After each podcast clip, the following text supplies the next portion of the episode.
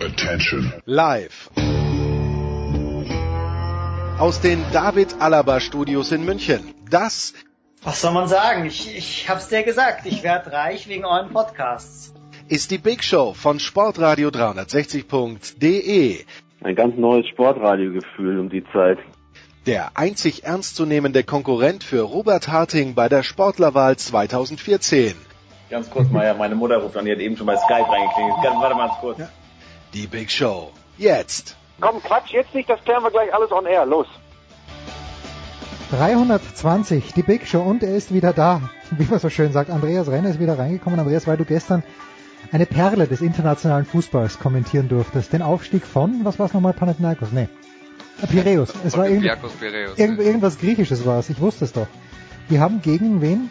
HNK Rijeka. Und die hatten davor Salzburg rausgeschmissen, wenn ich mich richtig erinnern kann. Die haben davor Salzburg Ja, das rausgeschmissen. schmerzt immer noch so ein kleines bisschen, aber ich verstehe nicht äh, die Häme, die da in Deutschland immer über Salzburg gebreitet wird, weil Salzburg äh, hat jedes Jahr Abgänge, die, die ihresgleichen suchen und Jetzt, du weißt doch, äh, also du, du kannst das jetzt vielleicht sagen, dass es in Deutschland passiert, aber von mir kommt das nicht. nein, natürlich nicht von dir, nein, nein, nein, nein, aber es gibt ja, Ja. Also ich, ich meine, was das, was äh, äh, das Spiel jetzt dann äh, gestern Abend angeht, ähm, Champions League Qualifikation, das Niveau ist gut, also muss man mal ganz klar sagen, Olympiakos Piraeus muss man dann auch mal, äh, also die, die waren jetzt siebenmal in Folge griechischer Meister, insgesamt 44 Meistertitel und die sind jetzt zum 18. Mal in der Champions League Gruppenphase mit dabei. Also das ist schon eine Mannschaft, die richtig äh, richtig Qualität hat, auch eine ganze Menge äh, Spieler mit äh, Querverbindungen äh, nach Deutschland. Unter anderem hat das Siegtor gestern Marco Marin geschossen und ähm, äh, der, ähm, äh, also weil Piraeus dann eben 1-0 auswärts gewonnen hat äh, in Rijeka und äh, auch was was die die Qualität des Fußballs angeht, ähm, ich würde jetzt sagen, das war jetzt taktisch nicht auf dem allerhöchsten Niveau, aber ähm, und, zwar äh, im, im Sinne von was das Verteidigen angeht, aber wofür der Trainer von Piraeus steht, Besnik Hasi, das ist einer, der lässt wirklich bedingungslosen Offensivfußball Mhm. spielen. Ähm, im, Im Rahmen seiner Möglichkeiten, und die sind jetzt in Piraeus auch nicht so schlecht. Ähm, aber ähm, ich habe das gestern auch- dann auch in der Übertragung gesagt, dass die Spiele von seinen Mannschaften, die sind immer unterhaltsam, nicht immer erfolgreich, weil äh, der war vorher in Anderlecht und mit denen ist er in der Champions League auch mit sehr viel Offensivfußball meistens nicht über die Gruppenphase rausgekommen, weil sie viele talentierte Spieler hatten, ähm, aber dann eben nicht äh, clever waren und auch viele Torchancen vergeben haben. Und dann war er zuletzt bei Legia Warschau und wurde gefeuert, nachdem sie 0 zu 6 gegen Borussia Dortmund verloren Mhm. haben. Nachdem er gefeuert wurde, haben sie dann das nächste Spiel mit neuen 0-7. Trainern nur noch 4 zu 8 verloren. aber ähm, aber äh, man sieht an sowas, das war äh, also jetzt über die, ich habe das Hin- und Rückspiel gemacht, ähm, das war ähm, äh, das war in, war insgesamt zweimal unterhaltsamer Fußball. Äh, ich weiß, die Leute hören die Namen und können damit nichts anfangen. Äh, Man muss jetzt dann aber auch mal, wenn man es einordnet, ne, sagen, wenn Olympiakos Piraeus in der Fußball-Bundesliga mitspielen würde, die würden sich vielleicht nicht für einen Europapokal qualifizieren, aber absteigen würden die auch nicht. hm, also solides Mittelfeld. Fußball ist das Thema und wir, wir legen auch gleich los äh, mit Fußball in der Big Show 320 und kommen dann natürlich, wenn Andreas schon am Start ist, auch zum Football. Ich hoffe in dieser Woche mit einer besseren Internetverbindung als in der letzten, aber jetzt geht's los. 320 Big Show Sportradio 360. So, Big Show 320, wir legen los mit einem Mann, den uns André Vogt ans Herz gelegt hat. Andreas, nicht, dass wir ihn nicht kannten, selbstverständlich, aber André, der große VfL Wolfsburg-Fan, ist im Urlaub und es geht los mit Roy Preger. Schönen guten Morgen nach Wolfsburg. Hallo, Herr Preger. Ja, guten Morgen nach München. Herr Preger, der VfL Wolfsburg ist äh, ein bisschen mau in die Saison gestartet. Jetzt ist meine Frage, äh, war Wolfsburg noch nicht ganz in Tritt oder waren die Dortmund aus Ihrer Sicht am vergangenen Samstag einfach ja um drei Tore besser? Also, ich will es mal so sagen, wir, wir haben ja eine, eine Vorbereitung gespielt, ja, die auch nicht so gut war. Da waren einige Spiele dabei, die jetzt nicht so gut gelaufen sind. Und viele, viele Zuschauer, ja, waren äh, von der letzten Saison noch ein bisschen geflasht, weil wir da eben äh, unten mitgespielt haben und fast abgestiegen wären in der Relegation äh, gegen Braunschweig gerade so gewonnen haben. Und äh, ja, viele waren in der Vorfreude auf die neue Saison. Ja, wir wollen, wir wollten einfach äh, einen schönen, schöneren Fußball sehen und ja, und dann kommen wir ins Stadion und dann sieht man eigentlich äh, ja nicht so einen schönen Fußball und auch äh, Fußball ja eigentlich ohne ohne Esprit und Leidenschaft, ohne ohne Arbeit und ja, wir waren alle ein bisschen äh, ein bisschen schockiert darüber und äh, haben eben auch gesehen, damit da noch viel Arbeit bei uns nötig ist. Sie haben jetzt ein paar Dinge angesprochen. Sie haben gesagt, man muss noch viel Arbeit investieren. Wenn Sie jetzt der Trainer wären, was wären denn die Bereiche, in die Sie als erstes investieren würden? Zeit und Arbeit.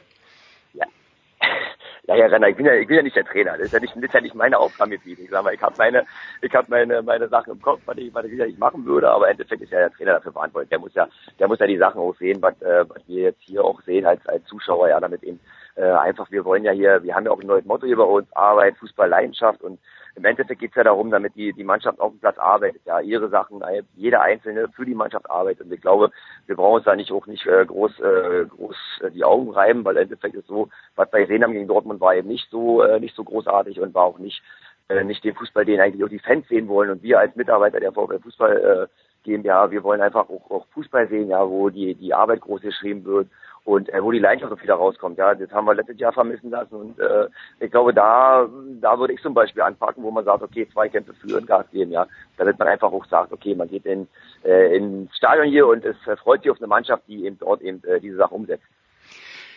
Nun ist ja noch nicht so lange her, dass der VfL Wolfsburg ähm, äh, im, im internationalen Geschäft dabei war und äh, um die Europapokalplätze mitgespielt hat und äh, das auch sehr regelmäßig. Was ist denn seitdem passiert aus Ihrer Sicht? Was waren denn die Punkte, ähm, die dazu geführt haben, dass die Mannschaft äh, letztes Jahr in der Abstiegsrelegation spielen musste? Ja gut, ähm, Sie haben es ja auch selber mitgekriegt, damit wir hier einige Abgänge hatten, ja einige namhafte Abgänge. Äh, gerade als wir noch äh, ja, den Pokalsieg haben 2015 war der namhafte Ab Abgang war eben äh, Kevin De Bruyne, ja den konnte man äh, in den letzten Jahren einfach nicht kompensieren. Der war einfach äh, über alles hat er stand der Mann, der ein guter Fußballer gewesen und die Neueinkäufe, die dann gekommen sind, äh, Julian Draxler ähm, und andere noch, die äh, konnten einfach äh, diese Sachen eben nicht umsetzen, die eigentlich wir eigentlich auch erwartet haben von den äh, von den Spielern, die wir neu geholt hätten oder hatten. Und im Endeffekt ist es dann äh, Schritt bei Schritt schon weitergegangen und gut, jetzt ist so, damit wir jetzt die aktuelle Mannschaft haben, ja, und äh, wir eben auch, auch sagen, okay, auf der Mannschaft wollen wir aufbauen, ja, und da wollen wir eben sehen, damit wir dort eben vielleicht äh, ja irgendwann mal wieder hinkommen mit jungen, mit jungen Leuten, ja, die vielleicht auch in den eigenen Nachwuchs kommen, dort eben äh, eine, ja, eine neue Mannschaft aufzubauen. Wie ist denn da die Situation derzeit? Wie sind da die Aussichten aus dem äh, Nachwuchs, eine nennenswerte Anzahl von Spielern ins äh, Profiteam zu bekommen in den nächsten Jahren?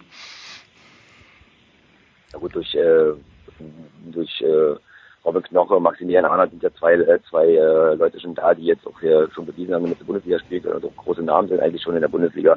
Maximilian Arnold oder ja, äh, Kapitän unserer Europameistermannschaft, ja, der, der U23 und ich glaube, ähm, solche Leute, die muss man hier einfach ein, einsetzen, ja, muss man einfach äh, einfach äh, aufbauen, ja, und darum äh, gegebenenfalls eine Mannschaft bauen, ja, das ist ja das ist ja äh, auch in den Gesprächen, damit man das jetzt in den nächsten nächsten Wochen, Monaten machen möchte, will, und kann. Ja, und dann äh, kommen dann natürlich noch äh, Namen wie Itta, wie Itta, wie Möbius und äh, alle noch einige Namen noch mehr, die jetzt hier hinten dran sind, aber die eben auch äh, dann auch mal, glaube ich, auch ihre Chance ähm, bekommen sollten.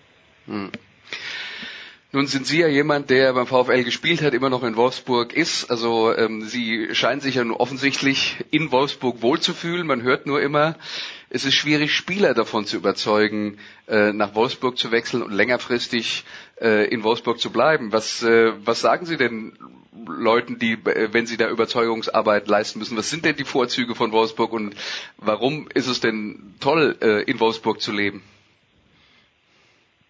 Also ich bin ja, ich bin ja Ur-Wolfsburger, ja. ich bin ja mit der Mannschaft aufgestiegen, ja, äh, auch schon zweite Liga gespielt, bin dann äh, klar drei Jahre nach Hamburg gegangen, aber mich hat einfach wieder zurückgezogen nach Wolfsburg, weil äh, ich sage, wir haben hier eine wirklich eine interessante Stadt, ja, mit mit mit vielen schönen Ecken und äh, ja, vielen schönen Seiten, ja, auch Kultur ist hier relativ groß, ja, wir haben unsere Autostadt, wir haben den Allerpark, wir haben, wir haben viele Seiten, ja, die eigentlich die Leute von außerhalb gar nicht kennen, ja, und viele Leute, die jetzt hier hier gewesen sind, ja, und hier auch äh, ja, ein paar Monate, ein paar paar Jahre gelebt haben, die kommen dann auch regelmäßig zurück und, und, und finden, finden diese, diese Umgebung hier ähm, ja relativ interessant und natürlich auch die, äh, die kurzen Wege nach Berlin, nach Hamburg, ja. Also ich finde, damit wir schon in eine, eine sehr, äh, sehr interessante Stadt sind und haben, ja, und äh, diese Stadt dann auch äh, sich, sich immer wieder weiterentwickelt.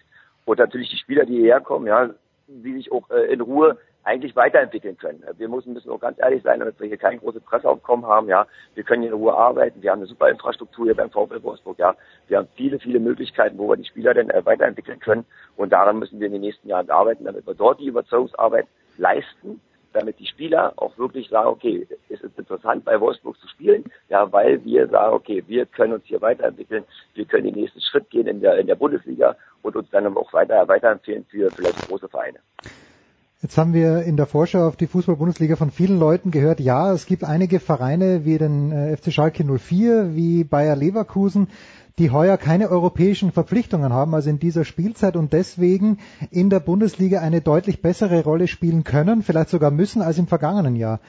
Wie sieht man denn das in Wolfsburg? Denn Europa findet ja auch nicht statt. Äh, man könnte sich also auf die Meisterschaft konzentrieren.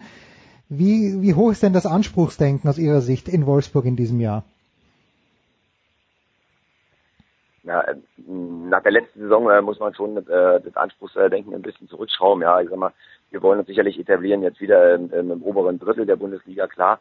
Wir haben auch unsere Ansprüche und wollen sehen, damit wir dort eben, wie gesagt, oberen Drittel vielleicht uns etablieren können. Im Endeffekt muss man aber gucken, damit sich die Mannschaft jetzt findet, ja, nachdem jetzt, äh, nach dem eigentlichen Rückschlag gegen Borussia Dortmund, ja, den 0-3, ist natürlich auch, äh, auch schwierig, jetzt äh, dort eine, eine Prognose abzugeben, für mich auch oder für die Leute jetzt hier, die bei uns arbeiten, ja. Im Endeffekt hoffen wir damit jetzt, äh, ja, in Frankfurt in, erstmal ein, äh, ein neuer, ein neuer Schritt in die richtige Richtung äh, gemacht wird, also damit man dort eben wirklich ein gutes Spiel mal zeigt und eben auch äh, die Leute überzeugt, ja, die dort eben auch nach Frankfurt fahren. Und dann muss man eben abwarten, ja, also jedes Spiel neu sehen, Schritt für Schritt und dann gucken wir mal, wo die Richtung hingeht. Dann äh, reden wir doch vielleicht äh, mal noch ein bisschen über, ähm, über das Stürmerdasein im heutigen Fußball. Ähm, was würden Sie denn sagen, ähm, wie sich die Rolle des Stürmers im Fußball verändert hat seit Ihrer aktiven Zeit? Naja, Renner, was hat sich denn da verändert? Ich sag mal, die Stürmer sollen Tore schießen, die Stürmer sollen sich bewegen, die Stürmer sollen die Bälle verteidigen vorne und sollen die äh, mit, Mitspieler mitnehmen. Also ich glaube nicht, damit sich da viel was verändert hat. Also wir mussten uns früher äh, die Wege schaffen, damit wir unsere, unsere Chancen uns erarbeiten. Ja, wir haben Chancen vergeben, wir, wie jetzt auch an, die anderen Stürmer vergeben in, in der heutigen Zeit. Aber im Endeffekt hat sich nicht viel verändert. Ja, wichtig ist, damit der, der Ball ins Tor geht und dafür sind die Stürmer da und dafür werden sie dann auch äh, sicherlich auch bezahlt. Okay, das ist jetzt der Teil, wenn Ihre Mannschaft den Ball hat. Was ist denn, wenn die gegnerische Mannschaft den Ball hat? Hat sich da aus Ihrer Sicht nichts getan? Ja, ja klar. Im Endeffekt ist ja auch so, damit die Stürmer äh, der erste Teil der, der defensiven Arbeit ist. Und die müssen mitarbeiten, müssen äh, wie jeder Arbeit, äh, jeder Mannschaftsteil, müssen die Stürmer mit nach hinten arbeiten, ja, müssen die Räume zustellen, müssen die Passwege zustellen ins Mittelfeld rein. Und äh, das war bei uns nicht anders, das ist jetzt jetzt so. Also diese diese Sachen haben sich nicht großartig verändert. Im Endeffekt, äh, ja, der erste, der Stürmer ist der erste Abwehrspieler und äh, der Stürmer ist auch der Mann, der die Tore machen soll. Also deswegen hat sich zu meiner Zeit und der jetzigen Zeit glaube ich nicht viel verändert, weil äh, die Arbeit für die Mannschaft ist gleich geblieben. Ja, und da sind sicherlich einige Stürmertypen anders. Ja, mein Stürmertyp war zum Beispiel so, damit ich sehr viel für die Mannschaft gearbeitet habe, sehr viele Wege gemacht habe, Andreas Kober zum Beispiel äh, die Wege frei gemacht hat, damit er im Strafraum seine Sachen machen kann. Mario Gomez, ein ganz anderer Spieler, ja, der vorne in der Box steht und versucht, die Bälle zu, ver äh, Bälle zu verwandeln und äh, solche Stürmer muss man natürlich auch füttern, denn klar. Stimmt denn der Eindruck, dass, wenn Sie schon Mario Gomez ansprechen, dass sich, äh, dass der jetzt in den letzten zwei, drei Jahren wieder ein bisschen mehr Wertschätzung erfährt, äh, auch in der deutschen Fußballnationalmannschaft? Äh, weil ähm, Joachim Löw ja gerne auch mit der sogenannten falschen Neun spielen hat lassen. Können Sie mit der falschen Neun überhaupt was anfangen, mit diesem Begriff beziehungsweise mit der Definition der Position?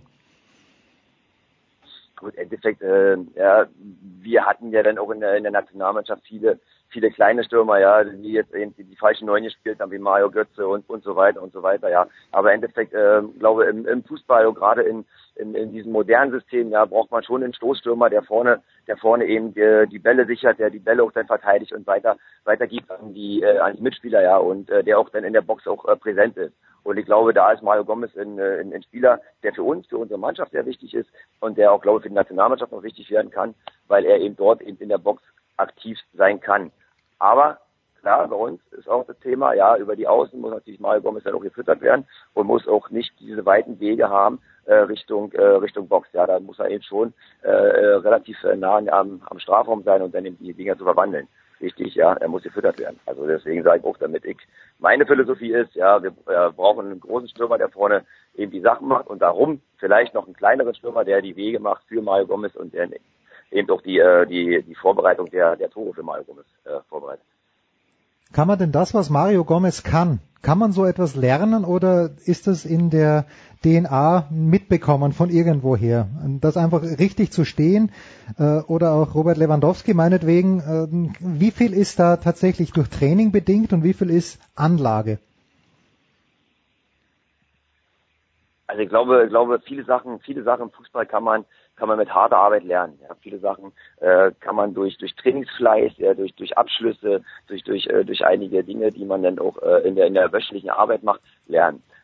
Andere Dinge wie Schnelligkeit, ja, diese, diese, diese, diese, diese Körperfigur, die sind natürlich von der Natur her äh, gegeben und da kann man sicherlich nicht mehr viel machen. Und gerade bei Mario Gomez ist es so, damit er wirklich äh, ein großer Stürmer ist, ja, der der, der Kopf stark und der wirklich diesen super Abschluss hat vor der vor der Kiste und Dinge reinmacht. Also äh, viele Sachen kann man lernt. Ich habe auch viele Sachen gelernt. Ich musste mir auch viele Sachen damals in der Bundesliga annehmen, ja, die ich vorher nicht kannte, ja, äh, taktische Sachen, klar, und dann äh, auch, auch, auch Sachen, gegen den Mann arbeiten. Aber im Endeffekt, ja, kann man auch viele Sachen in der wöchentlichen Arbeit, äh, Arbeit lernen und auch, auch die Abschlüsse üben. Und da ist es, glaube ich, wichtig, damit man auch jeden, jeden Tag an sich selber arbeitet. Dann äh, haben wir vielleicht auch noch eine Frage zu, Sie arbeiten, äh, inwieweit sind Sie denn in die Akademie in Wolfsburg eingebunden? Arbeiten Sie auch mit jungen Spielern? Also äh, mein Arbeitsbereich äh, sieht äh, die Arbeit in der Fußballschule äh, vor. Das heißt, wir haben hier eine interne Fußballschule, die ich äh, vor äh, vor fünf Jahren übernommen habe. Äh, 2011 haben äh, vor sechs Jahren ja schon 2011 haben wir da angefangen äh, mit den Kollegen und haben dort die interne Fußballschule aufgebaut. Das heißt, äh, wir äh, sehen zu, damit wir dort eben äh, in die in die Umgebung fahren und den VfL Wolfsburg da repräsentieren, mit Kindern trainieren, ja, und diese Kinder dann gegebenenfalls an das Nachwuchsleistungszentrum weitergeben. Und diese Sachen haben wir jetzt schon gemacht. Wir haben schon viele, viele Kinder weitergeben am Nachwuchsleistungszentrum, ja. In die Arbeit des Nachwuchsleistungszentrums bin ich so nicht eingebunden, ja, weil ich diesen eigenen Bereich habe. Ich bin zurzeit eingebunden ähm, im Bereich B2C und äh, habe dort eben mein, meine, meine Arbeitsstelle in der Fußballstelle, äh, Fußballschule und äh, mache da eben auch Erlebnisspieltage, alles so was, was man eben mit den Kindern macht, ja. Also Arbeit mit den Kindern macht mir Spaß und ich glaube, ich mache einen ganz guten Job hier bei uns, ja. Und ähm, das ist eine Sache, die natürlich auch äh, sehr reizvoll ist, ja, wenn man dann Kinder dann auch äh, über die Jahre hinweg verfolgen kann, ja, wenn sie dann zum Beispiel so ein NLZ mhm. gehen und dann trotzdem nochmal die Fußballschule in, äh, äh, besuchen und man die dann trotzdem wieder mal mal mal trifft. Also das sind schon Sachen, die man äh, dann auch äh, sehr gerne dann äh, sieht. Da können Sie uns vielleicht ein bisschen was sagen über ähm, äh, oder ein bisschen was einordnen, weil man immer wieder liest, die Jugend von heute will am liebsten nur vorm Computer sitzen, die bewegen sich nicht mehr, die können sich auch gar nicht mehr richtig bewegen, weil sie das nicht von Kindheit an üben und sich im äh, ähm, und, und im Freien spielen. Ähm, äh, und das wird sich dann auswirken darauf, wie die äh, später athletisch talentiert sind. Haben Sie da irgendwelche Beobachtungen gemacht? Sehen Sie da einen, äh, einen Rückschritt, was die äh, athletischen äh, Talente der, der Kinder angeht, oder sagen Sie, das ist aus meiner Sicht komplett übertrieben? Ja, aber da brauchen wir gar nicht weit gucken. Mal, gehen Sie mal in die Schulen, gehen Sie mal in die Kindergärten. Ja, die Kinder, äh, die Kinder machen wenig Sport, ja, die Kinder äh, werden wenig gefordert, ja, auch in ihren Bereichen werden sie wenig gefordert, gerade äh, gerade auch in der Motorik, ja. Da gibt es viele, viele, viele äh, Sachen, die man äh, sicherlich äh, nachholen könnte, wo man die Kinder einfach auch am Spaß des Sports ja wieder begeistern könnte und ich glaube, da sind wir, da sind wir auch beim VfL Wolfsburg. Wir haben jetzt gerade so ein, äh, so ein, so ein, so ein, so ein Schulsystem, ja, wo, wo, die, wo die Kollegen in die Schule gehen und mit Fußball versuchen eben die, äh, die Kinder zu begeistern, wieder Sport zu treiben, ja. Äh, wir sind auch in den Kindergärten, wir wollen jetzt in die Kindergärten, Kindergärten gehen und wollen dort einfach äh, die Motorik der Kinder mit Spiele wieder, wieder, wieder, wieder neu, äh, neu erwecken. Und äh, ich hoffe damit auch einige, einige Sachen dann für uns denn äh, klar äh, zurückkommen oder für den VfL Wolfsburg, ja, damit die Kinder sehen, okay, der VfL Wolfsburg ist da als Aushängeschild der, der Region hier und kümmert sich um, äh, um, um Kindergartenkinder, um Schulkinder. Und ja, da ist natürlich äh, wichtig, damit wir dann auch äh, den Spaß haben mit dem am Sport. Heißt es aber, dass Sie schon recht früh, ähm, recht früh eine Spezialisierung anstreben, was den Fußball angeht, oder sollen sich die Kinder bis zum Alter von 10, 11, 12 Jahren vielleicht breit aufstellen, ein bisschen Turnen gehen, andere Sachen machen? Also die Spezialisierung ist, glaube ich, erst erst äh, erst danach wichtig nach dem äh, nach dem 10., 11., 12. Lebensjahr. Da sind Sachen äh, wichtig wie äh, wie äh, komplette Spezialisierung auf Fußball. Ja, normal sollten die Kinder, also aus meiner Erfahrung, weil ich ja selber selber einen Jungen habe äh, und und als Vater jetzt auch sprechen kann. Ja, normal sollten die Kinder wirklich äh, viele Sachen ausprobieren. Ja, sich äh, sich selber entwickeln. Ja, die sollten gefördert werden in, in, in ihren Möglichkeiten, die sie haben. Ja, ich sag mal wir sind ja dabei, wirklich dann auch Sachen einzufordern, wie mal eine Rolle vorwärts und eine Rolle rückwärts, die es ja kaum Mhm. noch gibt, ja, muss man ganz ehrlich sein. Also früher bei uns, ja, in der Schule war immer so gewesen, Rolle vorwärts, Rolle rückwärts, war Handstand, war alles, alles, alles äh, möglich, da durfte man alles machen. Und wenn ich als Vater sage, jetzt, äh, oder als Vater sprechen darf, jetzt ist so, damit die Spezialisierung erst äh, mit 11, 12 oder 13 Jahren vielleicht, oder ein bisschen früher, 10, 11, 12, 13 Jahre machen würde. Jetzt haben wir gerade eben über die absolute Basisarbeit äh, im, im, äh, im, im Sportbereich und im Fußballbereich gesprochen mit Ihnen. Ähm, äh, und äh, lassen Sie uns dann jetzt zum Schluss nochmal einen Schritt machen wieder in die Realität und in den absoluten Spitzenbereich. Äh, das Thema, das ähm, äh, ja sehr viele Leute bewegt hat in den letzten Wochen und Monaten, sind die, die explodierenden Gehälter im, im Fußball. Ähm, wie schauen Sie denn da drauf? Haben Sie da Verständnis für, dass das passiert? Oder sagen Sie, oh, das ist auch langsam nicht mehr meine Welt? Gut, äh, meine Welt ist schon lange nicht mehr. Also diese, diese ganzen Millionen, die da in, in, äh, rumgeschmissen werden, verpulvert werden, ja, für Spieler, die äh, vielleicht auch mittelmäßig sind, ja, ist es sicherlich nicht meine Welt. Aber im Endeffekt, ja, Renner, Sie wissen selber, Angebot Nachfrage ist so, ja, die, äh, die Medien sind relativ relativ heiß auf Fußball, ja, und da wird eben viele Sachen auch bezahlt an Fernsehgeldern und alles sowas. Also diese Fernsehgelder können wir zurück zu den Vereinen. Also ähm, da ist es eben so, damit wir jetzt in der in der in der Phase sind, wo viele viele Sachen jetzt äh, mit Millionen eben äh, verrechnet werden. Und ich glaube auch, aber auch damit man da wieder zurückdrehen sollte und wirklich einfach mal auch ähm, den Boden der Tatsachen wieder be betreten sollte und einfach wegkommen sollte von den von den äh, ja, Millionen Eltern für mittelmäßige Spieler. Ja, das ist einfach eine Sache, wo ich sage, okay, da gibt es viele, viele Spieler, die, ähm, die wirklich äh, über ihren Verhältnissen bezahlt werden und das, das ist nicht äh, Roy Preger ist das. Wir nehmen am Mittwoch auf, vielleicht die abschließende Frage, Herr Preger, heute Abend äh, Hoffenheim zu Gast in Liverpool, 1 zu 2 das Hinspiel verloren. Was sagt denn Ihr Instinkt als Fußballer, als ehemaliger Goalgetter? Haben die Hoffenheimer noch eine Chance?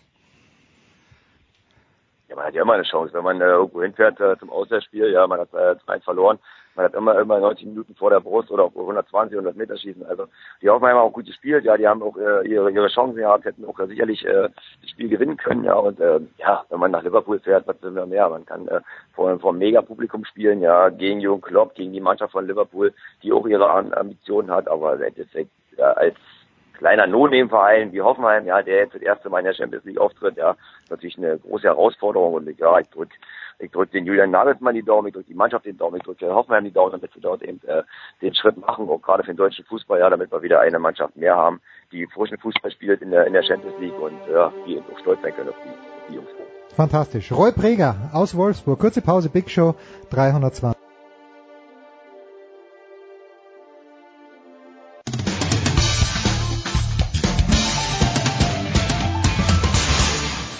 Hallo Freund von Sportradio 360, hier ist Roberto. Servus.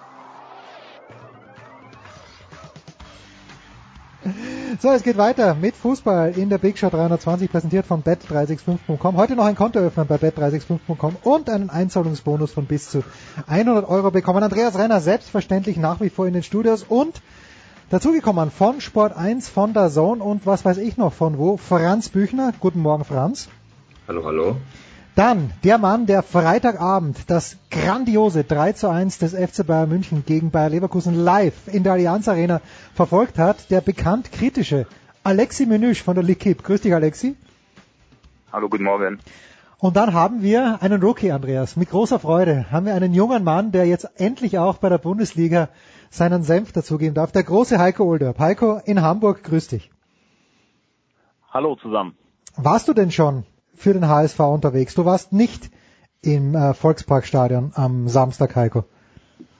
Nein, Family over Football, ne? Ähm, Ryan hatte Geburtstag gehabt, da war ich äh, Kinderbespaßungsbeauftragter, hatte also Wichtigeres zu tun, als mir da die den HSV anzugucken. Aber die Saison ist ja noch lang und von daher gegen Leipzig in äh, was ist das in drei Wochen, in zwei Wochen werde ich dann dabei sein das erste Mal. HSV anschauen oder Kinder bespaßen, beides harte Jobs. Das ist beides äh, kaum auszuhalten. Alexi, ich habe mir das Spiel am Freitagabend selbstverständlich im TV angeschaut. Ich glaube, äh, kommentiert von unserem lieben Freund Bela Reti, der sich für nächste Woche angekündigt hat. Und mein Eindruck war, boah, das hätte ohne weiteres auch 3-3 ausgehen können. Alexi, wie, wie war denn dein Eindruck von den Bayern im ersten Saisonspiel 2017, 2018? Eine grandiose erste Hälfte und eine grauenhafte zweite Hälfte. Das ist mein Fazit. Man hatte in, äh, vor der Pause eigentlich alles im Griff, bis auf ein, zwei kleine Leverkusener Chancen, aber nach, nach der Pause hat das Gewitter eher für die Leverkusener gespielt. Ähm, ja, haben zwar die Bayern weiter nach vorne gespielt, aber äh, viele Löcher hinten gelassen, viele Freiräume. Und ich glaube, die Leverkusen hatten sehr viel Spaß. In der Allianz habe ich schon lange nicht mehr. Und äh, mit ein bisschen mehr Kaltschnäuzigkeit hätte Leverkusen mindestens einen Punkt äh, nehmen können. Also nach vorne geht immer was dabei, aber hinten muss es kompakter und äh, disziplinierter werden, weil sonst wird nichts. Weder mit der Meisterschaft noch mit dem DFB-Pokal. Aber Alexi, lass mich mal gerade anschließen, weil du über die zwei Halbzeiten geredet hast, mit einer Frage an dich. Ähm, welche Halbzeit war denn jetzt das wahre Gesicht der Bayern? In der Pause wahrscheinlich. 25 Minuten in der Kabine. Man wartet auf den, äh, dass es ein bisschen ruhiger wird im Bundesland Bayern. Nee, aber im Ernst, äh, es gibt schon eigentlich seit ein paar Jahren, dass Bayern nicht sattelfest hinten steht. Äh, letzte Mal, wo es richtig äh, eine starke Abwehrleistung gab, es war 2013, wo man die Champions League gewonnen hat. Und da muss man diese Balance wieder äh, finden, diese, diese Ausgleich zwischen Defensive und Offensive. Und der Abgang von Alonso muss kompensiert werden. Muss man schauen, wie Tolisso und Rudi sich einspielen. Es ist zu früh, jetzt nach einem Spiel zu sagen, die, die werden es oder die werden es nicht. Man muss bis zur Winterpause warten und dann eine Zwischenbilanz ziehen. Aber äh, ich glaube auch nicht, dass die beiden noch was auf dem Transfermarkt als, was tun werden. Die brauchen auch wohl nicht mehr. Aber wie gesagt, da muss die Abwehr wieder besser zusammen spielen. Manuel Neuer wird wohl am Samstag wieder zurückkehren. Jean Boateng hoffentlich dann im September und dann wird es vielleicht von alleine auch wieder besser. Und auch Kimmich muss sich als Rechtsverteidiger noch behaupten, das hat er bei Bayern noch nicht gemacht. Ich habe Boateng total verdrängt, Andreas, dein Lieblingsspieler und das ist mir äh, also ich habe vergessen, mein, den gibt's überhaupt, mein, ja? Mein Lieblingsspieler, ich äh, habe im, im, zu Zeiten der vergangenen Weltmeisterschaft gesagt, das äh, ist aus meiner Sicht der beste Innenverteidiger der Welt. Jetzt muss man natürlich auch ehrlicherweise sagen, so viel wie der in der letzten Zeit verletzt war, und jedes Mal, wenn er dann zurückkam, war er ja quasi äh, konvaleszent und noch nicht wieder in Topform. Das heißt, die Form, die er damals hatte, wo ich gesagt habe, das ist der beste Innenverteidiger der Welt, die hat er, die kann er im Moment schlicht und einfach nicht haben, weil er zu viel verletzt ist. Und ich hoffe, ähm, äh, also für den FC Bayern wäre es gut und für die deutsche Fußballnationalmannschaft wäre es auch gut, wenn Jerome Boateng äh, vielleicht dann bis zum nächsten Sommer äh, wieder das leisten kann, was er zu leisten imstande ist, weil dann macht er jede Mannschaft der Welt besser und äh, es wäre für viele gut. Franz, was hast du gesehen am, Freitagabend, dass äh, der, der Spannung in der Fußball-Bundesliga zuträglich wäre? Ich habe so die kleine Befürchtung, die Bayern schwimmen zwar, aber natürlich gewinnen sie auch dieses Spiel und äh, das ist halt die große Frage, finde ich. Wenn die Bayern schon schwächeln und dann trotzdem verlieren, dann werden sie wahrscheinlich wieder sehr, sehr souverän Meister werden. Das ist ja die Befürchtung. Wobei du musst halt schauen, dass du jetzt am Anfang der Saison vielleicht tatsächlich, wo noch Spieler wie Boateng, Martinez etc. fehlen, dass du da äh, diese Mannschaft knackst. Und wie das geht, hat Leverkusen gerade im zweiten Durchgang ja wirklich eindrucksvoll unter Beweis gestellt. Also da waren viele Löcher in der Defensive und dann gilt es einfach darum, dann für die, für die Gegner ihre Chancen dann eben auch einfach reinzumachen. Dann kannst du die sicherlich da in, in Schwierigkeiten bringen. Ähm, musst natürlich schauen, dass du irgendwie in diese Spielweise findest. Ja, also selber nach vorn agieren, das ist ja meistens gar nicht so einfach bei den Bayern, das wissen wir ja, dass die ja ganz gern mit dem Ball spielen. Ähm, also gerade jetzt, wo eben noch der ein oder andere in der Defensive da ausfällt und man da so ein bisschen was zusammenkleckern muss, das war dann auch mit der Herausnahme von Hummels auch nochmal so ein, so ein neues Gebilde da hinten drin in der zweiten Hälfte. Da glaube ich, äh, kannst du sie packen. Wenn dann irgendwann wieder alle fit und am besten noch dann wieder bei 100 Prozent sind, dann wird es sicherlich sehr, sehr schwer, da noch irgendwas gegen auszurichten. Die Fernprognose aus Hamburg, Heiko, lautet wie zum Bundesliga-Auftakt, mal ganz bezogen auf die Bayern.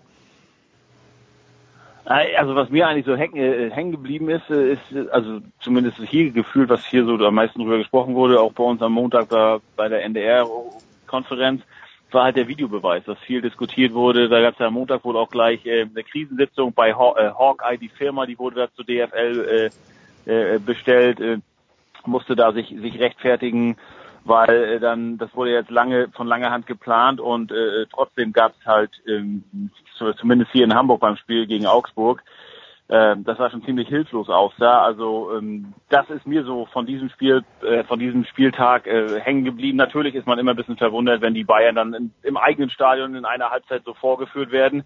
Aber ich glaube, es ist so, die Bayern sind eigentlich am verwundbarsten, gerade äh, zu Beginn der Saison, äh, wenn sie wirklich noch nicht wissen, wo sie stehen, wenn noch nicht alles eingespielt ist, wenn vielleicht, wie gerade jetzt der Fall ist, äh, Verletzte ersetzt werden müssen. Äh, da hat Leverkusen sicherlich was liegen gelassen, war beeindruckend zum einen, wie die zweite Halbzeit gespielt haben, von Leverkusen Sicht und auch wie Bayern sich hat da teilweise ausspielen lassen im eigenen Stadion. Das hat man so lange nicht mehr gesehen. Und ansonsten hier in Hamburg natürlich, der HSV siegt sich kaputt, der, der, der Kreuzbandriss nach dem fatalen Siegtorjubel da von Nikolai Müller aber ich würde Nikolai Müller da nur, nur die halbe Schuld geben. Die anderen 50 Prozent der Schuld treffen ganz klar Marvin Hitz, weil den Ball muss er halten. Den muss ein Bundesliga-Torwart halten. Wenn er den hält, äh, dann äh, hat Nikolai Müller, braucht er nicht jubeln und dann hat er noch nach wie vor ein heiles Kreuzband. Das, das finde ich jetzt aber auch toll, dass du dem Augsburger Torwart die Schuld am Kreuzband, am Kreuzband ist. Äh, müssen wir Alexi, Originell. Also, ja, Alexi, wir müssen dich ja schon noch fragen. Aber stimmt doch, Andrea. Ja, Andrea. ja, ja ich, ich, ich, konnte der Logik, ich konnte der Logik auch folgen, aber trotzdem, trotzdem äh, äh, finde ich, äh, Marvin Hitz ist gestraft genug mit dem haltbaren Gegentor. Jetzt müssen wir Alexi aber schon noch fragen, wie du beweibst, äh, Alexi, im Stadion, also wir haben das natürlich auf, an, an den TV-Bildschirmen wunderbar mitbekommen. Wie erlebt man sowas im Stadion? Dass der Schiedsrichter dann kurz unterbricht und dieses Kastel anzeigt, wie man in Österreich wahrscheinlich sagen würde. Äh, hat das den Spielfluss äh, sehr gestört? Hat man sofort gewusst, was los ist? Wie war das im Stadion?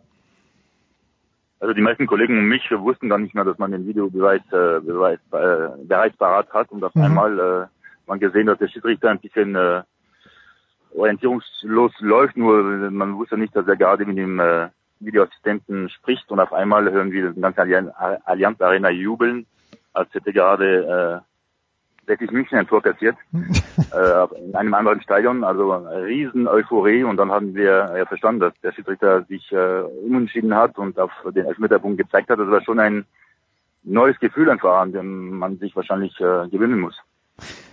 Da wird jetzt, äh, und ich glaube Helmut Krug hat es bei Sky 90 auch gesagt, also die, die, die rödeln jetzt schon, weil das ging wohl um ein Glasfaserkabel, das nicht funktioniert hat, von zum Beispiel ähm, Hamburg, meine ich. Also es gab Probleme und es wird von Wettbewerbsverzerrung schon geredet, Franz. Äh, wie, wie lang denkst du denn, wie lange müsste man denn diesem Versuch äh, ja Zeit geben, dass es funktioniert? Weil wenn es in drei Spielen funktioniert und in dreien aber nicht, dann äh, kann man schon argumentieren, dass man so nicht weitermachen kann. Die Nummer muss einfach funktionieren. Da ging es ja auch dann wahrscheinlich eher so um die Kommunikation, die irgendwie nicht stand zwischen Köln und den Stadien. Hm. Aber das ist natürlich wie bei jedem, bei jeder anderen Geschichte. Gerade wenn wir auch über, über Streaming oder sowas Angebote hier bei, bei verschiedenen Sportanbietern sprechen wollen. Solange das technisch nicht funktioniert, kriegst du auf den Deckel. Und das passiert jetzt genau mit, mit Hawkeye und der DFL dass die natürlich da komplett unzufrieden sind, wenn diese Technik, für die man ja extrem viel Geld bezahlt, hier am, äh, am ersten Spieltag nicht funktioniert, dann klar ist da Unmut da. Also da gibt's eigentlich keine Schonphase mehr. Das äh, hat jetzt zu funktionieren und ähm, sollten da nochmal Probleme auftreten, dann bin ich mal gespannt, äh, wie dann die Äußerungen sind. Nach dem Flughafen Zumal Berlin der zweite große Schlag für, den, für den Ingenieursstandort Deutschland. Und halt gesagt haben, Nee, erzähl du, Andreas. Andreas, du zuerst bitte. Ich war schon fertig. Nein, nee, aber sag nochmal, Andreas, man hat's nicht bitte. Ich würde sagen, neben, neben dem Bau des äh, neuen Flughafens in Berlin der zweite große Schlag für den Ingenieurs, äh, fürs Ingenieursland der, der, Deutschland. Der dritte große, weil Heiko Older ist immer noch ohne Internet und so. er wartet schon vier Wochen. Aber Heiko, bitte, deine Anmerkung zum, zum Confed Cup. Äh, nee, also die haben sich ja, man hat ja seitens der DFL oder wer es auch immer war, sich weit aus dem Fenster gelehnt, hat immer gesagt, ja, die Probleme, die es beim Confed gab, Confed Cup gab mit dem Videobeweis, die wird es bei uns nicht geben. Äh, und dann gleich bei der Premiere äh, so ein Reinfall, wie gesagt, hier in Hamburg, das ist schon äh, ein bisschen lächerlich gewesen. Und äh, zumal Helmut Krug war ja der, also die haben ein Jahr das vorbereitet, wie ich gehört habe. Was mich aber auch überrascht, der Vertrag mit Hawkeye, der läuft wohl nur ein Jahr und jetzt äh, am nächsten Jahr wird das wohl neu ausgeschrieben und ich, wie heißt das Goal, wie heißt die neue Firma, wo jetzt der Simon Rolf ist?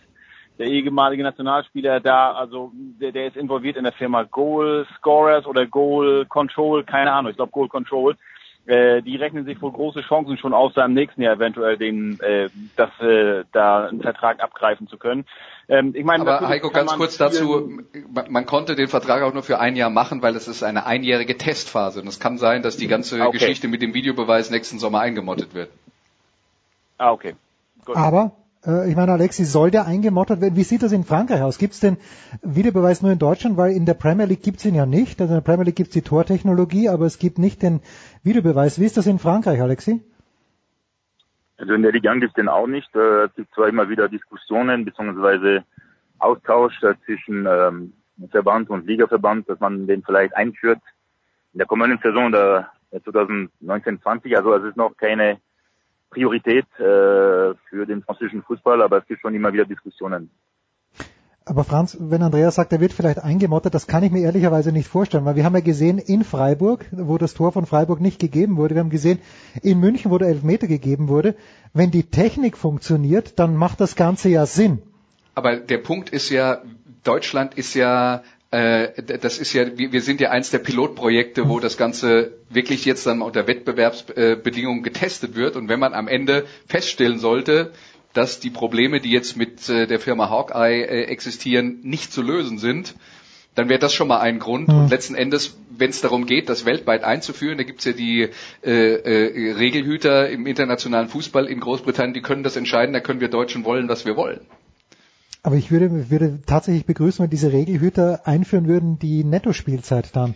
Ja, am Ende okay. hinten hin. Aber das ist eine ganz andere Diskussion. Biegen wir gerade eine, wir scharf biegen, nach links. Ab. Scharf nach links. Aber Franz, kannst du dir vorstellen, dass äh, nach den positiven Erfahrungen, dass man wirklich sagt im nächsten Sommer, okay, das, das war's dann, weil, weil die Glasfaserleitung nicht äh, funktioniert hat? Oder stellen wir dann einfach einen Ü-Wagen draußen vor das Stadion hin?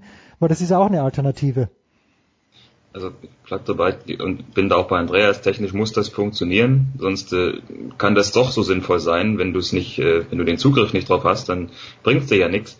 Ähm, sollte das dann aber, und das muss ja gehen, es funktioniert ja in anderen Ländern bei anderen Sportarten auch, dann äh, bin ich mir sicher, dass das dann auch über die Testphase hinaus verlängert wird, weil wir haben es jetzt eben schon sehen können am ersten Wochenende, wenn es denn funktioniert, dann ist es auch sehr, sehr nützlich und dann können auch äh, richtige Entscheidungen oder noch mehr richtige Entscheidungen getroffen werden. Was in anderen meine, Ländern gemacht wird im Vergleich zu, ganz kurz Heiko, was in anderen Ländern gemacht wird im Vergleich zu Deutschland ist, da sitzt dann der Videoassistent im Stadion, das heißt mhm. der Kommunikationsweg ist nicht so weit. In Deutschland soll das zentral aus Köln passieren. Da waren, glaube ich, äh, viele organisatorische Probleme.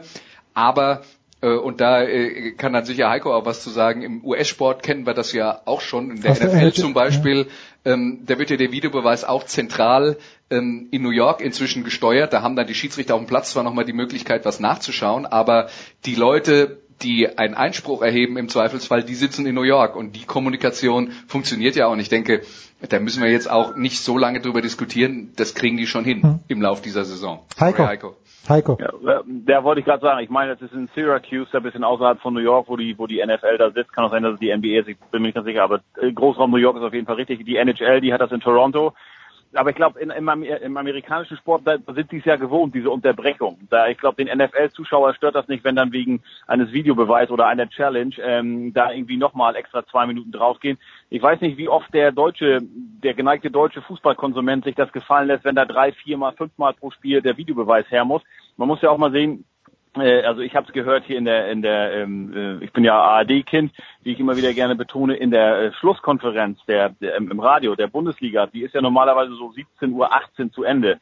Und viele Sportsendungen also so Nachprogramme, die beginnen dann so um 17.30 Uhr oder teilweise auch 17.25 Uhr auf NDR Info, dann der, der Nachrichtenblock. Da kam schon die Frage auf, was machen wir eigentlich, wenn dann wirklich um 17.20 Uhr, 17.22 Uhr noch gespielt wird. Ich weiß nicht, ob es bei euch auch da irgendwelche Ansagen gibt, Andreas bei Sky. Ich kenne, tut mir leid, euer Programm nicht, muss ich ehrlich zugeben. Ich weiß nicht, ob da um, um 17.30 Uhr eine spezielle Sendung beginnt und ihr damit mitunter eventuell einige äh, Spiele noch gar nicht ähm, be beendet sein, sein würden. Ähm, aber um nochmal auf die Geschichte des Fußballs auch zurückzukommen, man, man ist ja lernfähig. Also ich erinnere da an das Golden Goal und das Silver Goal, wo man dann auch nachher gesagt hat, also das tut dem Ganzen irgendwie nicht gut, dem Produkt nicht gut, das nimmt man zurück. Wie gesagt, warten wir es erstmal ab, diese einjährige Testphase und äh, ich hoffe, dass dann alle so ehrlich sind und sagen, jawohl, das bringt, das tut dem Produkt gut, das verbessert den Produkt, das, ähm, äh, sage ich mal, blendet alle Zweifel aus oder beendet alle Zweifel oder dass man dann sagt, also Spiele sind jetzt netto zehn äh, oder brutto zehn Minuten länger. Ähm, das ist äh, das ist ähm, ja entzer oder äh, ver verwässert das Produkt ein wenig. Ähm, da müssen wir eventuell etwas Besseres finden oder halt die ganze Sache abschaffen. Ja, das, das wird ja nicht passieren. Also, dass, dass das so aus dem Leim geht, ein Spiel, das wird aller, aller Wahrscheinlichkeit nach nicht passieren.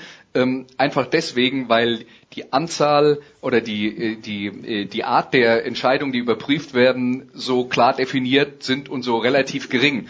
Und was, im, was ja im Fußball passiert ist, da werden ja viele Situationen vom Videoschiedsrichter überprüft und erst wenn der sagt, oh, ich glaube, da läuft was schief, und zwar wie gesagt nur bei einer sehr eingegrenzten Anzahl von, äh, von Entscheidungen überhaupt, ähm, äh, da läuft was schief, dann erst wird der, wird der Schiedsrichter kontaktiert äh, und dass das fünfmal in einem Spiel passiert ist. Also ich weiß nicht, da müsste schon Ostern und Weihnachten am gleichen Tag fallen.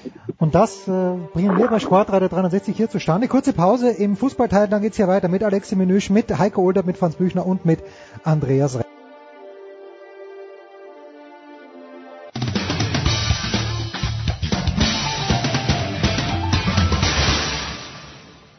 Mike Rockenfeller und ihr hört Sportradio 360.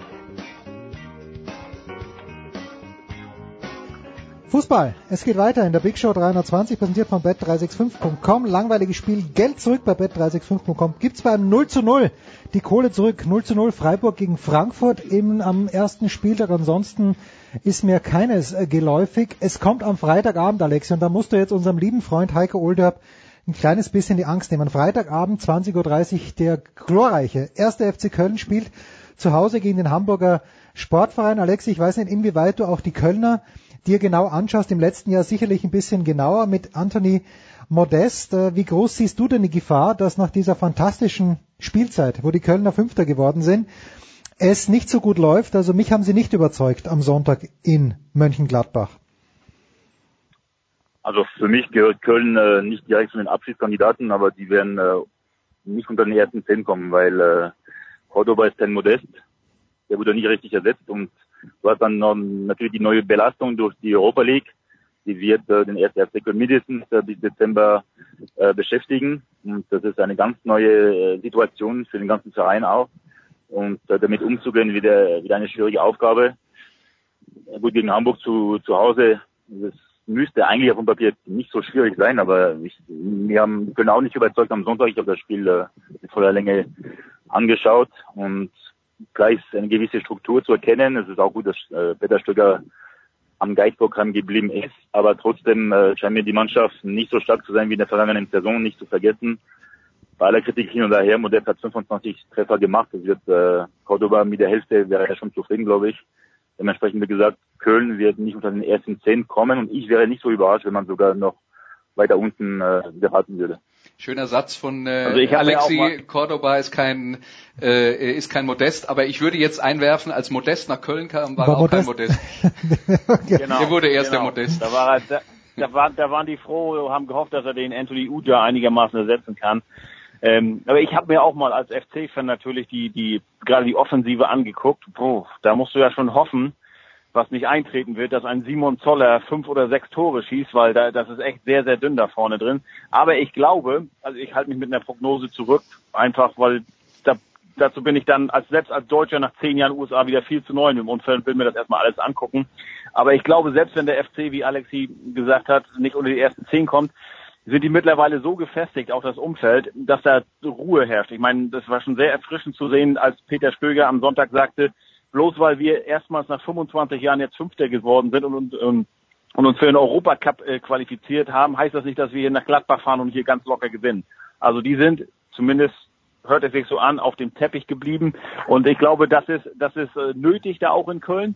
Ähm, ich glaube, ich hoffe, dass sich alle, alle bewusst sind, dass dieses Erreichen des Europapokals absolut der, der Planung um einige Jahre voraus passiert ist.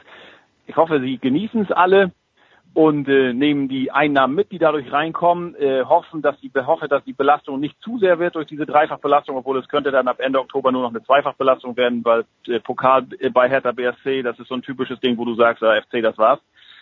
Ähm, aber ich freue mich auf Freitag ähm, als FC-Fan. Da ist die Auslosung. Das könnte ein toller Freitag werden. Hoffentlich schöne Gegner am Mittags in der Auslosung und dann abends ein Heimsieg gegen HSV. Dann ist alles Jod.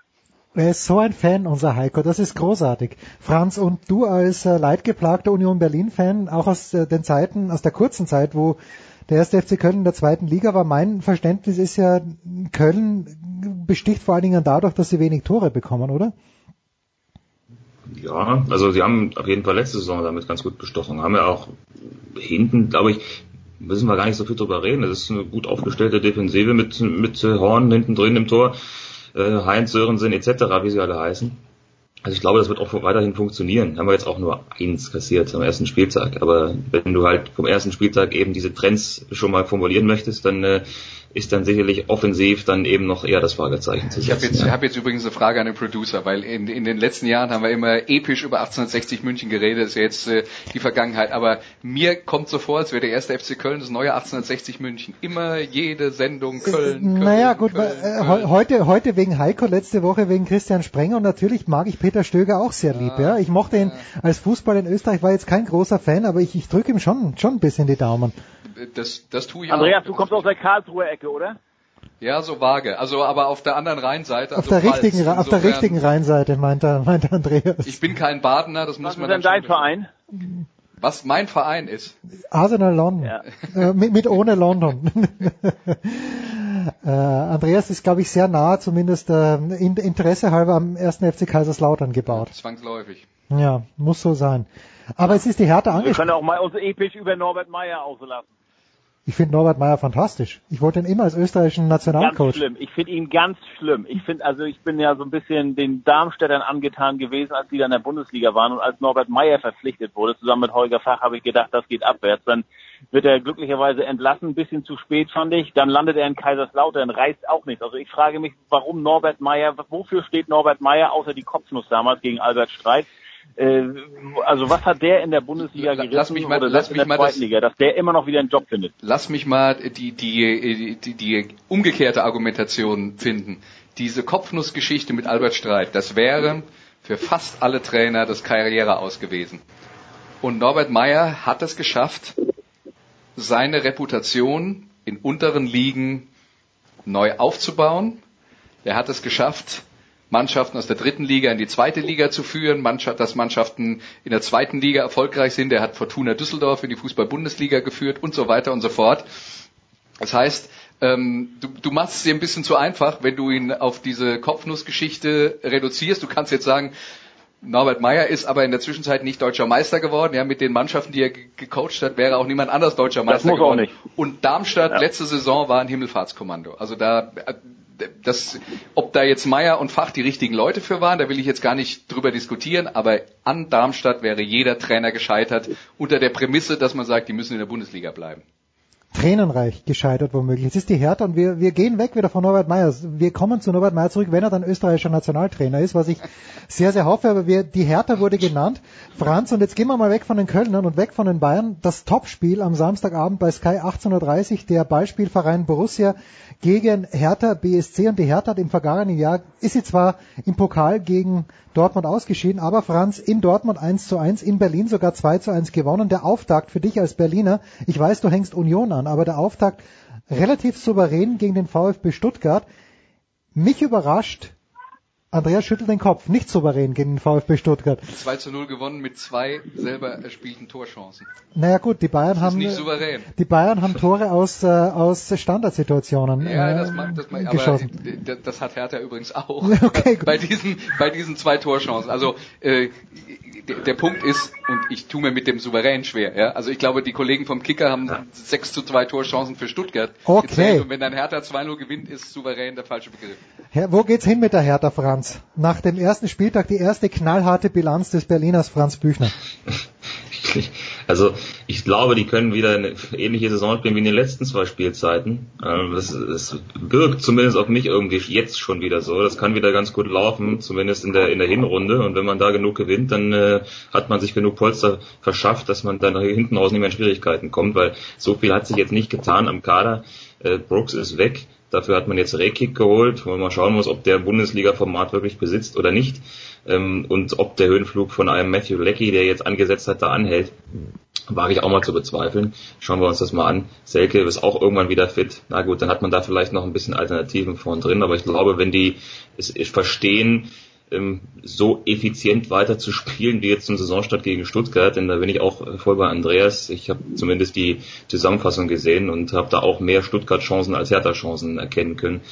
Dann äh, glaube ich trotzdem, dass die, wenn die zu Hause wieder ihre Spiele so, so abliefern wie in der letzten Saison, dass die eine ähnliche Rolle spielen werden wie in, in den letzten ein, zwei Jahren. Und ich glaube, das ist dann aktuell auch, wenn man sich so den Kader anschaut, das Maximum. Und dann muss man mal sehen, auch bei Hertha, wie sie dann jetzt klarkommen mit dieser äh, extra Belastung durch die Europa League, wo sie ja diese Saison jetzt dran teilnehmen dürfen. Ähm, vielleicht äh, haut ihnen das noch so ein bisschen ins Kontor. Das ist so das, das Sternchen, was ich da noch ransetzen will.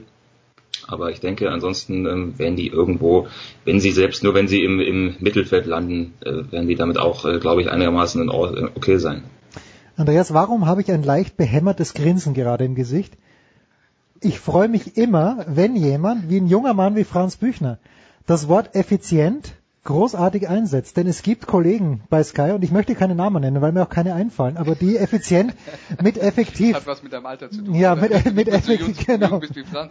Mit effektiv verwechseln. Ganz, ganz äh, groß Franz, von dir, effizient. So, wir kommen schon langsam zum Abschluss des Fußballteils. Der Franz bleibt ja noch für Football da, den Alexi müssen wir fragen. Alex, du fährst natürlich nicht mehr mit dem FC Bayern mit nach Bremen. Wie wirst du deinen Samstag verbringen? Werden wir dich vielleicht sogar auf der Zone hören? Samstag äh, werde ich sicherlich Bremen gegen Bayern äh, mich anschauen auf der Couch und am Freitagabend bei PSG Saint-Etienne und Sonntagabend bei Monaco Marseille dann der Zone.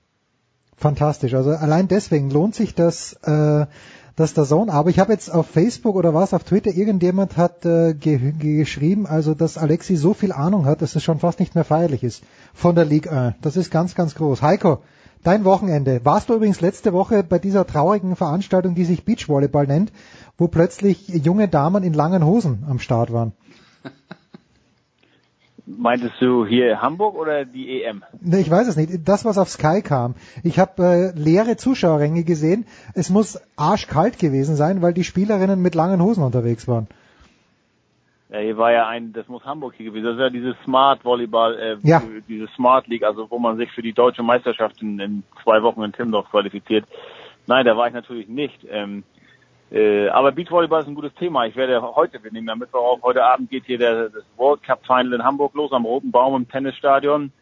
Äh, Laura und Kira gleich zum oh das, das Auftakt des Gruppenspiels. Ähm, äh, Neuauflage des Olympiafinals. Äh, Laura und Kira gegen Larissa und Talita aus äh, Brasilien. Sprich also, äh, in zwei Wochen ist ja Tim doch die deutschen Meisterschaften. Das ist auch immer schön, aber vom, vom Niveau her ist das hier natürlich um einiges höher. Hier sind die ersten acht der Weltrangliste, dann noch vier Wildcard-Teams jeweils bei den Männern und Frauen, also die zwölf Top-Teams. Und ähm, äh, das, das hat schon was. Äh, es geht auch um 800.000 Dollar Preisgeld, das meiste Preis, das höchste Preisgeld, das du im Beachvolleyball im Jahr verdienen kannst. Walkenhorst und Ludwig sind die Titelverteidigerinnen, aber haben, sind ja beide, äh, vor allen Dingen äh, Kira Walkenhorst mit der Schulter gesundheitlich doch stark angegriffen. Mal sehen, wie weit sie das hier bringen können, aber das äh, beschäftigt mich von heute an bis äh, Samstag das Frauenfinale, dann Sonntag noch die Männer. Vielleicht mit deinen Leuten, Doppler Horst im Finale, wer weiß, die Ösis, ähm, die Vize-Weltmeister, also da werde ich zu tun haben, aber nebenbei sicherlich auch Bundesliga verfolgen. Und vor allen Dingen am Freitag halt die Auslosung, da, dann schließt sich ja jetzt der Kreis wie beim ja. FC, äh, Europapokal und dann natürlich äh, abends das Spiel im großen FC Köln gegen den HSV. Warum schüttle ich den Kopf? Weil Heiko sagt, meine Österreicher, Doppler Horst. Ich kannte die nicht, bis Heiko mich in Kitzbühel besucht hat. Heiko ist mitgegangen wie ein Zäpfchen. Und äh, ich, ich, mir war es nicht wurscht, aber es war mir, also Heiko, fantastisch. Wir müssen doch noch, entschuldige Alex, entschuldige Franz, aber Heiko liegt was auf der Zunge, nämlich äh, die Boston Celtics. Kaum ist Heiko nicht mehr in Boston. Haben sie sich verbessert, Heiko? Ja oder nein mit Kyrie Irving, der anstelle von Isaiah Thomas jetzt den Point Guard geben wird? Also ich habe spontan habe ich gedacht, oha, war meine erste Reaktion, dann habe ich mich so ein bisschen eingelesen und muss sagen, doch, also ich sehe da die Celtics. Jetzt mag man denken, Oldham nimmt die Brille ab, die Celtics Brille ab, aber ich sehe die Celtics da als Gewinner in diesem Trade, weil du wirst größer, äh, 5'9, also das 1,75 gegen 6'4 ist, helfen wir mal, 1,99.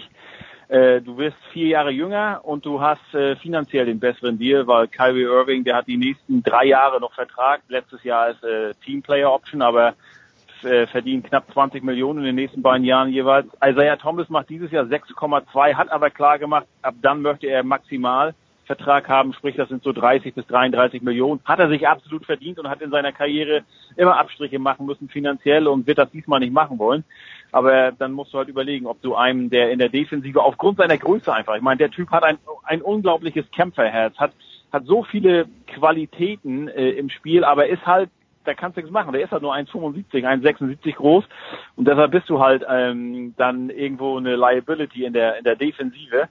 Ähm, und, und wenn du noch siehst, ähm, dass äh, Kyrie Irving wohl gesagt hat, er könnte sich vorstellen, in Boston zu verlängern. Äh, danach, anders hätten die das wohl gar nicht gemacht. Du hast jetzt mit Al Horford, mit Gordon Hayward und mit äh, Kyrie Irving wirklich drei richtig gute. Irving vielleicht sogar einen, der Richtung Superstar tendiert.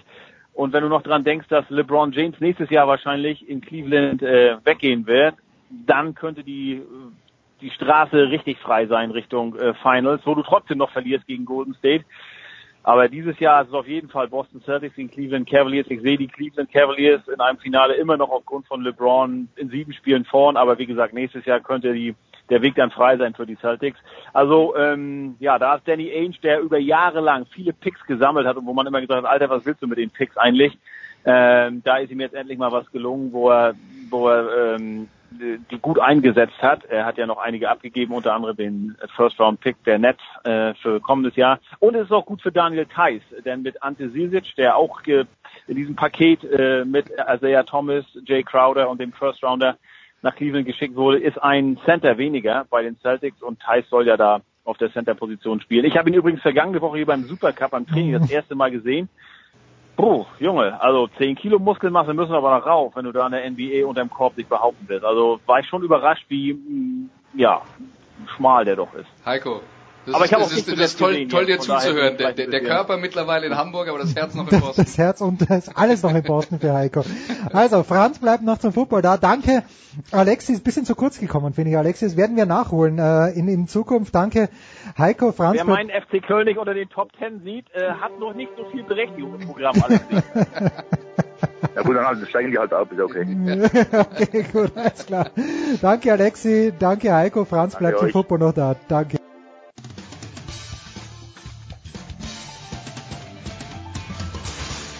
Ja, hallo, das ist der Thomas Muster. Ich wünsche euch viel Spaß äh, bei Sportradio 360.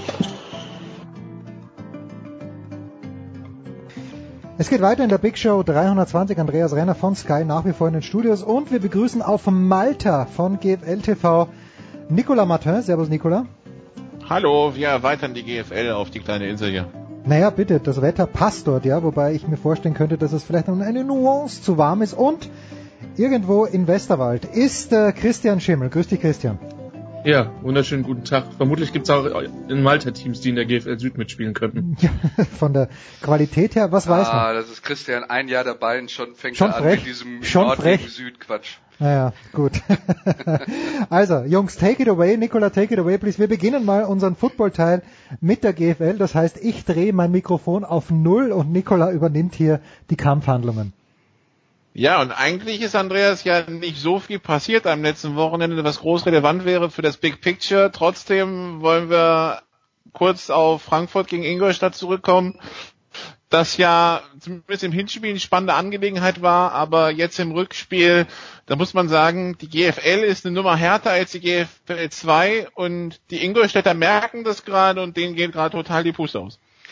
Ja, denen geht die Oder? Puste ja. aus, äh, vor allen Dingen gehen die Spieler aus. Ne? Und äh, nur um da jetzt mal über eine, äh, über zwei Positionen zu reden, äh, die die äh, Ingolstadt ins Herz treffen, weil Ingolstadt war, ist möglicherweise sogar auch nach diesem Spiel noch statistisch gesehen der beste Passangriff der German Football League. Aber deren Quarterback Rick Webster hat sich verletzt. Deswegen musste Receiver Keith Hilson ähm, Quarterback spielen. Und äh, die zwei andere Receiver, nämlich äh, äh, Richard Samuel und ähm, der, der, der, der zweite Verletzte ist mir jetzt gerade der Name, Name entfallen. Also es fehlen auf jeden Fall zwei weitere von ihren Starting Receivern. Ähm, und damit ist nur noch Lorenz Regler übrig von der von Jan den Hochschild. Vier, genau, Jan Hochschild, Dankeschön. Äh, und damit ist nur noch Lorenz Regler übli, äh, übrig von ihren äh, üblichen Starting Receivern. Und das, also vier, vier äh, drei äh, Verletzungen und äh, Positionswechsel auf vier Receiver-Positionen, sowas kann keine Mannschaft der Welt ersetzen. Ne? Und das sieht man dann halt auch. Und dann geht's noch äh, zur, zur Belohnung obendrauf, zur besten äh, Verteidigung der Liga und dann kommt halt sowas bei raus. Ne? Also das erste First Down äh, beim letzten Drive der ersten Halbzeit. Aber die beste Verteidigung der Liga, äh, Christian, da hatten wir das Gefühl, die, die packt die letzten Wochen noch mal eine Schippe drauf, unabhängig davon, was bei den Gegnern passiert. Ja, das ist, das ist richtig. Wobei, also ich schon glaube, dass die Frankfurter Defense speziell gegen Offenses mit einem sehr starken Einschlag, entweder Lauf oder Pass, nochmal ähm, schwungvoller daherkommt und nochmal präziser daherkommt. Und gerade Passangriffe haben die in den letzten Jahren ja regelmäßig abgewürgt. Selbst gegen Hall hat das meistens relativ gut funktioniert, wenn man weiß, was Hall sonst an Punkten so auflegt. Also ähm, das wird auf jeden Fall eine Herausforderung für alle Mannschaften, die noch gegen die Frankfurter in dieser Saison spielen werden. Ja, und äh, du hast du hast recht mit dem äh, Passangriff. Die haben jetzt inzwischen, ich glaube, 28 Interceptions gefangen in dieser Saison. Das Problem ist nur gegen den Lauf lassen sie 1,1 Yards pro Laufversuch zu. Äh, also da, wenn du dann sagst, okay, werfen können wir gegen die nicht, dafür laufen wir, dann bist du auch nicht besser dran. Die Frage ist also bei Frankfurt wird's in der Offense besser. Wir wissen ja, die arbeiten so ein bisschen mit einer Patchwork-Offense, haben einen Quarterback, der das Ganze auch noch ein bisschen nahegebracht bekommt. Wie, wie, wie ist denn der Stand der Dinge da, Andreas? Ja, also da war das Spiel gegen Ingolstadt nicht besonders gut, äh, muss, muss man klar sagen. Ähm, wobei äh, es ist natürlich, äh, wir, wir reden jetzt vom Quarterback von Jalil Awini. Äh, das Problem, das ich dabei sehe, ist, dass Frankfurt ähm, eine, ein bestimmtes System spielen wollte, nämlich ein laufbetontes System, ein äh, und was das Passspiel angeht, mit West Coast Prinzipien, kurze Pässe, kurze präzise Pässe, um dann die guten Athleten, die Frankfurt äh, auf dem Feld hat, äh, in, in aussichtsreiche Positionen zu bringen, äh, den Ball möglichst weit nach vorne zu tragen. Dazu gehört Präzision von der Quarterback-Position. Das haben sie mit den Quarterbacks, die sie bis jetzt hatten, und da war natürlich viel Pech dabei mit Verletzungen und einer wird von der CFL abgeworben und ein deutscher Backup, der gut gespielt hat, außer in den gut in den großen Spielen. Ähm, äh, da, da haben sie dann schon auch ein bisschen Pech gehabt und jetzt haben sie halt mit Jalil Awini sozusagen aus der Not geboren einen rausgeholt, der mehr Athlet als Quarterback ist. Und da würde ich jetzt sagen, das ist genau die Sorte von Quarterback, die diese Offense, die sie hatten, nicht brauchen. Deswegen haben sie die Offense jetzt auch komplett umgestellt was natürlich eine Totaloperation ist, kurz vor, ähm, vor, vor Ende der Saison. Und letzten Endes muss man dann sagen, was sie im Moment machen, ist äh, Training, Training für die Playoffs mit, äh, mit diesem ähm, Offense-Setup. Aber ähm, Awini ist schlicht und einfach ein Quarterback, der nicht besonders präzise wirft. Und selbst wenn man sich dann hinterher die Zahlen anguckt, sagt, die sind jetzt nicht so schlecht. Der Punkt ist, da läuft äh, ein David Heron eine Crossing-Route über die Mitte und da muss der Ball halt präzise kommen und dann kann er den Schwung mitnehmen und macht 20 Yards, aber Winnie wirft den Ball so hoch, dass Heron springen muss, dann landet er auf dem Boden und dann ist der Spielzug halt nach sieben Yards vorbei.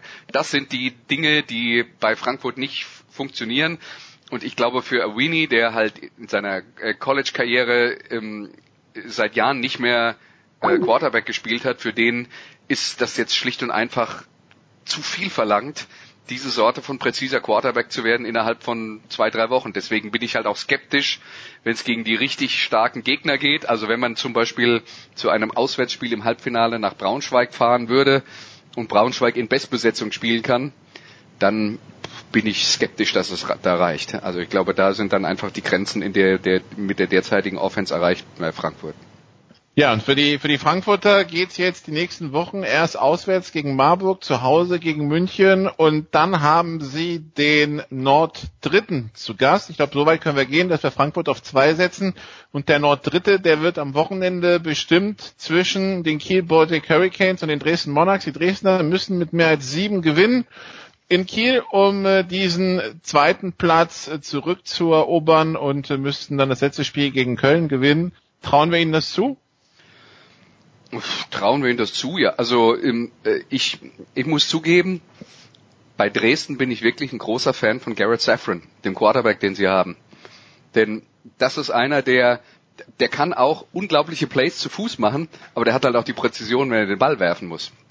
Und das ist äh, eigentlich die perfekte Mischung. Ah, das Ding gegen also Kiel. Also einer für Frankfurt, ja? Also äh, lass mich genau, wenn wenn der in Frankfurt spielen würde, wären sie definitiv zwei Schritte weiter und nicht nur einen. Und ähm, äh, also äh, der, das Spiel gegen Kiel sehe ich eigentlich relativ ausgeglichen. Das äh, glaube ich hat ganz viel Spannung ähm, äh, diese Partie und da würde ich mich jetzt nicht festlegen wollen ähm, wer das gewinnt und die sieben Punkte äh, aufzuholen, halte ich auch nicht für ausgeschlossen, aber sie spielen natürlich auswärts. Und äh, das Problem, das ich bei Dresden sehe, ist halt eher die Verteidigung. Die ist jetzt nicht so grandios und ähm, da äh, haben, haben die Kieler möglicherweise ein paar Angriffswaffen, äh, zum Beispiel der Herr mit der Nummer eins. Äh, ob die den dann stoppen können, äh, klar, äh, das, äh, das sind die Fragen, die äh, in diesem Spiel möglicherweise dominieren. Und ich glaube, der Producer meldet sich gerade zu Wort. Bitte. Mit Handzeichen mache ich das. Gab es nicht mal Zeiten, wo wir nie davon ausgegangen wären, dass ein Spiel in Kiel Andreas knapp werden könnte, weil Kiel so überlegen war. Was ist passiert? Ist die Kohle abhanden gekommen?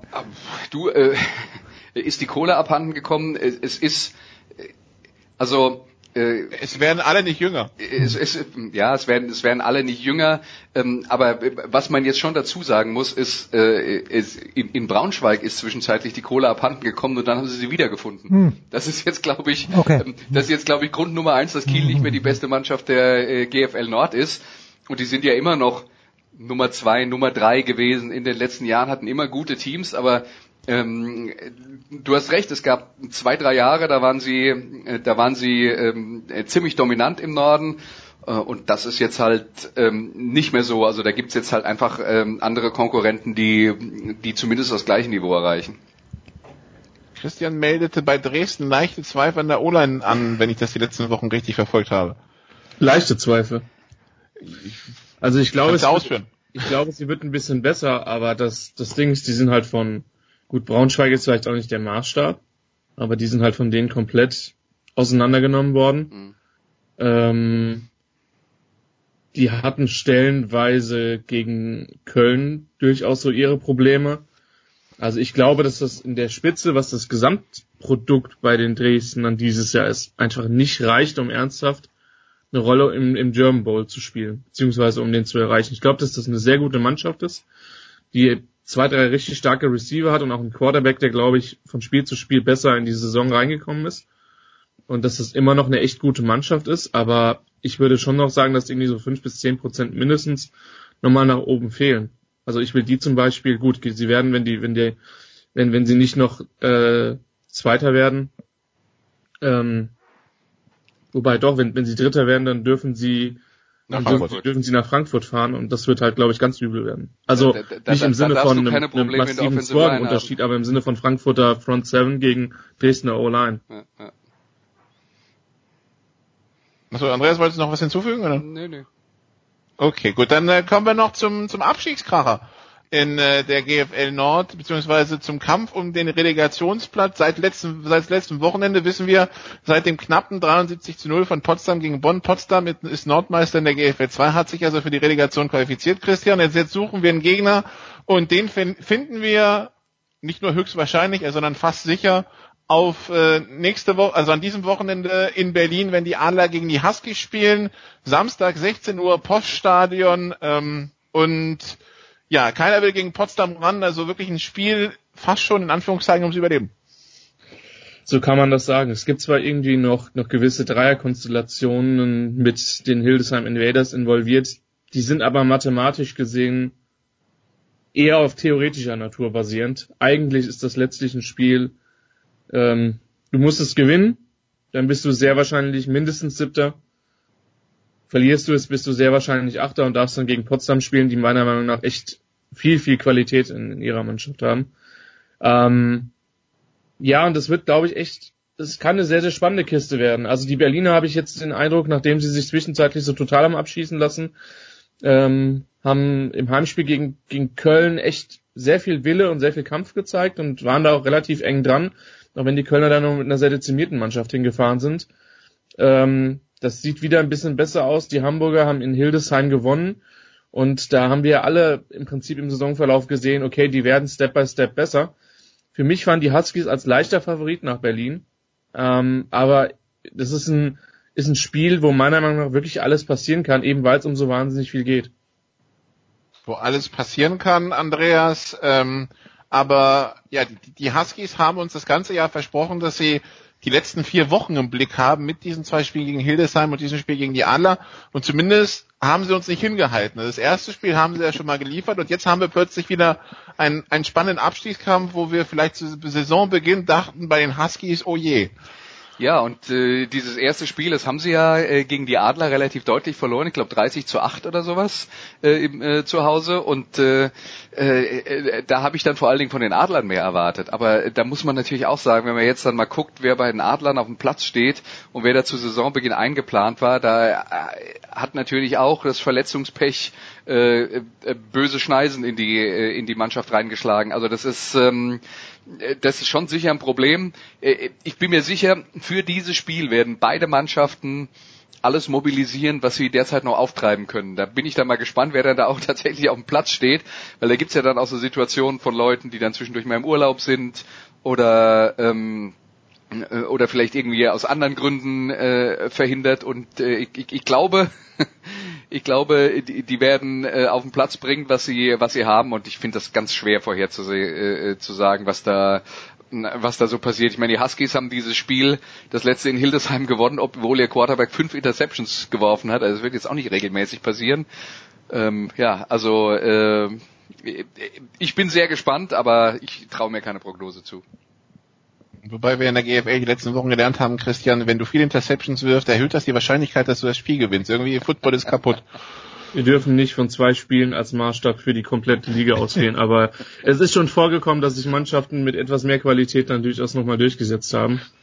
Das ist, denke ich, dann nochmal der letzte Hinweis auf die Frankfurter Offense in dieser, in diesen letzten Wochen. Gut, dann machen wir eine Pause und geht's mit der NFL weiter jetzt. Ja, ja, ja, schon, aber ich bin jetzt hier noch gerade am Rechnen, ich habe einen Taschenrechner rausgenommen. Wie war das Ergebnis? 72-0, Andreas, oder was, äh, welches Ergebnis wurde angesprochen? Und ich will, Ja, wie, 70-0.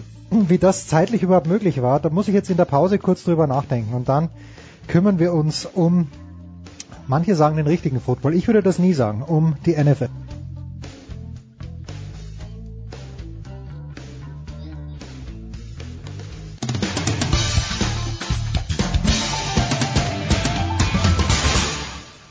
Hier ist Zweitschwung-Europameister Christian Reis und ihr hört Sportradio 360. Ja, es geht weiter mit Fußball. Er hat sich äh, eine, äh, mit Football selbstverständlich, er hat sich eine Auszeit genommen seit dem Fußball. Franz Büchner ist wieder da, Andreas Renner in den Studios, Christian Schimmel und Nicolas Martin auf Skype. Und ich habe nur, wie immer, eine Frage zum Auftakt, bevor ich die Experten plaudern lasse. Ich stelle sie dem Franz. Ich lese auf Twitter, meine ich, äh, von einem Last Hooray für Ben Roethlisberger. Say it ain't so, Franz. Was soll ich dann in meine Studios aufhängen, wenn Big Ben nicht mehr am Start sein wird? Wie sind die Aussichten für Pittsburgh im kommenden Jahr? So Also schlecht sind sie nicht. Äh, aber das hängt auch ein bisschen mit äh, Ben zusammen. Also äh, wenn er fit ist, wenn er gut spielt, hat er ja genug Waffen zur Hand. Und dann kann das eine Saison werden. Wenn es wirklich das, das letzte Hurra ist, wie es da angekündigt wird, dann könnte es ein ganz, ganz dickes Hurra werden. Aber da sind natürlich wie immer so ein paar Sternchen dran zu packen. Wir haben das in den letzten Jahren gesehen, die Anfälligkeiten. Auch bei Ben, was so Verletzungen angeht. Wäre wär schön, wenn er nochmal eine äh, volle Saison durchziehen kann mit seinen entsprechenden äh, Kollegen vorne drin, die dann vielleicht auch weniger sperren, absitzen etc. Und dann äh, kann das eine sehr gute Saison werden. Gerade offensiv hat äh, Pittsburgh ja mit den besten Kader nach wie vor. Nikola, jetzt Einer- darfst du wieder. Ja. Bitte. Einer, für den es nicht das Last Hooray ist, sondern im Gegenteil, für den es noch ganz viele Jahre weitergehen könnte, Andreas, ist der Commissioner Roger Goodell. Ähm, äh, die Fans finden ihn nicht so schön oder nicht so toll, die die Owner schon. Ähm, wie wie siehst du die Rolle von so Roger toll. Goodell die besten die letzten Jahre? Kannst du nachvollziehen, dass sie ihn quasi äh, bis 2021 oder 2022, glaube ich, so jetzt schon verlängern wollen? Also ich finde das ähm, in, insofern, äh, also da- das, was jetzt dann passiert, äh, das ist ganz praktisch für die Teams, weil was, was Roger Goodell ist, er ist das Feindbild der Öffentlichkeit und aber auch der intern der Spieler. Ähm, aber was er durchsetzt, ist das, was die Besitzer wollen. Nur über die redet niemand, weil die reden alle nur über Goodell. Das heißt, ähm, äh, der, der wird vorgeschickt, um, äh, um das umzusetzen, was die, was die Teambesitzer gerne wollen. Und ähm, äh, deswegen ist es halt, ist es halt praktisch, ihn zu haben. Äh, au- auch als Sündenbock, dafür wird er natürlich fürstlich entlohnt, das wollen wir nicht vergessen. Ich habe irgendwas äh, gelesen von, der hat bis jetzt als NFL-Commissioner ungefähr 350 Millionen Dollar verdient. Ähm, wie gesagt, ha, habe ich gehört, nicht nachgerechnet. Ähm, und äh, was man natürlich auch sagen muss, was unter Godell funktioniert in der NFL, das ist die finanzielle Seite und wir sollten nicht unterschätzen, wie wichtig der Teil ist für die Teambesitzer. Und dass da, solange solang die, der, der Rubel rollt, ist alles gut und dann ist es ihnen auch wurscht, was die Fans sagen und was die äh, und was die ähm, möglicherweise die Spieler sagen. Aber äh, es gibt natürlich äh, wichtige Situationen, ähm, wie zum Beispiel, das äh, haben wir ja auch mitbekommen, die Spielergewerkschaft hat schon letzte Woche angekündigt, dass im Jahr, glaube 2021 ist es, wenn ähm, wenn der Vertrag zwischen Spielergewerkschaft und äh, und Liga endet, dass dann ein Streik sehr wahrscheinlich ist, weil man mit den derzeitigen Situationen überhaupt nicht zufrieden ist. Also da ist schon eine Menge Säbelrasseln und vielleicht kann man das dann eben auch so interpretieren, dass Godell ähm, da jetzt dann schon mal vorausschauend die Rückendeckung der Teambesitzer bekommt für diese Verhandlungen, die mit Sicherheit schwierig sein werden. Ja, also der letzte, der letzte Deal 2011 erzählt nach einem 132 Tage Lockout, wobei tatsächlich ist dann diese diese großen Streiks wie in der NHL oder so haben wir tatsächlich oder in der NBA ist äh, hat Goodell noch nicht gehabt und bin gespannt, wie es wird in 2021. Meinst du, da kommt wirklich so ein ganz dunkles Gewitter auf ihn zu? Also ich glaube, dass er sich auf jeden Fall mit Dingen auseinandersetzen muss, mit denen er sich bis jetzt nicht in der Form beschäftigt hat. Und zwar, das ist dann vor allen Dingen die Frage, wie gehe ich denn mit, mit vor allen Dingen diesen Suspensions halt um? Also vor allen Dingen, wie differenziere ich denn zwischen, sag ich mal, einem, einem Drogen- oder einem PED, also Performance and Haste Drugs Delikt und, und wie differenziere ich dann mit zwischen Gewaltdelikten oder ähnlichen Geschichten? Also ähm, nochmal, das sind Sachen, da hat Andreas völlig recht, die werden von den Ownern gewollt und dementsprechend auch mitgetragen und äh, in der Hinsicht ist dann auch ein gewisser Rückhalt da. Ich glaube, der letzte Streik in der NFL, der wirklich Spiele betroffen hat, hatten wir Ende der 80er, wenn ich nicht alles täuscht. Ähm, von daher, ich glaube, dass die NFL im Gegensatz zu der einen oder anderen Sportart verstanden hat und auch die Spieler verstanden haben, dass mit jedem, mit jedem Spiel, was verloren geht, ähm, ungemeiner Image-Schaden und ungemeiner Geldverlust einhergeht. Das hat die NHL ja durchaus relativ hart zu spüren bekommen zwischenzeitlich. Von daher denke ich schon, dass dann beide letztlich sich konstruktiv einigen. Ähm, die Fronten vor, der, vor den Verhandlungen des letzten Collective Bargain Agreement waren ja auch sehr, sehr verhärtet und man hat sich dann ja auch noch relativ, relativ schnell dann auch noch geeinigt.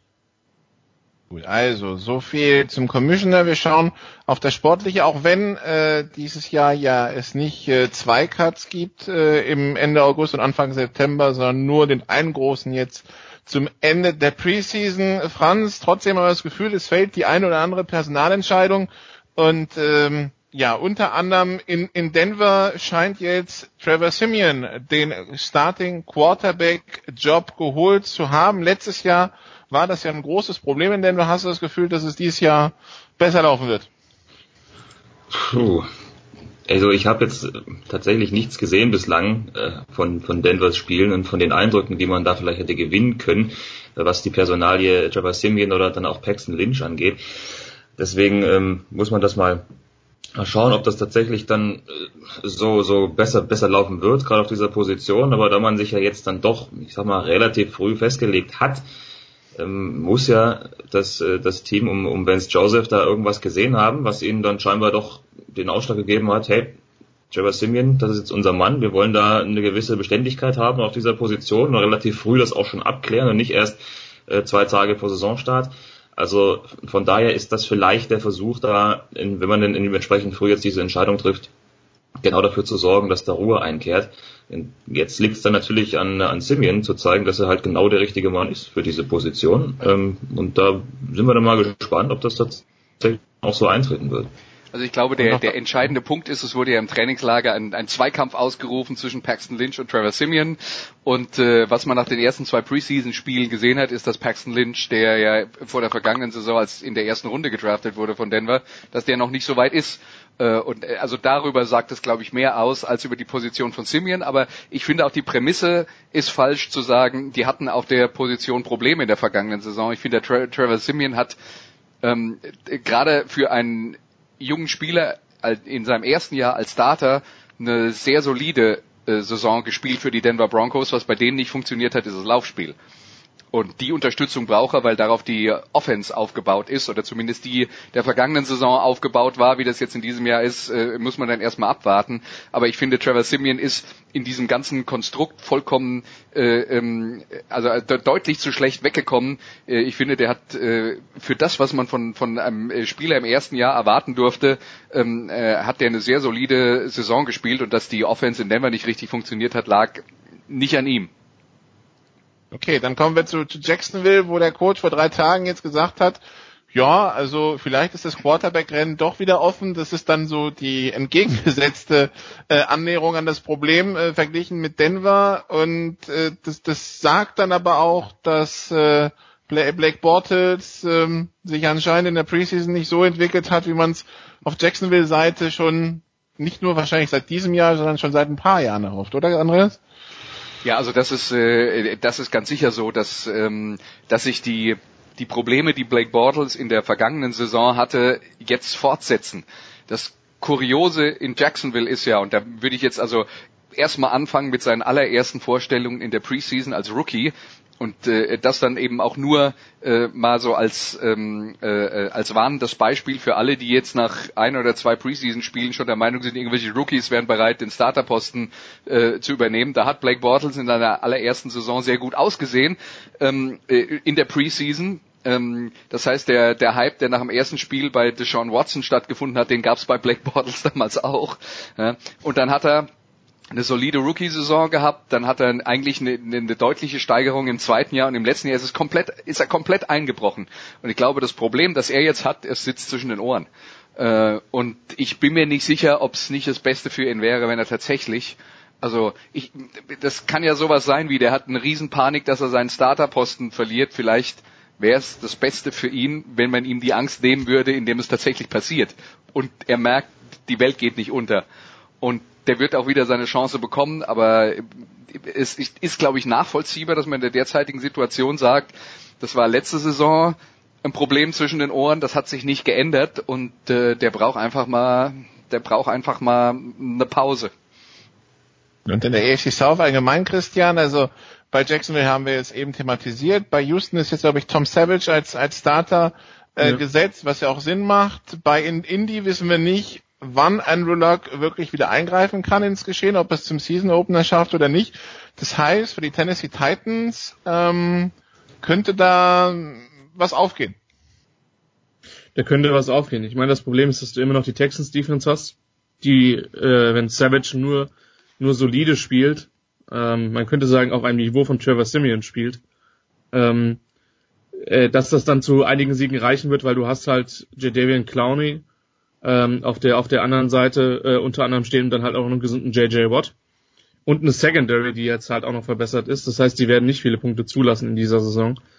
Ähm, aber zu den Titans, ich glaube, das wird eine der der Mannschaften, die man sich im im Game Pass oder im TV halt öfter ansehen sollte. Ähm, die werden viel laufen, die können laufen, die haben eine unheimliche Urgewalt in der Offensive Line. Ähm, die gehen da so ein bisschen den anderen Weg als die ganzen Spread Offenses in den letzten Jahren. Ähm, die haben mit Marcus Mariota einen Quarterback, der, denke ich, sich Schritt für Schritt in eine positive Richtung entwickelt hat und von dem man jetzt auch erwartet, dass er nochmal einen Tacken besser wird. Ähm, nachdem der, wie gesagt, aus einer komplett anderen Offense im College gekommen ist. Ähm, die haben meiner Meinung nach ziemlich gut gedraftet in den letzten Jahren. Und ähm, das merkt man dann entsprechend auch auf dem Platz. Wie gesagt, sehr viel junges Talent, starke O-Line. Und da kann für die Titans dieses Jahr was gehen. Also nicht nur Richtung Divisionssieg, sondern vielleicht sogar noch ein bisschen weiter. Das, was ich von denen in der Preseason gesehen habe, zugegeben, das ist dann immer ähm, sehr, sehr limitiert, was die Teams da machen, aber rein vom Anspruch, der da jetzt in Nashville herrscht, ist das eine, ist das eine echt gute Footballmannschaft mit viel Intelligenz gebaut und auf die freue ich mich in diesem Jahr auf jeden Fall. Also die die Titans, ein Team, auf das wir schauen werden. Und dann äh, wäre noch das Thema Rams. Ähm, Franz, weil dort ja ein sehr junger Head Coach aktiv ist mit Sean McVay und das hat den ehemaligen Rams Head Coach Mike Mart anscheinend dazu bewegt, zu gehen, dass die zu sagen, dass die Rams auf dem Holzweg sind. Äh, für einen jungen Quarterback braucht man einen erfahrenen Coach und nicht einen jungen Coach. Ähm, ich wundere mich zwar, dass man jetzt dieses Fass aufmacht, aber ähm, also ich ich bin ja der Meinung, wenn er Fachwissen mitbringt und es den Spielern vermitteln kann, dann ist er der Richtige, egal ob er jetzt 30, 40 oder 60 ist. Wie siehst du das? Bin ich auch der Meinung. Wichtiger ist ja eher, dass das dass die Zusammenarbeit irgendwie äh, funktioniert und, und fruchtbar ist. Und ob der da jetzt irgendwie 30 oder 60 ist, ist sollte dann eigentlich egal sein. Ähm, dann aus so einer Position de, des Ärgers da vielleicht solche Aussagen zu tätigen, hilft da glaube ich keinem in dieser, in dieser Mannschaft. Und deswegen kann ich das auch nicht ganz nachvollziehen, warum man da jetzt dieses Fass aufmacht. Ähm, wichtiger ist tatsächlich, dass die Leistung stimmt und dass äh, ja, ja, das muss man sich am Ende messen lassen. Das ist natürlich völlig logisch, aber da von vornherein da irgendwie so das abzudeckeln, dass das sowieso nicht äh, funktionieren wird, das äh, bin ich dann auch etwas eigenartig. Gerade weil McVay in, im letzten Jahr in Washington ähm, äh, sehr gut mit dem Quarterback zusammengearbeitet hat. Aber ich musste jetzt gerade dann, als du die Geschichte erzählt hast, ich hatte das auch gelesen, äh, musste ich denken, das ist wie Armin Fee, der sich darüber beschwert, dass mit Dom Domenico Tedesco einer Cheftrainer ist, der, der viel zu jung ist, seiner Meinung nach. Selbe ja, aber wir, lernen ja, Andreas, in der GFL viele sehr junge Coaches kennen, äh, wo ich auch nicht das Gefühl habe, okay, die, das ist wirklich ein Qualitätsabbruch verglichen mit, nennen wir es mal, Veteranen. Nicht unbedingt und gerade Coaching äh, und zwar in allen Sportarten ist ein, äh, ein Job, in dem man in dem man immer wieder bereit sein muss, neue Dinge zu integrieren oder alte Dinge neu zusammenzufügen und äh, man könnte jetzt auch bösartig sagen, je älter Menschen werden, umso weniger flexibel werden sie in diesen Dingen. Insofern könnte man das Pferd auch genauso äh, rum, äh, gut andersrum aufzäumen und sagen, ähm, die, die, Wahrscheinlichkeit, dass du, dass du gut arbeitest und, ähm, äh, und, und immer auf dem neuesten Stand bist, ist vielleicht größer, wenn du einen Jungen hast. Flexibel sind nur wir bei Sportradio 360, weil wir jung sind. Aber, aber, darf ich äh, darf ich jetzt mal noch, also meiner meiner Sicht äh, äh, ganz kurz noch eine Sache unterbringen, ja, bitte. Äh, weil äh, weil ich gerade bei ähm, bei ESPN auf der Internetseite bin, auf der NFL Internetseite und da sehe ich die schockierende Nachricht des Tages: Die Patriots haben Donald Trump einen Super Bowl Ring gegeben. Was sagen wir dazu, Franz? Lieber gar nichts. Ja, ich, ich, äh, zum Glück habe ich dieses Patriots Poster abgenommen hier. Äh, und äh, jetzt, wobei ich, ich weiß nicht, ob die, gut, bei den, bei den Steelers, da kenne ich die politischen Allianzen auch nicht, aber was ich auch gelesen habe, Woody Johnson ist ja jetzt äh, Ambassador, glaube ich, seit gestern, also seit Dienstag in, in London. Großbritannien. Großbritannien. Aber das war vorher in Irland, glaube ich, der, der Rooney von Steelers. Art Rooney, nein, nicht Art, wie hieß er doch? Art Rooney? Äh, ich bin mir nicht ganz sicher. Ja, Andreas hat natürlich, er nickt. Ich glaube, das war Daniel, Art war der Papa. ja, genau, pa, den Papa, he's not longer with us, probably. Fantastisch. Danke Nicola, äh, danke Franz, danke Christian. Wir machen eine kurze Pause in der Big Show 320. Dann gibt es eine Krisensitzung zum Knöchel der Nation aus Österreich, aber das äh, nach einer kurzen Pause.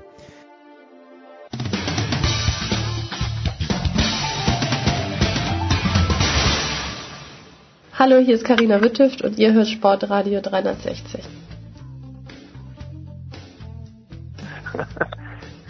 Meine Damen und Herren, es geht weiter in der Big Show 320 Sportradio 360.de mit allergrößter Freude. Selten bin ich mit so großer Freude wieder zurück in die österreichische Fußball-Bundesliga gegangen, denn nach fünf Spieltagen führt der glorreiche SK Bundegammer Sturm Graz ungeschlagen mit fünf Ein-Tor-Vorsprungssiegen die Tabelle an und ich freue mich sehr, dass ein eingefleischter GRKler, nämlich äh, Martin Konrad, jetzt mit mir gleich den SK Sturm loben wird. Servus Martin.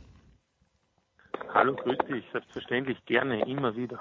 Und dann freut mich auch, dass ich auch einen Schwarz-Weißen, wie er gerade gesagt hat, allerdings einen anderen Schwarz-Weißen, und es ist kein Spieler des Linzer ASK oder Trainer des Linzer ASK, aber einen neuen äh, Gast bei uns begrüßen darf, nämlich Alfred Tatar. Servus, Herr Tatar. Ja, hallo, grüß euch alle miteinander. Warum Schwarz-Weiß? Irgendwas vom Wiener Sportclub ist mir äh, in Erinnerung geblieben. Wie romantisch war das denn damals auf diesem sehr, sehr kleinen Platz, wo der Wiener Sportclub Sturm mit einer Ausnahme, ich glaube 80, 81er Sturm fast Meister geworden wäre. Dort haben sie mal gewonnen, aber sonst immer ein sehr, sehr schwieriges Pflaster für Sturm. Wie, wie romantisch war es wirklich? Ja, sehr romantisch. Ich erinnere mich gern zurück an die Duelle mit Sturm. Es hat dort einen Spieler gegeben, den habe ich gefürchtet wie der Teufel des Weihwasser, den Mandy Steiner, der Eisenfuß. Aber die Duelle mit äh, den Sturmern, Sturmlern war ihm, waren immer sehr emotional und sehr aufregend. Einmal habe ich sogar das 3 zu 1 ein Siegestor gemacht. Sowas will ich gar nicht hören in meiner Sendung. Da hat man den Werner Gregoritsch auch ja. schon mal, der, den alten Georg Haller, der 1980 das Siegtor für Sturm gegen Walter Saria, das waren noch Zeiten. Da hat's noch, äh, noch Leute wie Walter Saria gegeben und Mandy Steiner erinnere ich mich gut, hat damals, Martin, kannst du dich erinnern, der Manfred Steiner hat damals beim Hallenturnier in Graz absichtlich den Ausgleich sich selber ins Tor reinkaut zum 2 zu 2 gegen den GRK, damit Sturm im Halbfinale, ich glaube, gegen Dynamo Zagreb spielen hat dürfen.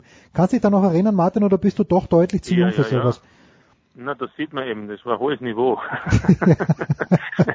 ja, nein, nein, nein, kann ich mich schon erinnern. Nein, Hallenturniere waren gefürchtet. Das war eigentlich ein Pflichttermin. 25.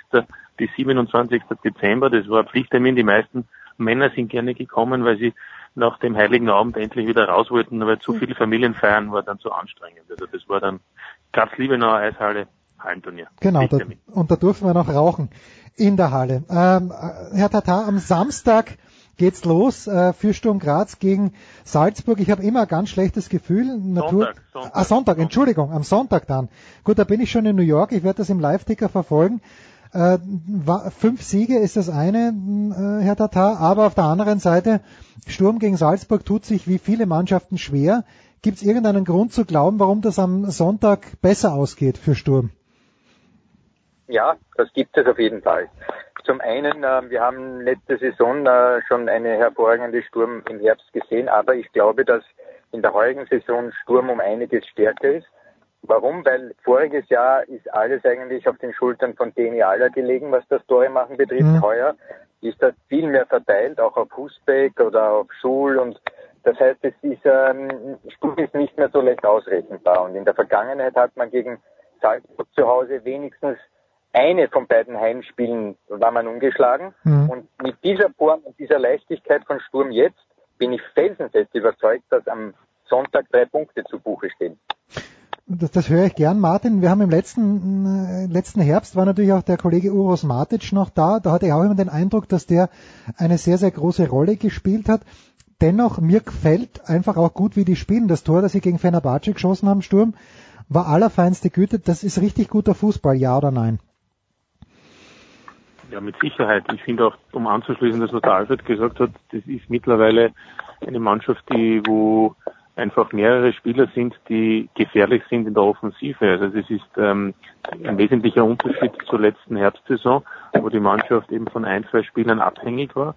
Und jetzt gibt es sicherlich neben den bereits genannten noch Hirländer, noch vor allem Röcher, ähm, Lovric, also es ist, es ist an, an einigen Spielern, Zulechner kommt immer wieder ins Spiel und bringt dann nochmal etwas Schwung und auch ähm, Attraktivität und Aggressivität ins Spiel. Es ist also wesentlich äh, mehr, unter Anführungszeichen, Personal dafür verantwortlich, dass es bei Sturm ganz gut läuft. Und ein zweiter für mich entscheidender Aspekt ist die Mannschaft, und das sagt sie auch selbst, ist im Vergleich zum letzten Herbst wesentlich frischer. Und zwar Mhm. nicht nur geistig, sondern auch körperlich. Das liegt auch an den mittlerweile in den letzten Wochen und Monaten doch veränderten Trainingsmethoden beziehungsweise an der Trainingsintensität vom Trainer, von Franco Foda, der da etwas geändert hat. Und deswegen wirkt die Mannschaft auch auf dem Spielfeld sehr oft lebendiger als der Gegner.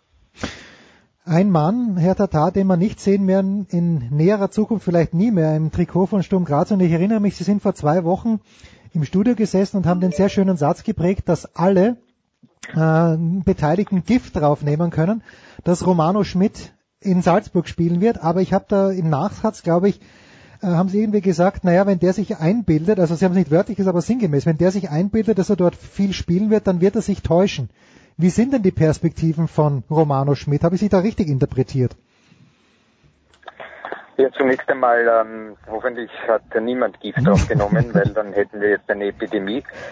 Aber zum anderen, äh, Schmidt hat natürlich den Weg gesucht, äh, den alle Spieler einschlagen wollen, die glauben, ganz hinaus, ganz hinaus, hoch hinaus zu wollen. Und da ist natürlich Red Bull Salzburg in Österreich eine erste Adresse.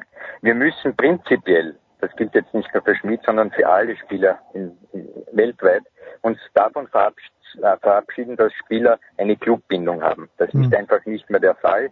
Man geht dorthin, wo man äh, in seiner kurzen Profilaufbahn am meisten verdienen kann oder die größten Erfolge feiern kann. Daher ist dieser Schritt, den Schmidt gemacht hat, logisch. Er verbessert es sich aus seiner Sicht finanziell und aus seiner Sicht auch, äh, was seine sportlichen Erfolge betrifft. Also dieser Schritt war ganz klar für mich, aber, und das ist das große Aber, viele Spieler ähm, äh, denen die äh, Lorbeeren schon um den, äh, um den Kopf gehängt werden, äh, wachen dann auf und sehen, dass es vielleicht doch nicht so einfach ist. Es ist die Pyramide sehr spitz, das heißt, wenige schaffen es bis in den Olymp. Mhm. Viele müssen dann bei einer steilen Kehre schon umkehren und vielleicht auf etwas unteren Plätzen Platz nehmen und dort ähm, ihr Auskommen finden. Daher, ob Romano Schmidt eine große Karriere bevorsteht oder nicht, das entscheidet nicht nur er, das entscheiden viele andere Dinge noch zusätzlich, ob er von Verletzungen verschont bleibt, ob er vielleicht auch einen Trainer trifft, der meint, es ist nicht der Richtige und ihn daher nicht einsetzt. Daher viele Karriere, äh, Karrieren sind schon daran gescheitert, dass es Kleinigkeiten sind, die den Weg versperren und beschmutzen. Ist er erst am Anfang. Ist er denn so gut, Martin? Also ich habe ihn gesehen, mir kommt er sehr, sehr schnell vor, mir kommt aber auch äh, ein bisschen klein vor, der Junge. Ja, soll kein Nachteil sein. Nein. Der Fakt ist, dass er seit, seit Jahren äh, Nachwuchsnationalspieler Österreichs ist und von da gilt er einfach als einer der äh, eines der größten Talente und als einer der größten Hoffnungen, eines der größten Hoffnungen im Offensivbereich. Und das sagt jeder Trainer, der mit ihm gearbeitet hat im ÖFB. Und das sagt vor allem oder haben vor allem auch seine Nachwuchstrainer beim SK Sturm gesagt, einfach an Günter Neukirchen und Markus Schopp, die mit 15 mhm. schon zu den Amateuren hochgezogen haben und die in den letzten zweieinhalb Jahren mit ihm intensiv gearbeitet haben. Und die sagen, das ist neben Maresic der Spieler gewesen, das hat man einfach gesehen. Punkt eins, Punkt zwei, dass er jetzt wechselt, gebe ich dem Alfred recht, das kann gut gehen, muss nicht gut gehen. Fakt ist aber auch, und aus seiner Sicht ist das natürlich nachvollziehbar, die Entscheidung, auch wenn man anderer Meinung sein kann, aber aus seiner Sicht nachvollziehbar. Er hat in den letzten fünf, sechs Monaten, also nehmen wir das Jahr 2017 her, insgesamt mit der Profimannschaft 75 Minuten Fußball gespielt mhm. von möglichen 2000 Minuten. Den Rest hat er trainiert, jeden Tag. Er durfte ja großteils überhaupt nicht mehr bei den Amateuren spielen, in den letzten vier, fünf Monaten überhaupt nicht mehr. Mit anderen Worten, er hat nicht gespielt. Und der okay. Liefering wurde ihm versichert, er spielt die nächsten 15 Spiele. Also da muss schon viel passieren, dass er nicht spielt. Das heißt, er hat jetzt Spiele und der Alfred wird mir recht geben, an den 17-Jährigen sollte man vor allem Matchpraxis geben. Und die hat er jetzt. Und dann muss er selbst entscheiden mit seinen, mit der Konkurrenz, ob er da zurechtkommt, ob er auch für dieses Spiel passt, denn da gebe ich dir recht. Er ist ein Spieler, der den Ball benötigt. Bei Salzburg geht es ja oft um Pressing, Angriffspressing, Offensivpressing. Ob er für dieses Spiel dann da richtig ist, das werden die nächsten Wochen, Monate und das nächste Jahr zeigen. Aber die Möglichkeit hat er. Kommt da noch ein, eine Ergänzung von Herrn Tatar? Nein, muss ja, ja auch nicht. Die ist natürlich vollkommen richtig von Martin Konrad. Ähm, Kleinigkeiten entscheiden darüber, wo es eine große Karriere wird. Und dieser Schritt, den er hier macht, ist trotzdem ein Risikoschritt. Also der Sturm hätte sicherlich jetzt auf äh, sich gesehen Einsätze bekommen mit, äh, mit dem äh, Fokus darauf, was die Stärken sind. Das ist eben das kreative Spiel nach vorne. Das ist besser ein wenig anders. Dort geht es mit ein, zwei, drei Kontakten recht hurtig. Daher kann man dort gar nicht phasenweise sein, seine Kreativität ausspielen, weil sehr viel ja auch schon ähm, sozusagen in den, in den Laufwegen strukturiert vorgegeben wird. Also es ist äh, eine zwiespältige Sache und er hat sich für das entschieden und er wird die Konsequenzen tragen. Ist es eine gute Entscheidung gewesen, dann werden ihm alle auf die Schulter klopfen. Wird es nicht so gut laufen, dann wird jeder sagen, wir haben es ja eh schon immer gewusst. Hm. Martin, jetzt gab es, um ein, ein letztes Wort noch zu Sturm Graz äh, zu verlieren. Es gab gestern einen Tweet, also am Dienstag einen Tweet von Sturm Graz, das entgegen anderslautenden Berichten oder auch entgegen des Facebook-Bildes des betreffenden Spielers es äh, Donis Avdicay bei Sturm Graz kein Thema ist. Ich habe nur eine, nee, mein, mein Sohn ist großer Fan von Donis Avdicay. Frag mich nicht warum, aber er hat das Sturmtrikot mit der Nummer 77, trägt er mit größter Freude. Wie viel wisst ihr Journalisten oder ihr Ex-Trainer, wie es ein Alfred Tatar ist, über diesen Spieler, was der sich geleistet hat in Graz, was wir nicht wissen? Naja, mittlerweile ist es ja ohnehin alles bekannt, was er Wobei in Graz war er relativ brav. Er hat dort eigentlich eher auf Schalke das Auto zerlegt und, und, und, und hat jetzt offensichtlich disziplinär äh, wieder einmal über die Stränge geschlagen und, und wurde deshalb auch unter Anführungszeichen von Schalke freigestellt. Aber in Graz war er unter anderem, also was das betrifft, ähm, eigentlich nicht so auffällig. Eher hat es das Problem gegeben, dass er vor nichts zurückschreckt, auch nicht vor Mitspielern und da hat es eher intern Streitigkeiten mhm. gegeben, die, die nicht immer nach außen gedrungen sind, die aber sicherlich im Gegensatz zur jetzigen Mannschaft ähm, äh, ein Problem dargestellt haben. Also jetzt ist es wirklich wieder mal seit längerer Zeit eine Mannschaft der Sturm, wo sich die Jungs auch privat treffen und wo das sogenannte Teamwork und das Zusammengehörigkeitsgefühl großgeschrieben wird und auch wirklich gelebt wird. Da ist AFTIA, sage ich gleich jetzt nochmal, sicherlich ein Problem und meines Wissens ist ja absolut kein Thema. Auch aus diesem Grund und wäre auch völlig unnötig und unsinnig jetzt hier etwas zu machen. Also das, das äh, ist eine einzige Erfindung, ich weiß nicht. Muss ja jeder jeden Tag irgendwas schreiben und da hat er sich halt gedacht, dann schreibe ich halt das, wenn der AfD ja schon ein, ein Sturmbild hat auf seiner Facebook-Seite. Gut, wir kommen äh, zu einer Mannschaft und äh, ich, ich möchte nicht verhehlen, Herr Tatar, es hat mich schon gefreut, wenn Sturm gegen bei Salzburg bin ich fast emotionslos, aber wenn Sturm gegen Rapid gewinnt, dann freut mich das immer doppelt. Auf der anderen Seite, Rapid Wien ist für den österreichischen Fußball natürlich eine sehr, sehr wichtige, wenn nicht die wichtigste Mannschaft. Jetzt hat man eigentlich gedacht, es geht besser los in diesem Jahr. Jetzt spielen zu Hause unglücklich, meine ich, gegen die Austria 2-2 verlieren. Auch unglücklich gegen Sturm irgendwo, da wäre 2-2 drinnen gewesen, finde ich am Ende. Was äh, ist die mittelfristige Perspektive, die der SK Rapid in der österreichischen Bundesliga hat? Ja, zunächst möchte ich eines betonen. Österreichischer Fußball hat immer davon gelebt, dass es äh, starke sogenannte äh, Provinzvereine gibt, ja, weil mhm. äh, dieser Ausdruck ist natürlich in sich eine Katastrophe, aber eine starke Innsbruck, eine starke Sturm, eine starke Salzburg oder auch die beiden Wiener Clubs, Rapid und Austria, wenn das, äh, wenn diese Vereine funktioniert haben, dann hat auch äh, der Zuspruch der Zuschauer gestimmt, dann hat das Interesse für den Fußball war sehr hoch und äh, Zurzeit ist es eben so, dass äh, Innsbruck nicht dabei ist im Konzert der Großen. Sturm jetzt Gott sei Dank äh, sehr stark ist, aber wer nachlässt, sind eigentlich im Großen und Ganzen die Wiener Vereine, wobei die Austria noch eher funktioniert als Rapid Wien zurzeit und das ist aber schlecht. Wir brauchen starke Wiener Vereine und wenn mhm. Rapid äh, so weiterhin auslässt, mehr oder weniger sportlich, dann, dann ist das für den österreichischen Fußball nicht gut. Ich wünsche mir eine starke Rapid Wien, aber leider wird dort äh, in der Vergangenheit äh, offensichtlich sind so viele Fehler passiert, dass jetzt die Konsequenzen kommen und die sind, sind eben unschön.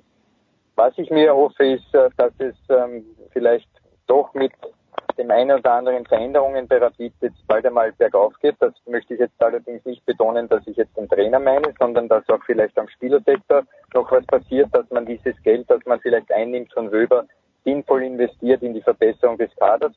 Noch einmal, wir brauchen eine starke Konkurrenz. Jetzt Sturm, das ist super, das ist toll, dass Sturm so gut dabei ist. Salzburg sowieso, die dominieren den Fußball in Österreich schon seit einiger Zeit. Wäre auch gut für Salzburg, wenn hier auch einmal größerer Widerstand ist. Mhm. Und deshalb brauchen wir starke Rapid und starke Austria auch noch dazu.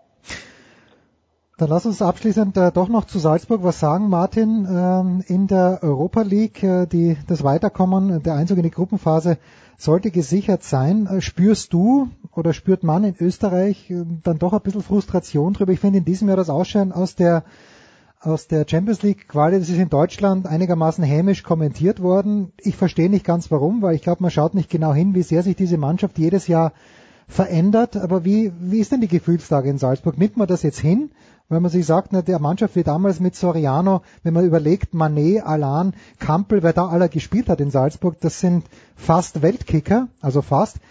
Wie ist die Stimmungslage in Salzburg, lieber Martin?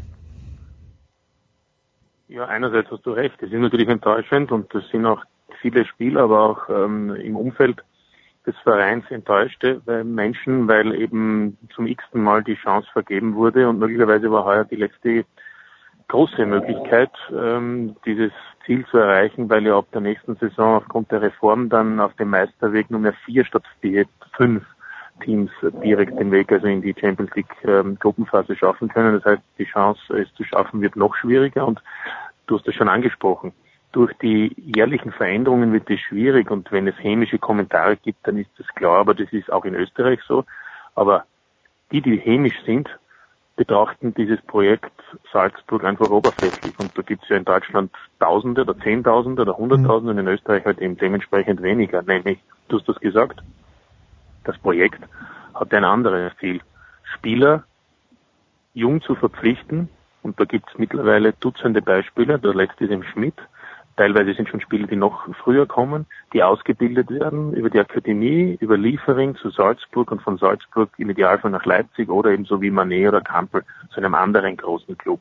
Und dieses Beispiel hat mehrfach schon funktioniert Und warum soll also dann am, am Projekt insgesamt etwas in Frage gestellt werden. Das Hauptziel ist nicht mehr die Champions League. Es wäre schön. Europa League ist auch gut. Dort macht man sogar Punkte im Herbst. In der Champions League wäre das eher nicht so wahrscheinlich gewesen. Mhm. Aber das Hauptziel ist, dieses Projekt so zu gestalten, wie es in den letzten drei Jahren gelaufen ist und nicht umsonst interessieren sich Juventus Turin, Bayern München und andere internationale Teams, wie dieses Projekt läuft und wollen etwas Ähnliches auf die Beine stellen, weil bei Bayern war der letzte ein gewisser Alaba, der ist aus der eigenen Jugend, also der ist mit 15 von der Wiener Austria gekommen, aus der eigenen Jugend in die Kampfmannschaft geschafft hat. Das heißt mit anderen Worten, dieses Projekt hat mittlerweile bei vielen Clubs, die sich ernsthaft mit Fußball beschäftigen und auch Fans sehr wohl an, an gewonnen, an Glaubwürdigkeit und Qualität und, und die anderen, ja okay, die schauen sich das halt an als Ergebnis und sagen, hahaha, aber in Wirklichkeit hat es damit nichts zu tun. Das ist ein anderes Ziel und da nimmt man das auch in Kauf, wenn eben dann das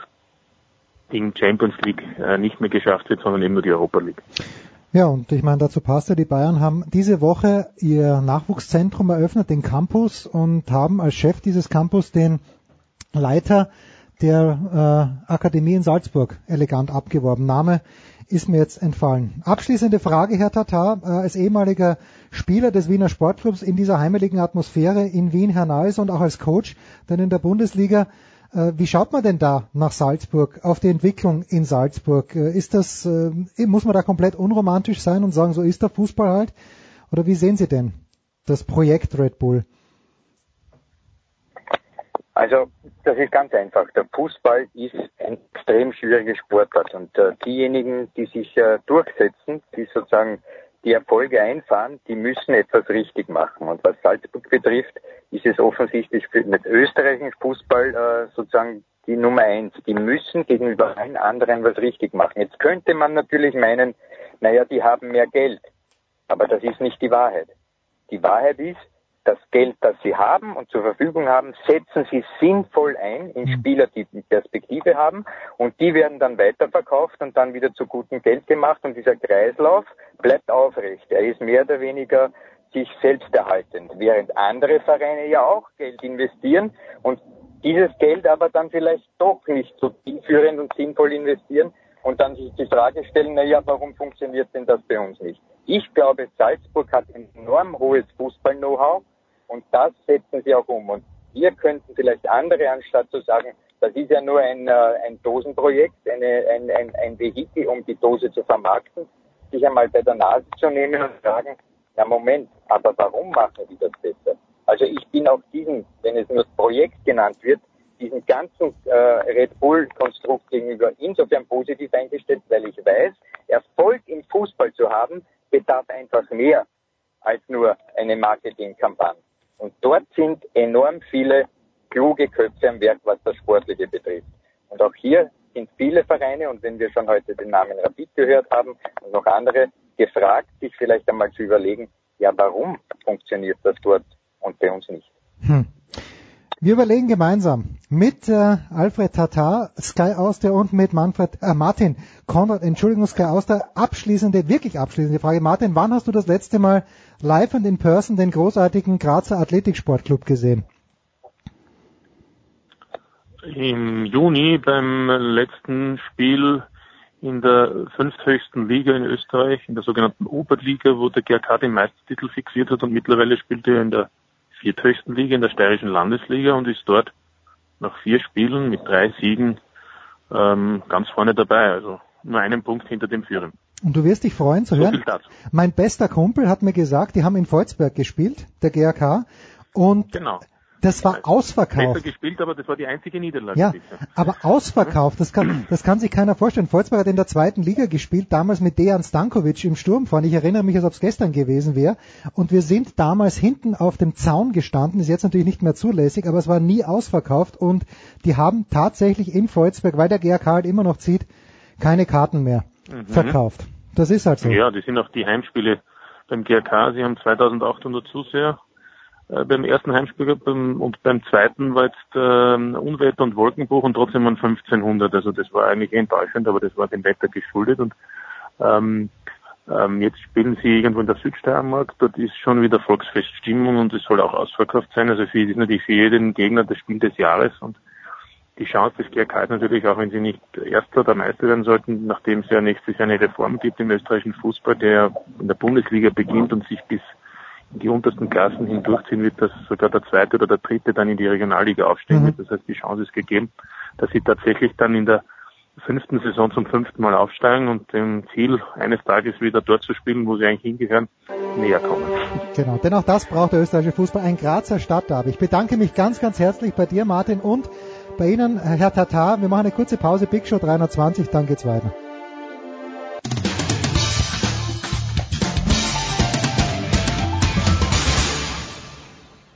Hallo, hier ist Marcel Schäfer vom VfL Wolfsburg und ihr hört Sportradio 360.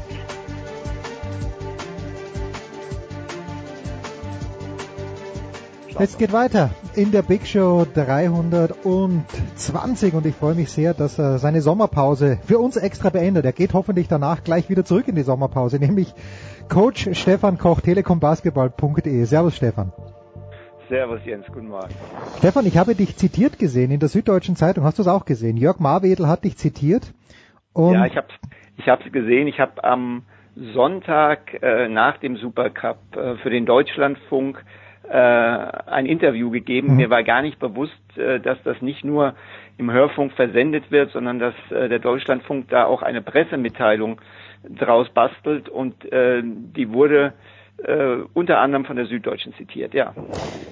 wenn ich dich richtig, wenn ich dich jetzt richtig zitiere, dann äh, meintest du ja, dass das deutsche Nationalteam über die Defensive kommen muss.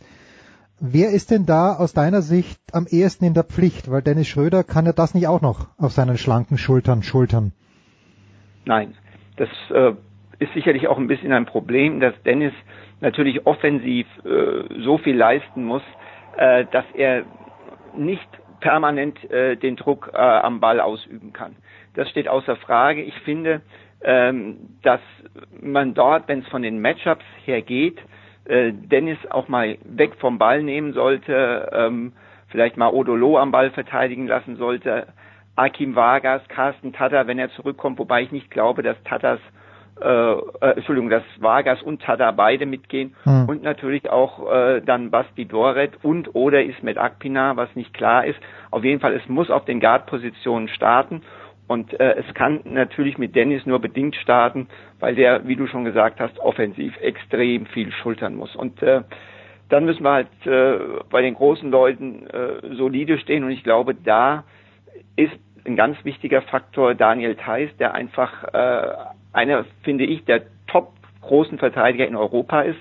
Er kann mit Guard switchen, kann große vor sich halten und er ist äh, ein Shotblocker, ein, ein Ringbeschützer äh, und er ist sicherlich da bei den Großen eine Schlüsselfigur.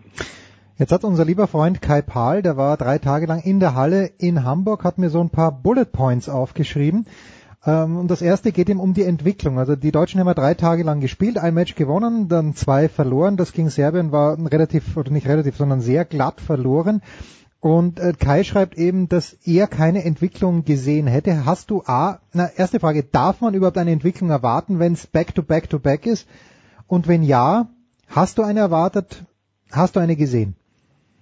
Also ich war auch in Hamburg, ich habe auch alle drei Spiele gesehen, ich habe aber auch das äh, Spiel gegen Belgien in Erfurt gesehen. Mhm. Und wenn ich von Erfurt gegen Belgien zum ersten Spiel beim Supercup gehe äh, in Hamburg gegen Russland, war das eine sehr, sehr große Entwicklung.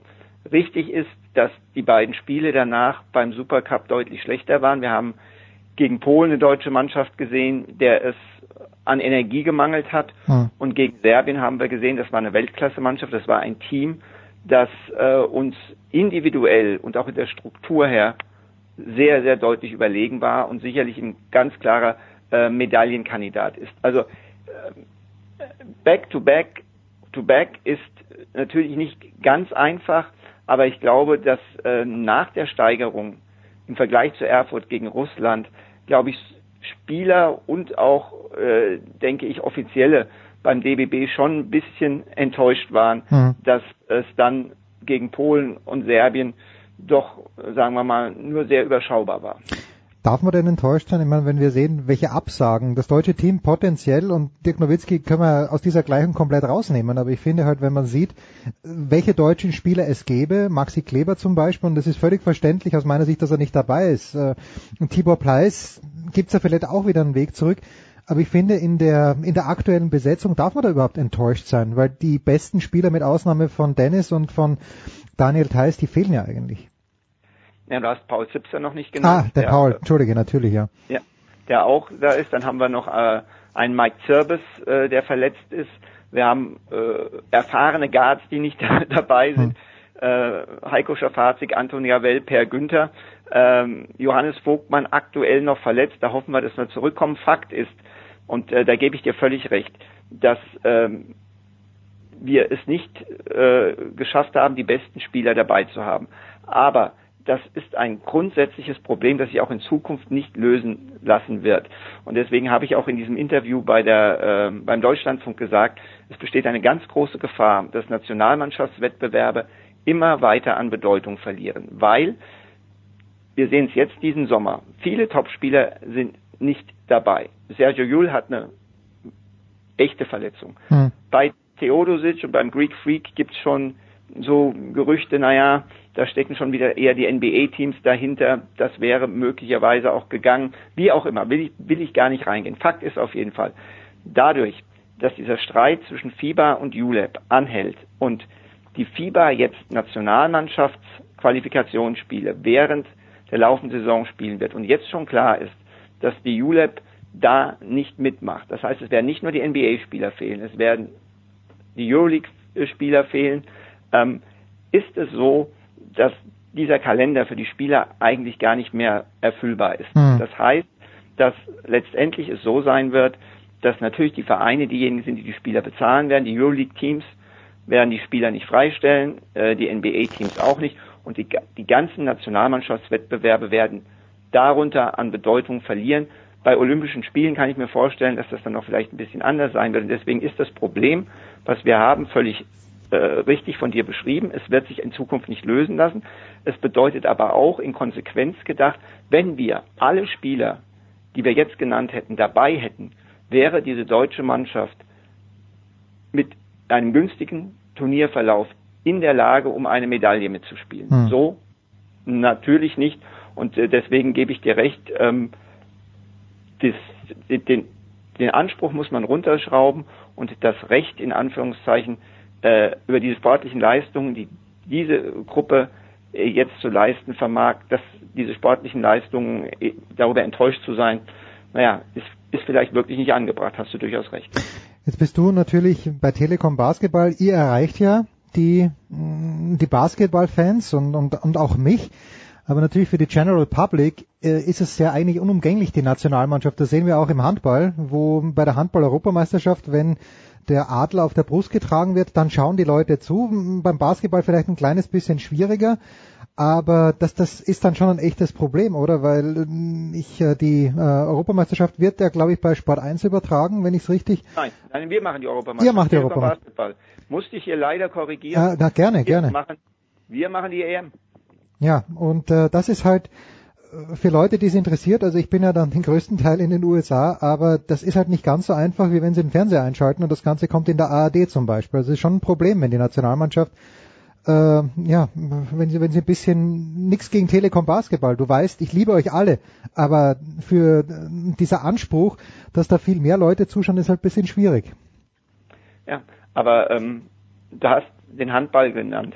Der Handball ist in, im, im, im Denken der deutschen Sportfans deutlich tiefer verankert Mhm. als der Basketball. Äh, du sagst, wenn der Handball mit dem Adler auf der Brust äh, spielt, stimmen die Einschaltquoten, auch äh, im frei empfangbaren öffentlich-rechtlichen Fernsehen. Ja, ist so. Beim Basketball stimmen sie nicht und deswegen haben ARD und ZDF ganz klar gesagt, wir machen das nicht.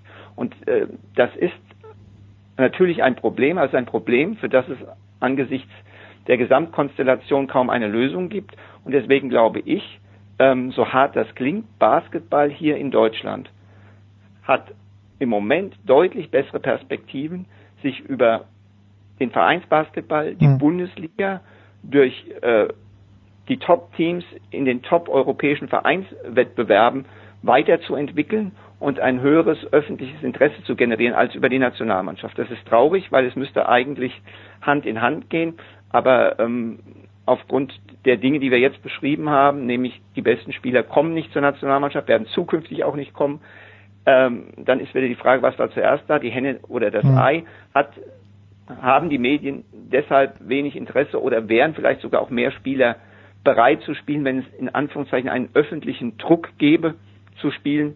Ich, ich glaube letzteres nicht. Von daher, ja, ist es leider so, wie es ist. So, ähm, jetzt müssen wir natürlich, wir müssten äh, ARD und ZDF in die Pflicht nehmen, denn wofür zahle ich meine GEZ-Gebühren? Die müssen das bringen, egal ob viele Leute zuschauen oder nicht. Aber anderes Thema. Zurück zum Thema. Du hast gesagt, die Serben Favorit für die Europameisterschaft und da schreibt unser, unser lieber Freund Kai Pahl ja auch, funktionieren als Team so gut, dass es schwerfällt, einzelne Spiele hervorzuheben. Und was ich interessant finde, Alexander Djordjevic ist am Start bei den Serben. Die Bayern sind aber, wenn ich die Pressemitteilungen richtig deute, im Moment gerade am Gardasee. Hat das aus deiner Sicht irgendwelche Auswirkungen oder rennen da eh so viel äh, erfahrene Spieler herum, dass es wurscht ist, wenn der Djordjevic ja später dazukommt? Ähm, also es hat sicherlich Auswirkungen, aber ich glaube, sie sind äh, überschaubar. Denn das ist jetzt Djordjevics zweites Jahr bei den Bayern. Letztes Jahr ist er ja auch aufgrund seiner Nationalmannschaftsverpflichtung später gekommen und da musste er im Prinzip seine Idee, wie die Mannschaft spielen soll, von null etablieren. Jetzt sind seine Assistant Coaches da, die schon ein Jahr mit ihm bestritten haben. Äh, Und ich glaube, da ist vieles klarer und eindeutiger. Also das ist sicherlich ein Nachteil, aber äh, ich würde ihn deutlich geringer einschätzen, als das im Vorjahr der Fall war.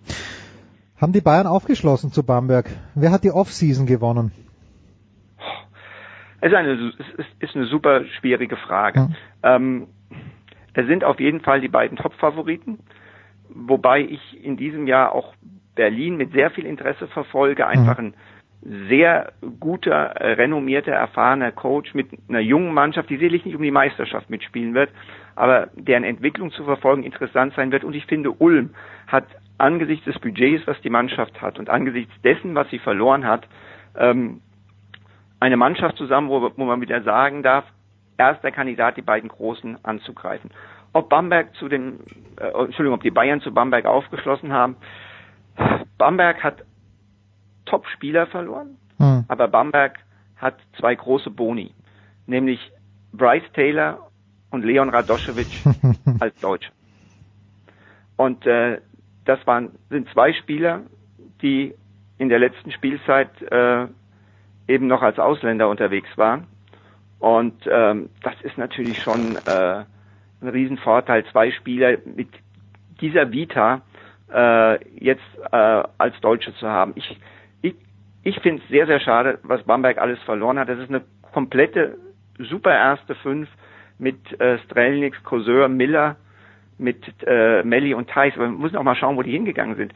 Die sind zwei in die NBA und drei davon sind zu Euroleague Final Four Teams gegangen. Das kann niemand andere sagen. Hm. Die Bayern haben sich bemüht. Der Kleberverlust äh, tut weh.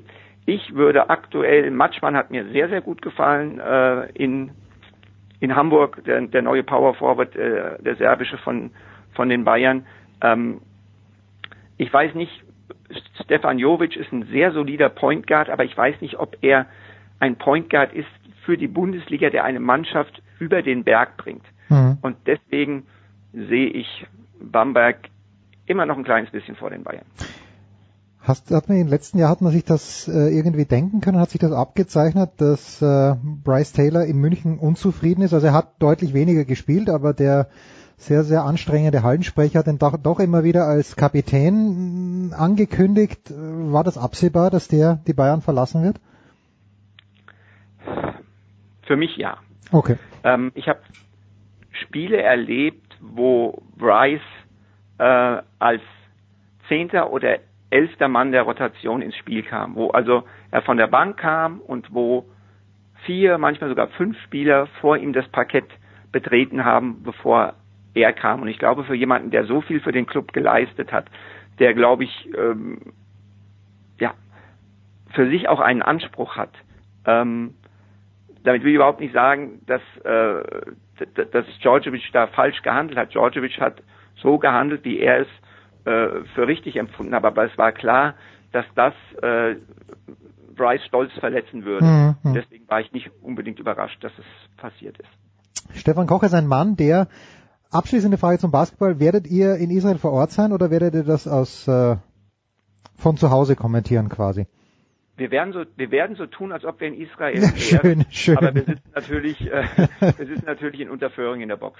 Ah, sehr, sehr schön. Na, nicht sehr, sehr schön, hätte ich euch gegönnt. Das Wetter wird wahrscheinlich ja. in Israel tendenziell besser sein als in Unterföhring, aber wenn man kommentiert, ist das eh so gut wie wurscht. Es gibt noch zwei Dinge, die Stefan Koch natürlich auch umtreiben. Ein Mann, der, und ich glaube, das ist Grundvoraussetzung, um bei Telekom Basketball arbeiten zu können. Michael Körner ist ein Mann, der sich für alle Sportarten interessiert. Buschi ist er nicht mehr am Start, aber war auch ein Mann, der sich für alle, auch Stefan Koch interessiert sich für alles. Und das Erste, wofür er sich interessiert, ist der ungeschlagene äh, Verein von Borussia Mönchengladbach. Ich glaube, ein hochverdienter Sieg am vergangenen Sonntag. Also ich habe ein kleines bisschen mit den Kölnern sympathisiert, Stefan, aber da kann man nicht meckern. Was willst, was willst du denn jetzt mit den Geißböcken? ähm, ja, also ich, ich mein, was wollen wir jetzt über Fußball reden? Es ist ein Spieltag gelaufen. Ja, aber besser als im letzten Jahr. Ja? Das ist, ist, ist, natürlich schön. Das ist ein, ist ein Start, wie man sich ihn wünscht. Äh, drei Punkte und äh, gegen, gegen diesen Kontrahenten. Aber hallo, wir haben, wir haben einen Spieltag hinter uns. Äh, da ist, da ist für mich noch nichts, wo ich großartig drüber reden könnte und wo ich mm, auch, auch noch keine wirklich großartigen Meinungen mir gebildet habe. Da muss schon ein bisschen mehr Zeit ins Land gehen. Gut, aber du hast dir über das ganze Jahr über eine Meinung zum Tennis gebildet. Du weißt, ich fliege äh, bereits am ja. Donnerstag in die USA. Ähm, der Zverev, der Junge, der hat dich ein kleines bisschen überzeugt. Wie ist er überzeugt? Was traust du ihm, das ist jetzt die konkrete Frage, was traust du ihm bei den US Open zu? Also, ich, ich, ich glaube, äh, ich glaube, dass er, dass er ins Halbfinale kommt und dann muss man einfach sehen, dann glaube ich, wird es ein, wird's ein Kampf für ihn. Aber ich, ich will nicht ausschließen, dass er das Turnier gewinnen kann. Aber ich sehe die, die Wahrscheinlichkeit nicht bei 50 Prozent oder höher. Wobei, ich stelle jetzt die Frage zurück an dich, weil der Tennisexperte bist du, dass ich mal was lerne hier in dieser Sendung. Wie schätzt du das Ganze denn ein? Wenn sich das Draw wieder so öffnet, also im Viertel, im, er kommt im Halbfinale entweder auf Nadal oder auf Federer.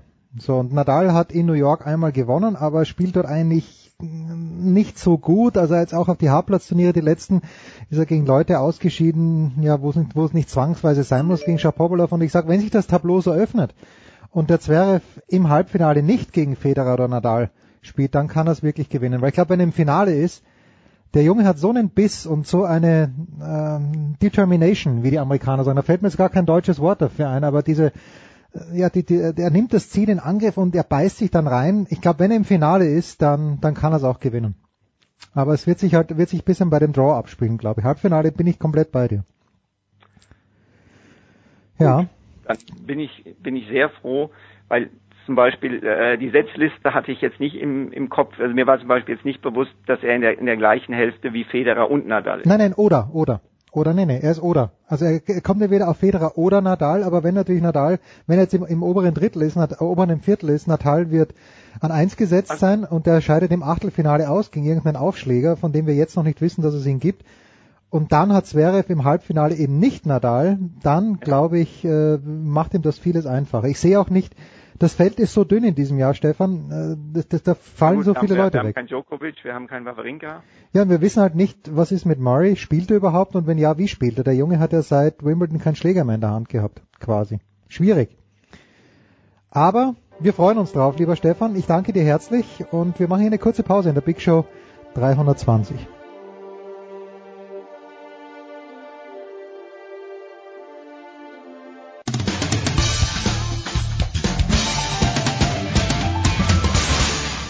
Jörg Spiegelburg und ihr hört jetzt Sportradio 360. Es geht weiter in der Big Show 320 und es geht weiter mit Motorsport. Und äh, ich habe ja mit Stefan de Voice Heinrich schon was aufgenommen in dieser Woche mit Manfred Janke. Und der Voice ist kurz bevor er nach Italien fährt wieder mit am Start. Servus Stefan. Das ist doch eine Selbstverständlichkeit. Grüß euch. Und mit größter Freude begrüßen wir auch jenen Mann, der endlich wieder Freude am Fußball hat. Es ist Pete Fink. Grüß dich, Pete. Naja, das stellt ja noch raus, ob ich noch Freude am Fußball habe, aber trotzdem herzlich willkommen, danke. Ja, aber das macht schon Spaß, oder? Ich habe letzte Woche auch die Bilder gesehen. Ich glaube, gegen, gegen, gegen wen war es das? 5-0 oder 5-1? Illertingen, Tissen, keine, keine Ahnung, jedenfalls. Sascha Mölders dreimal, glaube ich, genetzt oder zweimal. Und das Grünwalder Stadion bebt. Äh, Peter, musste doch das Herz in der Seele aufgehen. Oder umgekehrt, die Seele im Naja, da geht mir das Herz nicht in der Seele auf, weil vierte Liga ist vierte Liga. Ah, Und ich okay. bin, ich bin zu alt, um Amateurfan zu sein. Ja, okay, gut. Dann passt das ja.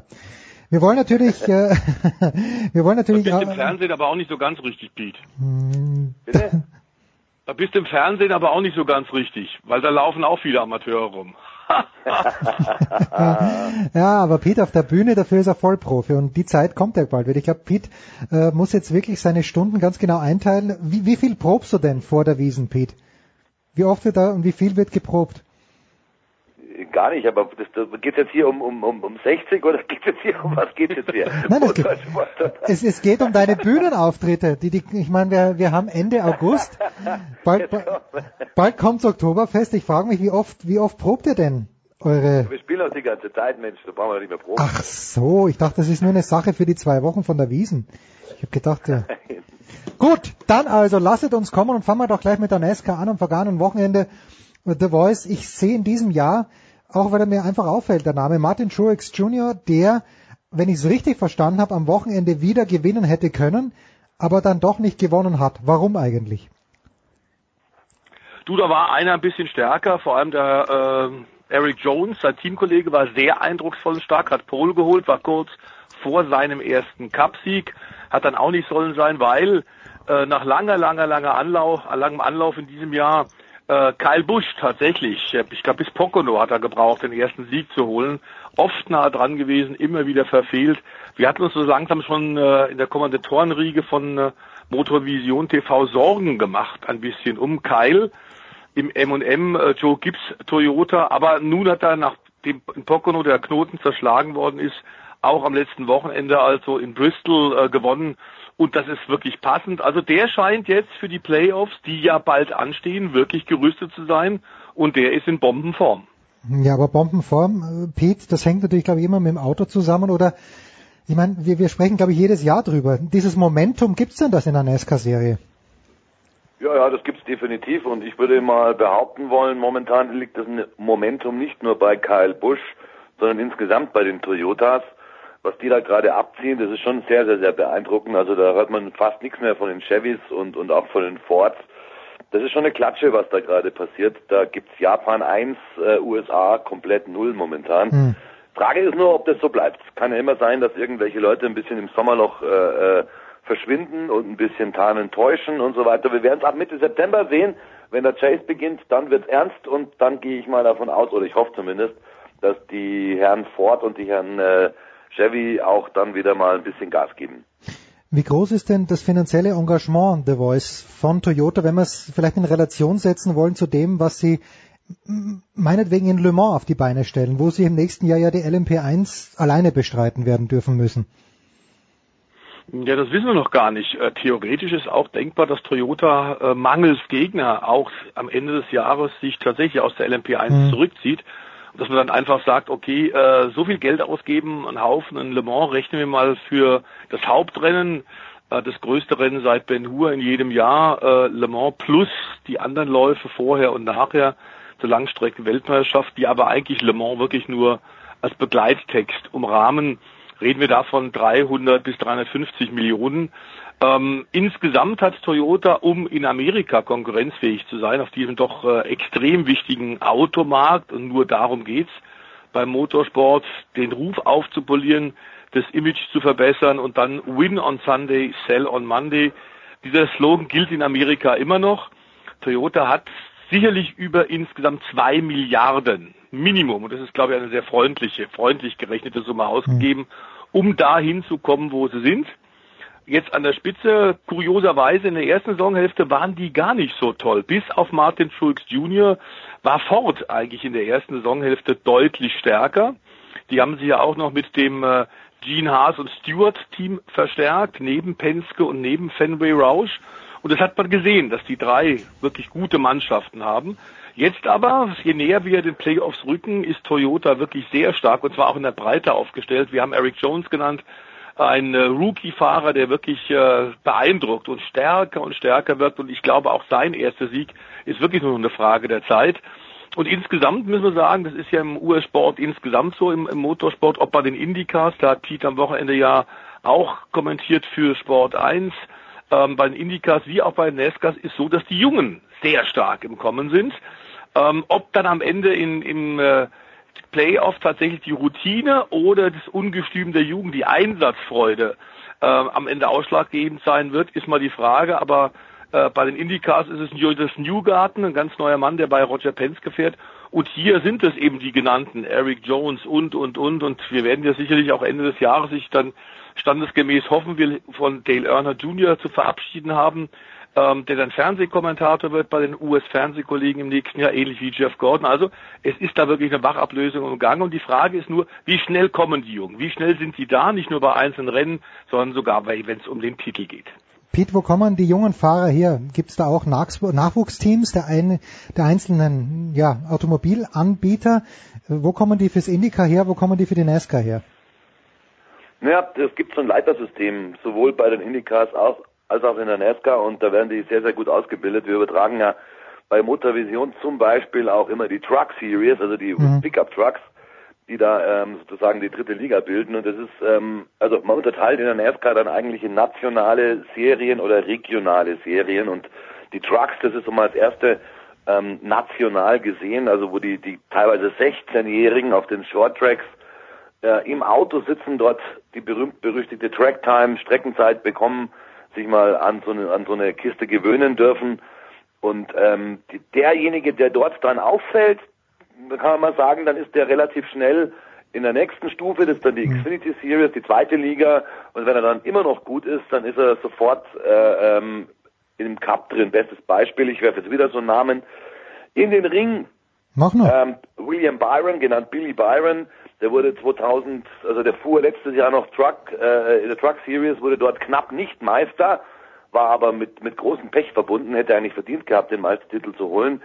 Jetzt fährt er heuer, schon zweite Liga, hat schon drei Saisonrennen gewonnen und übernimmt ähm, ab nächstes Jahr das Cockpit von Casey Kane, also bei Hendrick Motorsports. Dort ist auch die Verjüngungskur ausgebrochen. Also drei Junge werden dort fahren mit Jimmy Johnson, deinem Jimmy Johnson, den du kennst. Ja, der hat einer den Namen Kindergärtner.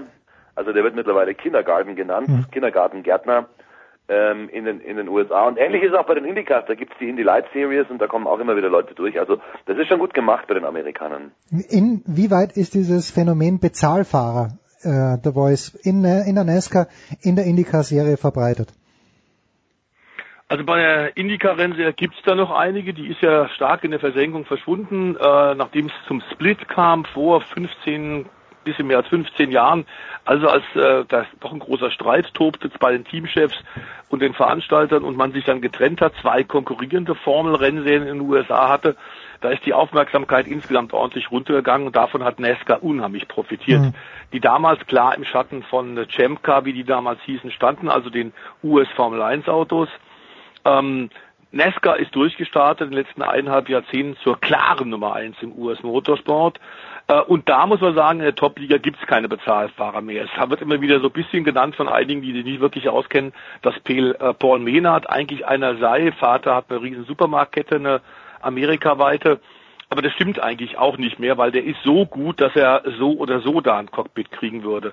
In den unteren Klassen kann es durchaus möglich sein, aber der wird sich nicht auf Dauer durchsetzen. Also ein Lance Stroll, wie in der Formel 1 zum Beispiel.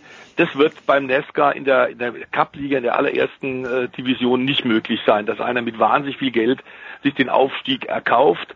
Da müssen die Leistungen auch stimmen, sonst kommt er da nicht rein, da ist die Luft zu dünn. Bei den Indicars haben wir schon Leute dabei, die klar Geld mitbringen. Also ich würde sagen, aktuell ist es die Hälfte des Feldes, die durch Sponsorgelder, diese ob Familie oder ob äh, ähm, Sponsoren, die sie gefunden haben, bringen da ihre Cockpits kriegen. An der Spitze allerdings auch dort und Josef Newgarden wird natürlich genauso bezahlt wie den Helio Castroneves. Das heißt, die Starfahrer dort, Will Power, werden alle selbstverständlich bezahlt und Scott Dixon, die müssen kein Geld mitbringen. Jetzt habe ich vier Aber Namen. jetzt habe ich mal eine ja. Anregung. Ja, ich bitte. habe hier bitte. mal eine Anregung, weil der Stefan gerade vom, vom Split gesprochen hat. Der, der Split, dieser berühmt-berüchtigte Split bei den Indycars, da müsste man eigentlich mal so ein Daily machen, oder Stefan? Ja, können wir Können wir gerne machen, machen. Können wir, können wir gerne machen jetzt. Aber lassen wir, lassen wir den Kollegen Heinrich erstmal in Urlaub fahren. Jetzt habe ich vier Namen gehört, Pete.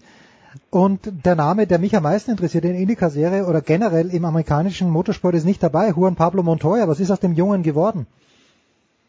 Juan Pablo Montoya? Ja, was ist aus dem? Fährt er noch oder was? was nee, Ja, er hat, der, der, ja, er hat so, einen- er hat so, so einen Teilzeitjob.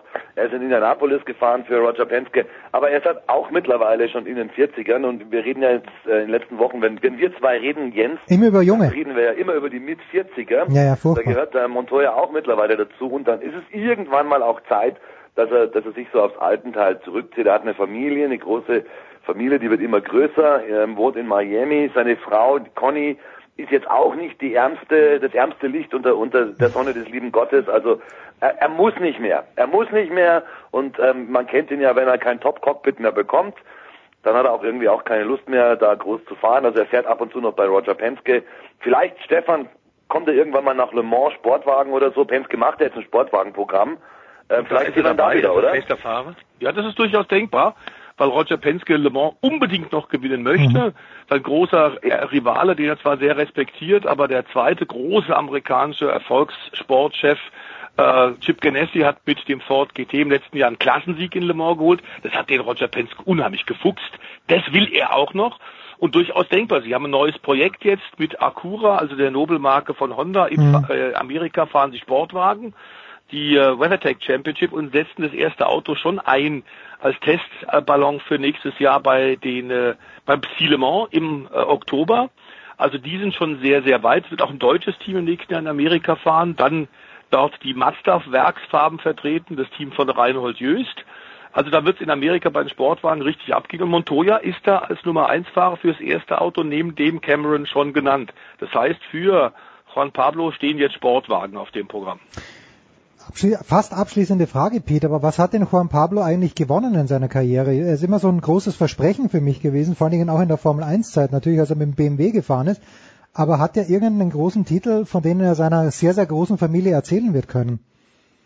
Ja, natürlich. Er ist 1999 Champ Cup, äh, Champion geworden, also die amerikanischen Ah, Indycars. okay, gut, okay. Das waren aber noch die Zeiten des Blitz, egal.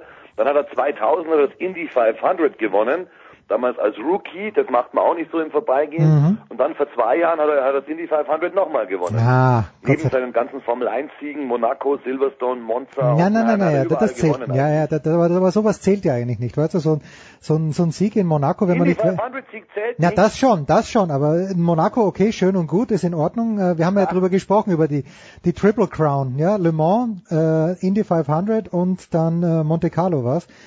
Aber, ja, genau, dann hat er zwei davon gewonnen. Na, okay. Das dritte wird er wahrscheinlich dann, wenn der Stefan sagt, der fährt bei den Sportwagen auch noch angreifen. ja, da werden wir mal reinschauen. Äh, Stefan, bevor wir in das Break gehen, auch hier äh, in der NASCAR-Serie, wie, es sind noch drei Rennen, wenn ich es richtig verstanden habe, bis zu, bis zu den, nur noch zwei bis zu den Playoffs. Ja. Äh, wer muss sich denn von den wirklich von den großen Namen noch ranhalten und wer von den ganz großen Namen, die vielleicht ich auch kennen könnte, hat denn keine Chance mehr, in die Playoffs zu kommen?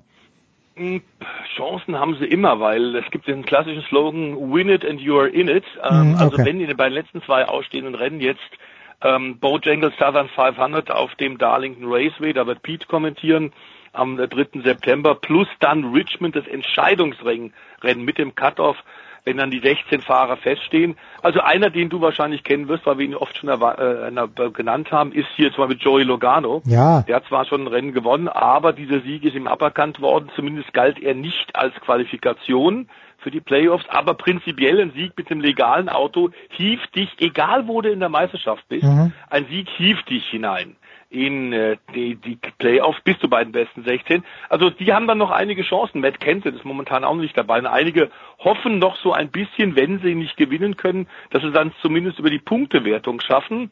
Ähm, wir hatten allerdings in diesem Jahr auch schon 14 verschiedene Sieger. Also es wird dann bei zwei Rennen jetzt noch wirklich eng. Sollten also neue Sieger kommen ähm, in Darlington, Lady in Black und in Richmond, dann wird es mit den Punkt, der Punktewertung nix. Es ist eine extrem ausgeglichene Saison mit auch durchaus kuriosen Siegen und äh, Erfolgen, die einen so ein bisschen Stirnrunzeln machen. Es ist ein bisschen ein Glücksspiel, manchmal mit der Taktik, manchmal mit der Strategie. Deswegen können auch äh, Fahrer mit noch nicht so großen Namen durchaus gewinnen. Ähm, wir sind wirklich gespannt. Also der Spannungsbogen und der Druck damit auf die Fahrer, die es noch nicht geschafft haben, äh, der ist gewaltig und der steigt natürlich mit jedem Wochenende, an dem sie es nicht schaffen. Jetzt komme ich schon wieder nicht in die Pause, Pete. Ist das gut, wenn es so viele verschiedene Sieger gibt? Weil ich, ich, ich weiß es nicht. Ist, ist das denn, ja, ja, also tatsächlich, also es ist gar nicht so blöd gemeint, die Frage, wie sie vielleicht klingt, weil ich finde, so, so Dynastien sind gar nicht mal schlecht. Ja, aber wenn du aus einer Zeit kommst, wo ein Jimmy Johnson fünfmal in Folge Meister geworden ist, hm. da ist es ganz ehrlich irgendwann auch mal ein bisschen langweilig, dass der Johnson dauernd gewinnt.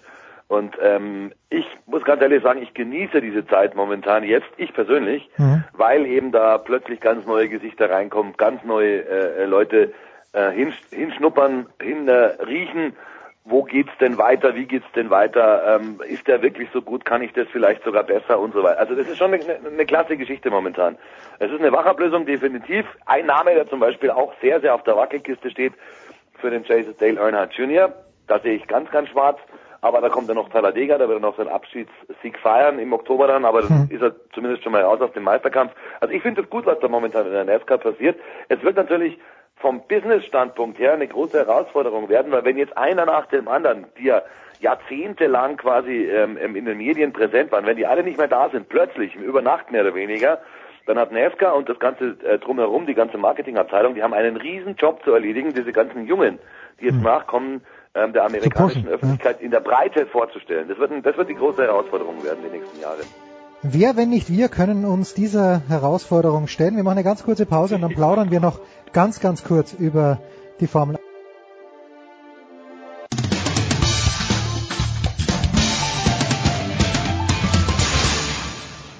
Hallo, da ist der Dominik Diem und ich höre Sportradio 360.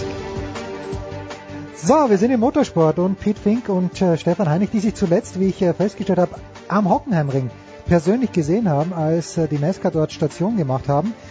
Apropos Station machen, die beiden sind in der Leitung und apropos Station machen, die Formel 1 äh, geht jetzt dorthin, wo es manchmal regnet, aber wo ich glaube, Pete, das kann man sagen, auch äh, für jemanden, du bist ja jahrelang auch ein großer Formel 1 Fan gewesen, mach mir nichts vor, bitte.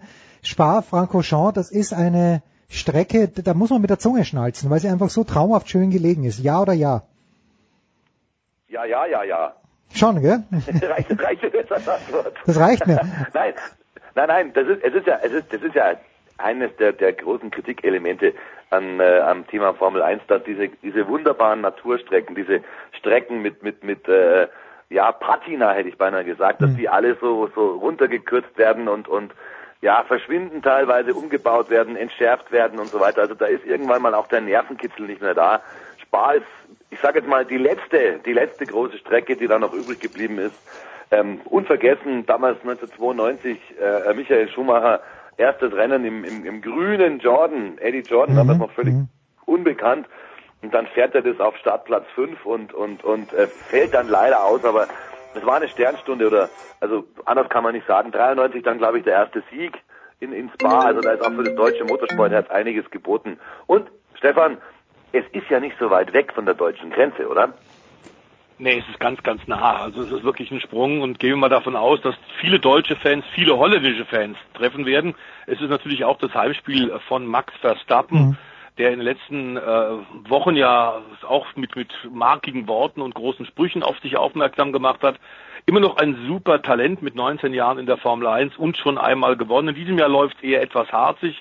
Umso mehr wird er angreifen und gerade auf einer Rennstrecke, auf der er in der Formel 3 äh, vorher noch keine Runde gefahren war, vor einigen Jahren, also als 17-jähriger Formel 3 Europameisterschaft gefahren, gewinnt der gegen die gesamte etablierte Konkurrenz vorher die Strecke nur mit dem Fahrrad abgefahren, tatsächlich dann zwei von drei Rennen und zwar souverän. Und spätestens da haben, glaube ich, auch die letzten im Fahrerlager der DTM und in der Formel 3 gemerkt, da kommt einer. Also das hat jahrelang wirklich im Grunde seit Michael Schumacher in dieser Form keiner gezeigt. Und dann ging es ja auch ab. Er hat die GP2 übersprungen, ist direkt in die Formel 1 gegangen war da überhaupt nicht überfordert, wie wir inzwischen wissen. In diesem Jahr scheint er, weil wohl bei Red Bull tatsächlich mit dem Renault-Motor und auch eigenen Fehlern, da hat es am Anfang der Saison mit dem Windkanaldaten nicht so richtig geklappt, bei der Umsetzung dann in die Praxis, äh, ist er frustriert und überfährt das Auto sehr oft, was sein Teamkollege Daniel Ricciardo nicht macht. Aber auch Leute, die halt alles aus dem Auto rausquetschen, die lieben natürlich die Fans, ist ja gar keine Frage. Er ist sehr smart, er ist sehr clever, er ist sehr schnell und hat jetzt gerade auch mal wieder den Red Bull die Route in die Tür gestellt und hat gesagt, Freunde, äh, ich habe noch einen Vertrag bis Ende 2018, also Hm. nächstes Jahr fahre ich auf jeden Fall. Wenn ich bis dahin, bis Mitte nächsten Jahres aber keine Formverbesserung bei Red Bull sehe, dann werde ich mich auf dem Fahrermarkt umschauen und gehe mal davon aus, dass alle Top-Teams, also Mercedes und auch Ferrari, ihre Verträge mit ihren Fahrern so fassen werden, dass Ende 2018 da ein Platz sein könnte für Max Verstappen. Loyalität ist nur eine Frage der Alternativen, die man hat, glaube ich, oder so ähnlich. Irgendwie gibt es dieses schöne Sprichwort. Peter, jetzt habe ich ein Bild gesehen äh, mit diesem Halo. Und ich meine, das wäre sogar in, also es war natürlich nur eine Simulation, aber äh, durch die Eau Rouge, wenn man mit diesem Halo fährt, zumindest hat dieses Bild das suggeriert, ähm, dann würde man gar nicht sehen, wo man hinfährt, weil das eben vom Winkel her nicht passt und weil diese Senke, die man eben da, da, da durchfährt, nicht, nicht hinhaut. Gibt es denn in anderen Rennserien Erfahrungswerte mit diesem Heiligenschein, was Halo ja eigentlich heißt? Naja, ich meine, äh, diese Halo-Geschichte, die, die, die, die schwingt ja schon seit Jahren immer irgendwie mit und ähm, dann, dann gibt's wieder neue Bilder, neue Studien, dann gibt's wieder mal Tests und so weiter und so fort. Also bin da noch ein bisschen vorsichtig, weil ob das irgendwann kommen wird, wenn es kommen wird, mein Gott, ist halt wieder so ein, so, ein, so ein Punkt, wo man, wo man drüber streiten kann. Klar, das ist in Sachen Sicherheit vielleicht ein bisschen besser, Fahrer ist besser geschützt, aber bitteschön, ich meine, wir reden immer noch von Motorsport, ja. Und jeder, der ins, ins Auto steigt, der mit 300 durch die Rouge durchdonnert, der tut so ein, der, der weiß schon, was er tut. Mhm. Und ähm, man kann man kann nicht alles todsicher, also todsicher machen, wenn du verstehst, wie ich das meine. Ja, ja. Äh, das funktioniert halt nicht. Und Motorsport ist halt einfach Motorsport und es wird Gefahrenelemente bleiben. Es werden, es werden Gefahrenelemente bleiben und ich persönlich, meine persönliche Meinung ist, ich bin jetzt nicht so ein Freund von diesen Halos. Wie realistisch, The Voice, ist es denn, dass das im nächsten Jahr schon kommt? Oder ist das, steht das Ja, überhaupt? haben es beschlossen, der Weltverband will es durchdrücken. Es ist zwar immer noch von zehn Teams in der Formel 1 sagen neun, nein, wir wollen es nicht. Alle Fahrer haben sich, glaube ich, unisono, ohne Ausnahme tatsächlich auch dagegen ausgesprochen. Allerdings die letzten Versuche, die man mit dem großen Visier, The Shield, gemacht hat, bei Ferrari, haben dazu geführt, dass dem äh, Sebastian Vettel schlecht geworden ist, weil die Sonnenspiegelung ähm, in diesem hochgezogenen äh, Plexiglas, wie sie war, so, dass er einfach sich komplett äh, desorientiert gefühlt hat, irritiert war. Das hat also auch nicht funktioniert. Das ist ästhetisch, glaube ich, ein bisschen schöner als der Halo. Ähm, aber ich glaube, das ist momentan von Jean Todt, dem vier Weltpräsidenten, eine Kardinalsfrage. Bei Sicherheit kann er auch gegen die Widerstände der Teams Dinge durchsetzen. Und Sicherheit hat er sich eh auf die Fahnen geheftet. Er will jetzt und damit haben wir ein bisschen einen kleinen Vergleich zum Bundestagswahlkampf in Deutschland. Wenn Politiker dann was sagen, sollten wir es nicht komplett ernst nehmen. Im Vorwahlkampf, auch er will wieder gewählt werden. Und er hat also gesagt, Sicherheit auf der normalen Straße, Sicherheit im Motorsport ist mein Thema und das ist ein Wiederwahlkonzept. Ähm, also die ganzen Teams arbeiten auch nach der Sommerpause jetzt hinter den Kulissen dran, dem das noch auszureden. Klar ist, dass wenn ähm, man mehr an mehr an Sicherheit äh, gewinnen kann, ist das prinzipiell positiv. Glaube, man sollte aber tatsächlich, das ist das, was Pete eigentlich so sagt, die, die DNA der Formel 1 wirklich nicht komplett vergessen. Und es sind keine geschlossenen Autos, es sind keine Autos mit einem Komplettkäfig wie im Midget- oder Sprintcar-Rennen, es sind Formelautos und die müssen elegant sein. Äh, und elegant ist diese Konstruktion nun wirklich nicht. Man sagt jetzt immer von den Technikern der FIA, ja, das kann man aber noch ein bisschen anders lösen, es wird noch ästhetischer. Ich glaube nicht, dass es ästhetischer wird. Und es bleibt einfach mal abzuwarten, ähm, was da im politischen Gerangel hinter den Kulissen passiert, wer da am, den besseren Arm hat, den längeren Hebel und ob tatsächlich Jean Todt es am Ende drauf ankommen lässt, gegen alle Teams was dann doch durchzudrücken. Es sind ja jetzt gerade nach der Sommerpause, wir haben es vor einer Woche hier bei Sport 360 gesagt, äh, wieder viel Betrieb in den ganzen Formel 1 Teams. Da kümmert man sich jetzt natürlich auch neben der Vorbereitung Spa und den anstehenden Rennen auch um solche Themen. Äh, aber Pete, nur damit ich das verstehe, wer wählt denn dann äh, Jean Todt wieder, wenn neun von zehn Herstellern in der Formel 1 sagen, nee, passt uns nicht? Äh, wer hat denn dann noch mehr Stimmen als die Formel 1 Hersteller, die ihn als vier Präsident wieder wählen können? Da musst du Stefan fragen. Ich habe mich da vor Jahrzehnten mal ausgeklinkt aus Ja, bitte. diesem politischen Thema. der Formel Der, der Voice, wenn, wenn er es den, den Formel 1 Herstellern nicht recht machen kann, warum macht er denn was, was denen nicht passt und wenn er dann wiedergewählt werden möchte? Na, ich glaube, das ist nicht das Problem. Die Hersteller wählen ihn nicht, sondern die ganzen Automobilverbände der die Verbände, äh, okay. einzelnen Länder. Und natürlich haben die deutschen Hersteller zum Beispiel bei der deutschen Stimme in der FIA natürlich Mitspracherecht, ist ja ganz klar. Aber es ist tatsächlich auch nur eine Stimme. Und zum Beispiel äh, Tobago Trinidad hat auch eine Stimme. Hm.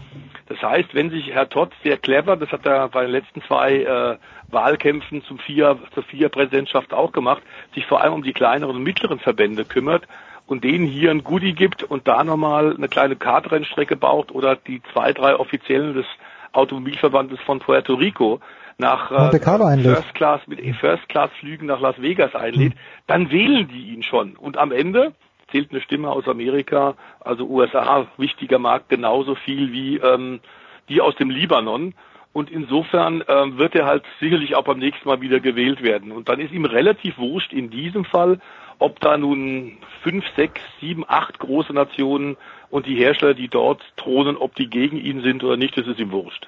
Liebe libanesische Hörer, nicht persönlich nehmen, aber ähm, das hört sich an wie in der FIFA. Genauso hat es in der FIFA jahrelang. Naja, ist, es- ist es ja auch, ist es ja auch im Prinzip, ganz einfach. Und das ist auch der Grund, warum ich mich mal irgendwann mal vor, vor Jahren, Jahrzehnten mal immer mehr für die Amerikaner interessiert habe, weil NASCAR ist eine private eine, äh, eine private äh, Organisation, also die sind börsennotiert, das ist eine, das ist eine Profitgesellschaft. Da, da ist nichts mit Verband, sondern da geht es um, um Geld, um Business und die, die gehen her und sagen, es ist halt so. Entschuldigung, das ist wieder mein, mein Ist doch Hund, herrlich. Mein, Ja bitte, dein, dein Riesenhund. der, der da bellt, weil irgendeiner oben geklingelt hat. Ähm, das ist halt ehrlich. Ich finde es ehrlich. Da geht's, da geht's um Kohle und, und um nichts anderes. Und bei der FIA, da geht's halt nicht nur um Kohle. Da geht's auch unglaublich viel um Politik. Und das, das ist halt dann immer schwierig, wenn Motorsport und Politik aufeinandertreffen. Meine Meinung. Pete, auf wen triffst du an diesem Wochenende? Nix, ich hab frei. Das kann nicht sein und The Voice hat auch frei, weil The Voice sich nach Italien aufmacht. Äh, Wir haben viele Bilder von uns. Irrtum. Ich habe natürlich nicht frei. Ich habe natürlich nicht frei, sondern ich habe quasi Der ein. Langstreckenrennen mit der Familie. Und Ja. bei vier Kindern bist du dann wirklich ordentlich beschäftigt.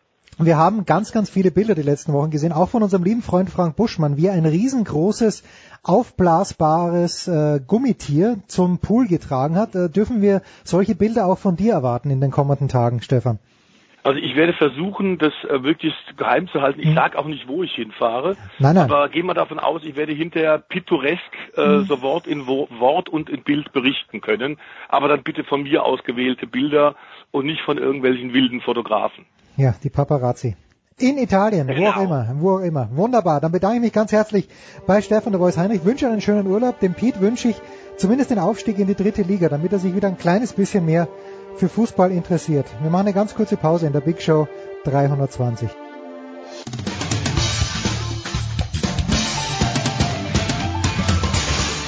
Ja, hallo, es ist Marcel Sieben. Ähm, willkommen zu Sportradio 360.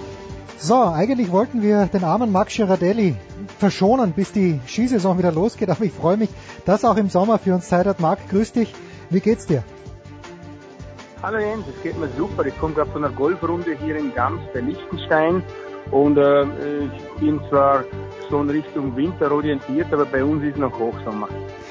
Ja, also ich bei uns ja auch eigentlich und ich fliege jetzt gleich nach New York zu den US Open, wo es ja noch hochsommerlich ist, aber ich habe mich schon ein bisschen geschreckt. Anfang dieser Woche postet äh, Marcel Hirscher auf Twitter, was glaube ich hat auf Instagram ein Bild äh, mit einem Gips um den rechten Haxen herum, wo drauf steht Time for a Break. Er hat sich tatsächlich was gebrochen, nämlich den Knöchel. Äh, erste Frage, wie kann sowas im Skischuh überhaupt passieren, dass man sich den Knöchel bricht? Da fehlt mir ein kleines bisschen die Fantasie. Ja, das geht relativ schnell. Also es passiert öfters. Es ist zwar eher selten, dass der Knochen bricht. Es wird dann eher ein Bänderriss oder das Syndesmosisband Mhm. gezerrt oder gerissen. Das kommt recht oft vor. Ist sogar bei mir vorgekommen. Die Kräfte, die bei einem Einfädler auf den Knöchel gehen, die sind so gewaltig, dass da, dass da durchaus ein, ein Bruch drin ist. Und äh, es kann natürlich passieren. Äh, es ist ihm passiert äh, beim ersten Training in der letzten Fahrt, ein bisschen unkonzentriert. Das kann es geben. Allerdings würde ich sagen, Mitte August ist jetzt noch nicht aller Tage Abend und ob er jetzt da in Söden das erste Rennen im Ende Oktober gleich fährt, ist jetzt auch nicht äh, kriegsentscheidend, würde ich sagen. Du hast ja sehr, sehr viele Verletzungen in deiner Karriere gehabt. Ähm, Gab es da auch manche, also der Hirsch hat sich jetzt entschieden, nicht zu operieren. Gab es bei dir auch Verletzungen, wo du gesagt hast, okay, da operieren wir jetzt nicht und wo im Nachhinein vielleicht du draufgekommen bist, jetzt wär's vielleicht doch schlauer gewesen. Wir hätten operativ irgendwas gemacht. Ja, also bei mir waren auch einige Verletzungen, wo man noch gar nicht richtig diagnostizieren konnte, weil es Hm. auch diese Gerätschaften damals noch nicht gab in den 80er, Anfang 90er Jahren. Da musste man schon ein bisschen mehr auf Gefühl gehen. Und wie man weiß, sind die Ärzte auch nicht allwissend. Die haben dann auch nicht immer die richtige Diagnose gegeben. Muss ich auch manchmal sagen, dass das zum Glück passiert ist. Ich hatte mal einen, einen langen Flug in einem Trainingslauf in der Sierra Nevada bei einem Sprung und habe mir das Kreuzband gerissen. Ich hatte zwar ohne ziemlich starke Schmerzen, aber dadurch, dass durch den Schmerz der Muskel so verkrampft war, hat der örtliche Arzt einfach gesagt, du, am Knie fehlt nichts, alles ist stabil. aber hinten raus ist dann einfach rausgekommen, dass das Band gerissen war und äh, am Knorpel auch noch was kaputt. Ich habe mich dann zwar die letzten acht Rennen noch durchgebissen mit äh, mit ähm, äh, Knievereisen so eine halbe Stunde vor dem Rennen, dass es ganz weiß war, damit ich die Schmerzen irgendwie kontrollieren konnte. Ich konnte den Cup noch holen, ganz knapp vor dem Armut am Schluss, aber schlussendlich ist dann rausgekommen, dass das Kreuzband gerissen war und ich war dem Arzt wirklich zu Dank verpflichtet, dass er mir eine falsche Diagnose gestellt hat, weil wenn ich im Hinterkopf ge gewusst hätte, das Band ist ab, dann wäre ich sicherlich nicht in der Lage gewesen, den Armut noch auf Distanz zu halten, die letzten acht, acht Rennen. Fünffacher Gesamtweltcupsieger Marc Girardelli. Was entgeht dem Hirscher denn jetzt in den nächsten Wochen? Äh, Es hat ja, glaube ich, beim Material wieder leichte Veränderungen gegeben. Mit wie viel Rückstand wird denn jemand, der doch sehr, sehr erfahren ist und der die letzten pardon, sechs äh, Gesamtweltcup-Siege eingefahren hat, äh, wie viel wird ihm fehlen, wenn er zurückkommt? Ich glaube nicht, dass das den Hirscher unglaublich viel tangieren wird. Natürlich, äh, der Knöchel, äh, da ist er ein bisschen limitiert jetzt mit Laufen und so, aber Krafttraining oder so oder Gymnastik kann er deswegen genau gleich machen. Also er kann sich zum Beispiel also ein bisschen auf Training im Rumpf oder Oberschenkel oder den Oberkörper konzentrieren und ähm, es, es entgeht ihm da wirklich überhaupt keine Zeit, Kraft äh, für den Winter aufzubauen. Was ihm entgeht, ist ganz klar äh, Kilometer auf dem Schnee, Hm. aber mit, mit seiner Routine, ich glaube nicht, dass er so viel trainieren muss wie andere Läufer, weil er einfach so, so, so perfekt fährt die letzten Jahre, kaum Schwächen gezeigt hat. Da kommt er auch mal mit 20 Prozent Training aus und vielleicht wird er dann halt einmal Fünfter, Sechster oder Dritter und nach einem Monat ist er wieder auf der alten Form. Also ich glaube nicht, dass es für die Saison für den Hirscher jetzt wirklich entscheidend ist, ob er jetzt im September oder sogar noch bis Mitte Oktober nicht Skifahren kann. Sein Hauptziel wird sicherlich heuer nicht der Weltcup sein, sondern die Olympiade. Und die findet im Februar statt. Im Februar auf Hängen. Äh, Ich weiß nicht, hast du die Hänge schon gesehen? Also ich habe mir erzählen lassen, die Herrenabfahrt ist lächerlich. Ähm, bei den technischen Bewerben wird das eine Herausforderung werden für Fahrer wie Hirscher, wie Christoffersen, wie Neureuter oder sind auch Herren Slalom und Herren Riesentorlauf eher auf der extrem leichten Seite? Ja, es ist ein bisschen, es sind viele Übergänge, was ich gesehen habe. Also es ist eher mittelsteil bis flach. Es gibt aber viele Geländeübergänge mit Kanten und so, die sind nicht zu missachten. Das weiß man auch von dem Parallelslalom in, ähm, in Alta Badia, wo eigentlich komischerweise die Abfahrer immer Mhm, die schnellsten sind gegenüber den Technikern, weil eben diese Übergänge doch ein bisschen ähm, Erfahrung brauchen. Und da haben einfach die Abfahrer ein bisschen mehr äh, Möglichkeiten, das zu trainieren wie die Techniker. Aber ich glaube, wie gesagt, äh, Olympiade, auch St. Moritz war jetzt im Slalom eher leichter Slalom und es waren die Leute vorne, die halt im Weltcup auch vorne sind. Also von daher wird sich nicht viel ändern. Ähm, Christoffersen habe ich selbst angesprochen, über den hört man im Sommer, dass es wieder Probleme gäbe mit dem norwegischen Skiverband. Es geht natürlich nach wie vor um den Sponsor auf dem Helm. Steht sich der Junge ein bisschen selbst im Weg oder ist das irgendwie so auch eine kleine willkommene Ausrede, wenn es wieder nichts wird mit dem Gesamtweltcup? Ich kenne die rechtliche Situation dort oben nicht. Also ich glaube, der Verband äh, pocht auf sein Recht, weil er halt einen Ver Vertrag hat mit Telenor. Und, ähm, und ähm, natürlich haben auch die Läufer hätten im Prinzip schon auch das Recht, den Kopfsponsor selbst auszusuchen. Mhm. Deshalb hat man ja vor 30 Jahren diese Möglichkeit geschaffen, des Kopfsponsors, wo der Läufer einen eigenen persönlichen Sponsor drauf picken kann. Und ich bin mir sicher, mit äh, Red Bull würde er einiges mehr verdienen wie mit Telenor. Also man muss beide Seiten verstehen, aber es wird da sicher eine Lösung geben, ich denke, ein Mann wie Christoffersen, auf den kann er ein norwegischer Skiverband auch nicht verzichten. Mhm. Und der Christoffersen pokert jetzt halt ein bisschen ähm, und äh, scheint das Selbstvertrauen zu haben und äh, wird sicherlich wieder die Leistung bringen. Kannst du dich, kannst du mir weiterhelfen? Dein erster Kopfsponsor, ich glaube, wenn du es mir sagst, dann fällt es mir wieder ein, wie auch bildlich vor mir, aber wer war denn dein erster Kopfsponsor? Mein erster Kopfsponsor war 1987 äh, Tag Heuer Uhren. Ah, okay. Das okay. kam damals über McLaren, das hat mir der Harti Weirater vermittelt mhm. damals. Das war eines seiner ersten Aktivitäten als Geschäftsmann, da war er sogar noch aktiv. Und äh, ja, also wie gesagt, äh, seitdem hatte ich eigentlich einen Kopfsponsor, bis jetzt die letzten 20 Jahre, seit ich aufgehört habe, jetzt habe ich keinen mehr. Ja, schade, schade, immer noch ein sehr ansehnlicher Helm, den du da trägst beim Skifahren.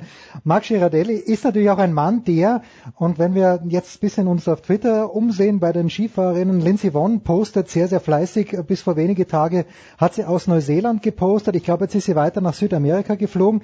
Wie schaut denn so ein Trainingstag im Sommer aus, Marc? Ist man da den ganzen Tag auf der Piste oder nur in der Früh ein paar Stunden? Ja, also man, äh, wenn man auf Meereshöhe trainiert, wie jetzt in, in, in südlichen Argentinien, in, in uh, Ushuaia oder äh, in Neuseeland li liegt man auch nicht sehr hoch, da kann man schon Vormittag und Nachmittag trainieren. Aber meistens macht man nur so eine drei Stunden Session am Vormittag, am mhm. Nachmittag tut man ein bisschen Kondition, lockeres Training machen man, äh, man würde sich sonst schon verausgaben und verbrennen und dann kann man nicht mehr so effizient trainieren. Das schaut zwar nach wenig aus, aber so ein Skitraining ist schon sehr, sehr äh, kräfteraubend und ähm, man muss da schon aufpassen, dass man den Körper nicht zu sehr auslaugt, damit man dann müde in die Saison geht und eigentlich dass äh, eigentlich die, äh, die positiven Sachen aus dem Training nicht mehr realisieren kann. Also wenn man da der Linse zuschaut, die hat fünf Männer mindestens dabei, die sie unterstützen, mit, mit Physio, mit äh, natürlich dem Material, Mann mit noch zwei, drei Trainern und äh, ein paar Menschen, die man vielleicht gar nicht sieht. Wie war das denn bei dir? Warst du zu jener Zeit nur mit deinem Vater unterwegs oder habt ihr auch jemanden für die Skier dabei gehabt? Mindestens, wenigstens.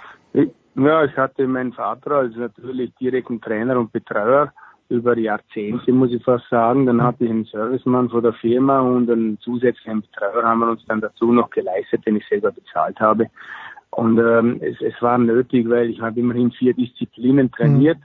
aber ähm, heutzutage vor allem eine Linse Wohn, die wirklich jetzt äh, am Sprung ist, äh, den Allzeitrekord von Ingemar Stenmark zu brechen. Schon vier Kugeln auf der mhm. Seite hat große und etliche Medaillen. Ich denke, sie verdient es, äh, einen, Trainerstab für fünf, sechs, sieben Leuten zu haben. Das rechnet sich bei so einer Athletin auf alle Mal. Marc, kommen wir äh, zum Schluss und ich habe dich die ganze Woche in Kitzbühel beim Tennisturnier zwar gesehen, aber doch vermisst. Warum? Bema hatte dort einen Stand und das Konterfei von Marc Girardelli war sehr, sehr groß zu sehen. Habe ich dich versäumt oder hast du es die Woche zum Tennisturnier nicht runtergeschafft? Erik Jelen habe ich gesehen, aber dich, dich habe ich nicht gesehen. Habe ich dich am Ende versäumt dort? Ja, ich war einen Tag nach Erik Jelen war ich dort. Nein! Äh, ich habe dort, ja, einen Tag danach, wo äh, das Wetter auch ein bisschen äh, schlechter war. Ich habe dann einen Vortrag gehalten, habe einige Leute äh, informiert über BEMER. BEMER ist ja mein Hauptgeschäftsgeber. Ähm, ich promote das System eigentlich weltweit, äh, vor allem im Sport, ist super.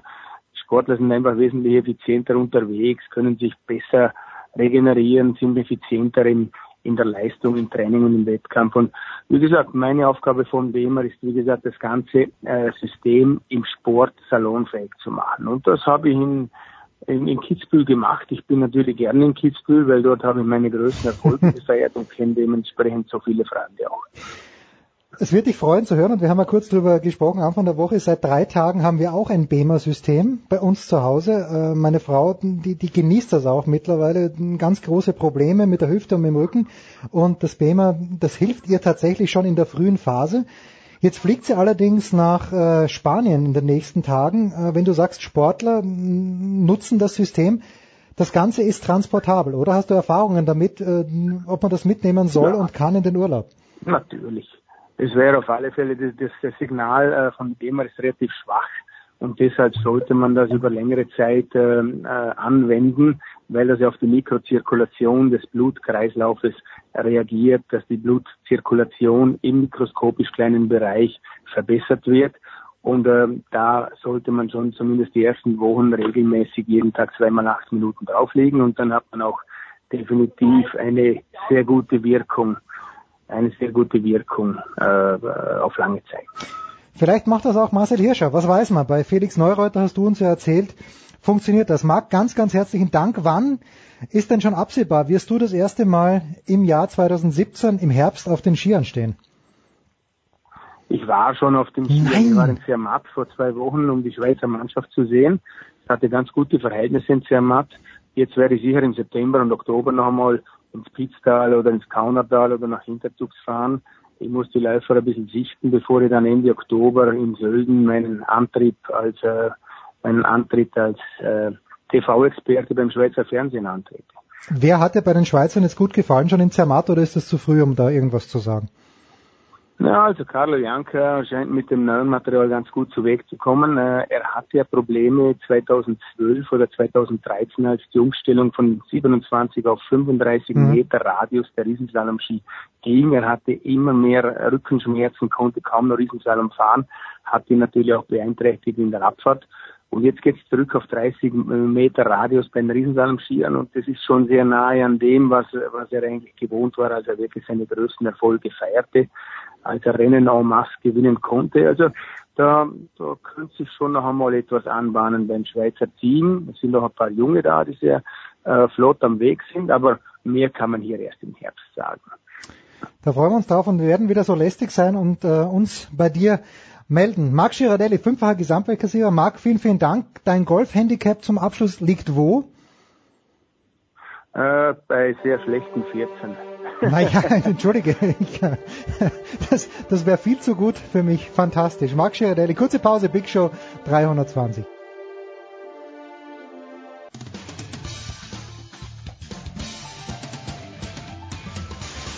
Servus, das ist der Felix Neureuter und ihr hört das Sportradio 360.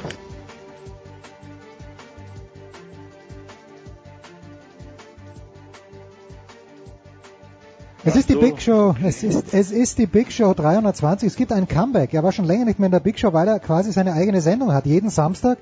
Das ist der Tennisprophet, Tennisgourmet Andreas Dürieux. Servus Andi.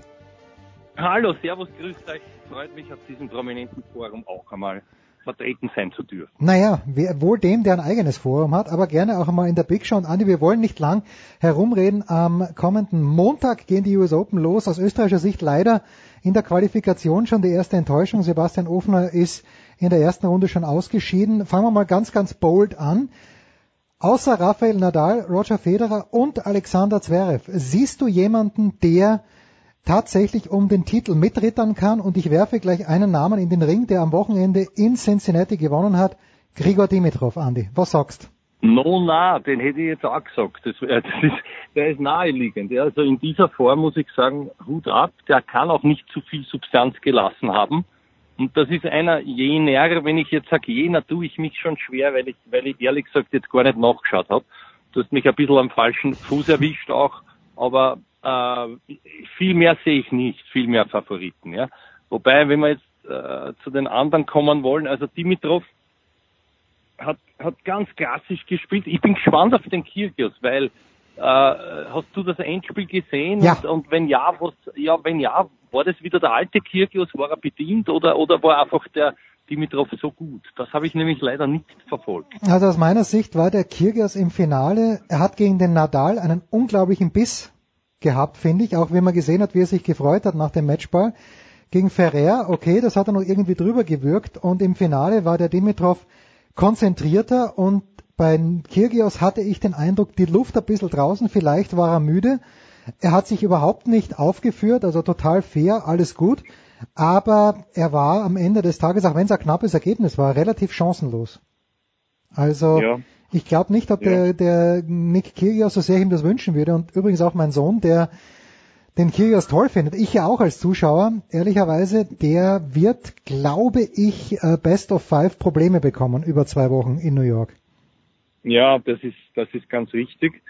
Ähm, das sehe ich auch so. Also da muss man dann halt einmal jetzt die Auslosung abwarten und dann könnte, könnte man Näheres sagen. Wer auch immer nicht ungefährlich ist, das ist ein Isner oder so, aber auch nur bis Viertelfinale. Ja, dass sich der durchlaviert. Nur wenn ich jetzt sehe, das spielt die Woche vorher auch, da diese Winston Salem-Geschichte und hat eigentlich jetzt durchgespielt, ist glaube ich jetzt wieder bester Army, wenn mich nicht alles täuscht im Ranking.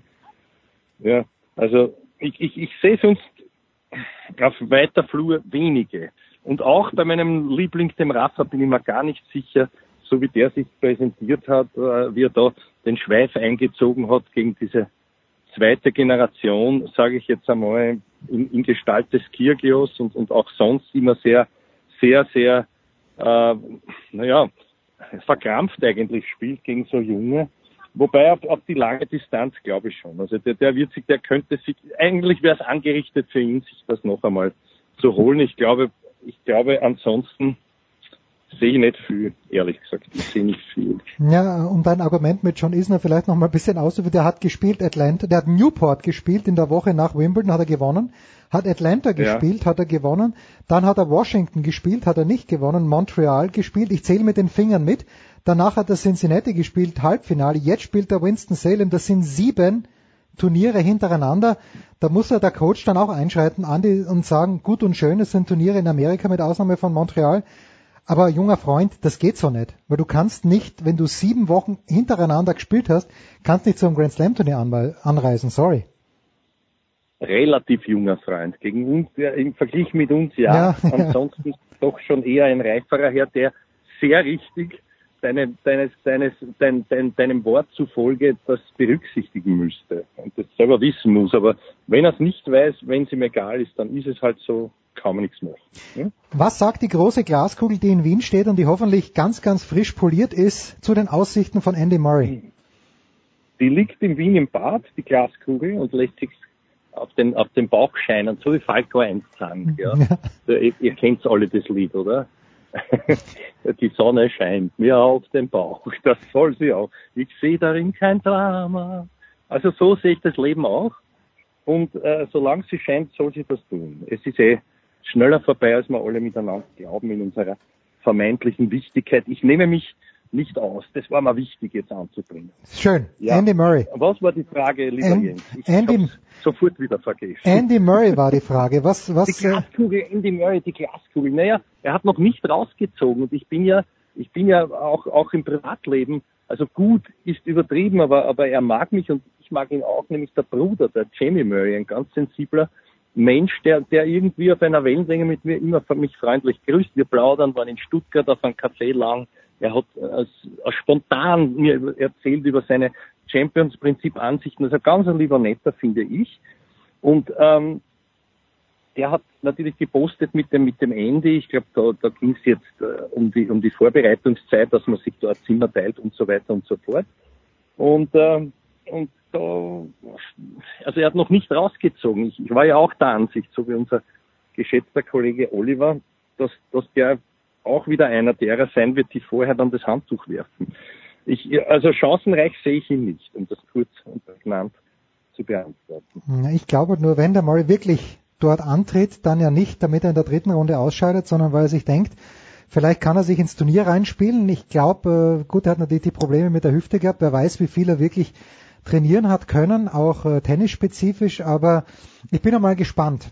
Ich bin auch sehr gespannt, weil ich natürlich Hoffnung habe für unseren und vor allen Dingen deinen näheren Landsmann. Ich bin ja Steirer, aber du als Wiener bist ja nicht ganz so weit weg aus Lichtenwörth, wo auch immer das liegt, oder aus Mödling, wo der Dominik jetzt wohnt.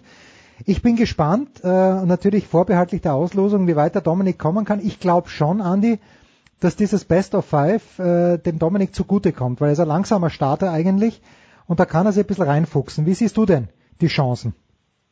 Ich sehe das Stehvermögen gut. Das sehe ich gut. Die Frage wird halt sein, einmal mehr, wie ist die psychische, wie ist die mentale Stabilität?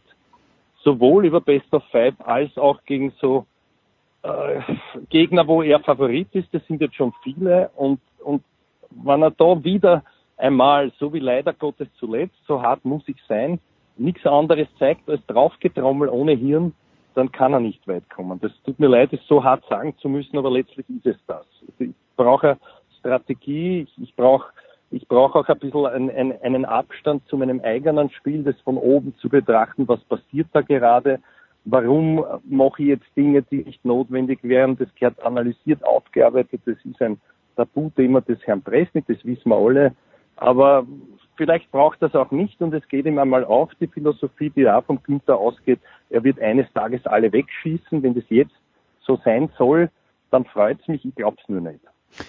Ich bin gespannt, weil es hängt natürlich auch beim Dominik extrem viel von der Auslosung ab. Also zum Beispiel ein Isner wäre Gift für einen Dominik, glaube ich, auch jemand wie Query, halt Leute, die extrem gut aufschlagen. Auch Karlovic ist extrem unangenehm, ist, glaube ich, der Ivo, wenn ich es richtig im Hinterkopf habe, gar nicht gesetzt, aber den möchte wirklich keiner in der ersten Runde ja. schon haben. Also es, äh, da tun sich ganz schwierige Optionen aber, auf. Also wenn du, also um das noch einmal auch auf, äh, anders zu beleuchten, ich glaube schon, hätte er gegen den Schwarzmann auf Best of Five gespielt, hätte er gewonnen. Also ja. ich glaube nicht, dass er, also auch wenn er da herumwirkt, aber dann muss er sich dann zusammenreißen und da allerlang muss er gewinnen gegen so Leute. Es, es tut mir leid.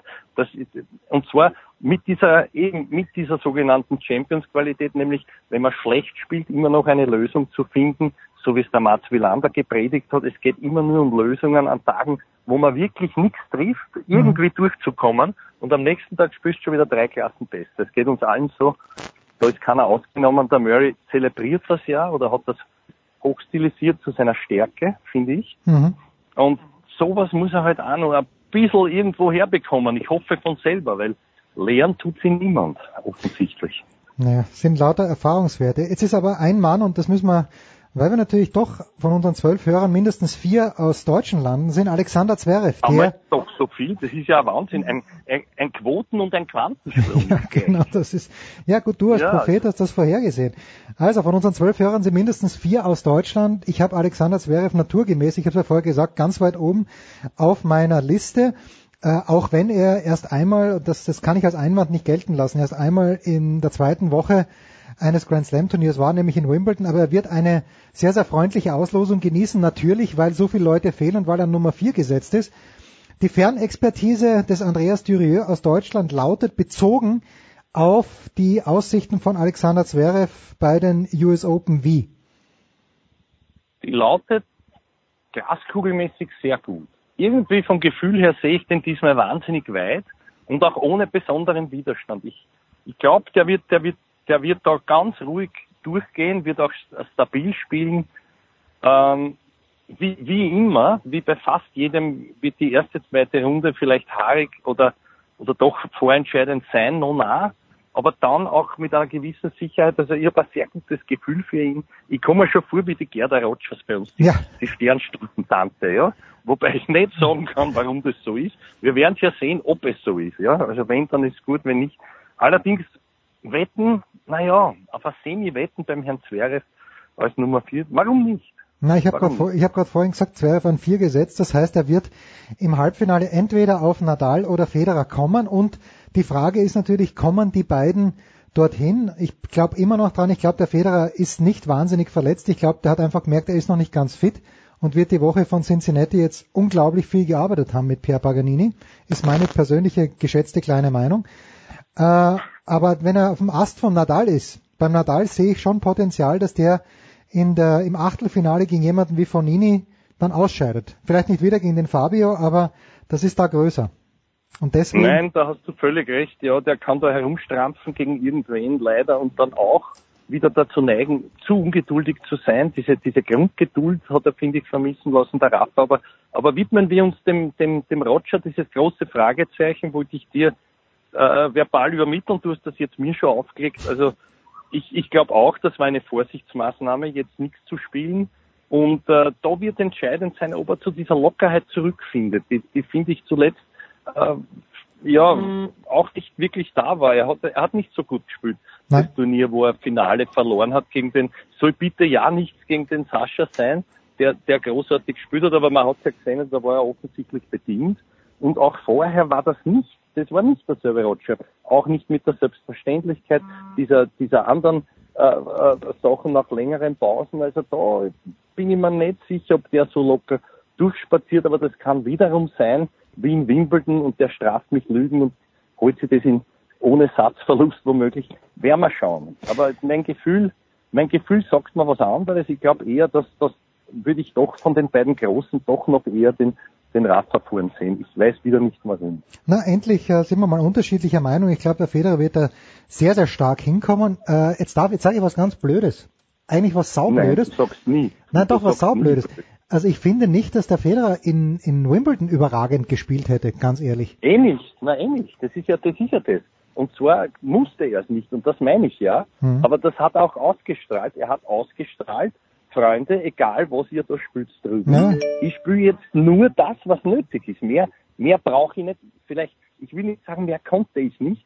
Es hat so ausgeschaut, man, da gebe ich da völlig recht. Aber es war, glaube ich, gegen Berdich dieses Tiebreak oder wann die überhaupt gespielt haben gegeneinander. Ich weiß es Doch, nicht doch, mehr. Halbfinale, ja. Ja, schon, ja, gell? Na eben. Und dann, von da an ist es sicher gelaufen. Was soll er mehr spielen, als was nötig ist? Und dann natürlich einen, einen Hardschatten oder einen, einen blockierten Zilic äh, zu haben im Finale ist auch was Angenehmes gewesen.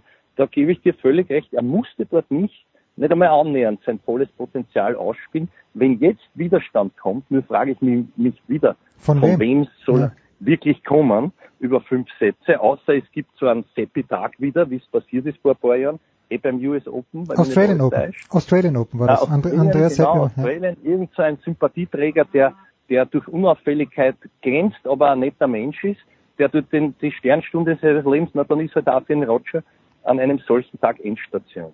Ja, wir erinnern aber, uns. aber wir brauchen uns nicht, also es wäre natürlich ganz, ganz schön, sollte er gewinnen, wäre es ein, weiß ich nicht, ob das, nein, es kann nicht gelten als Grand Slam, weil wenn man freiwillig Nein, nein. verzichtet auf Paris, ist es, ist es sein eigenes persönliches Pech, aber es wäre natürlich ein Wahnsinn. Stell dir vor, der würde sich drei Grand Slam Turniere in, in einem Jahr holen und einmal hat er, ist er gar nicht angetreten. Ne? Wäre unglaublich. Ich würde auch, glaube ich, vor Freude Ja. weinen. Bei den US Open sind ja auch schon, du erinnerst dich, Pete Sampras hat einmal gegen Jaime Isaga mit Ach und Krach in fünf Sätzen gewonnen, gegen Correccia auch mal, da hat er sich, also es gibt solche Ja. Tage auch für die, für Da die ganz großen geweint. Favoriten. Ja.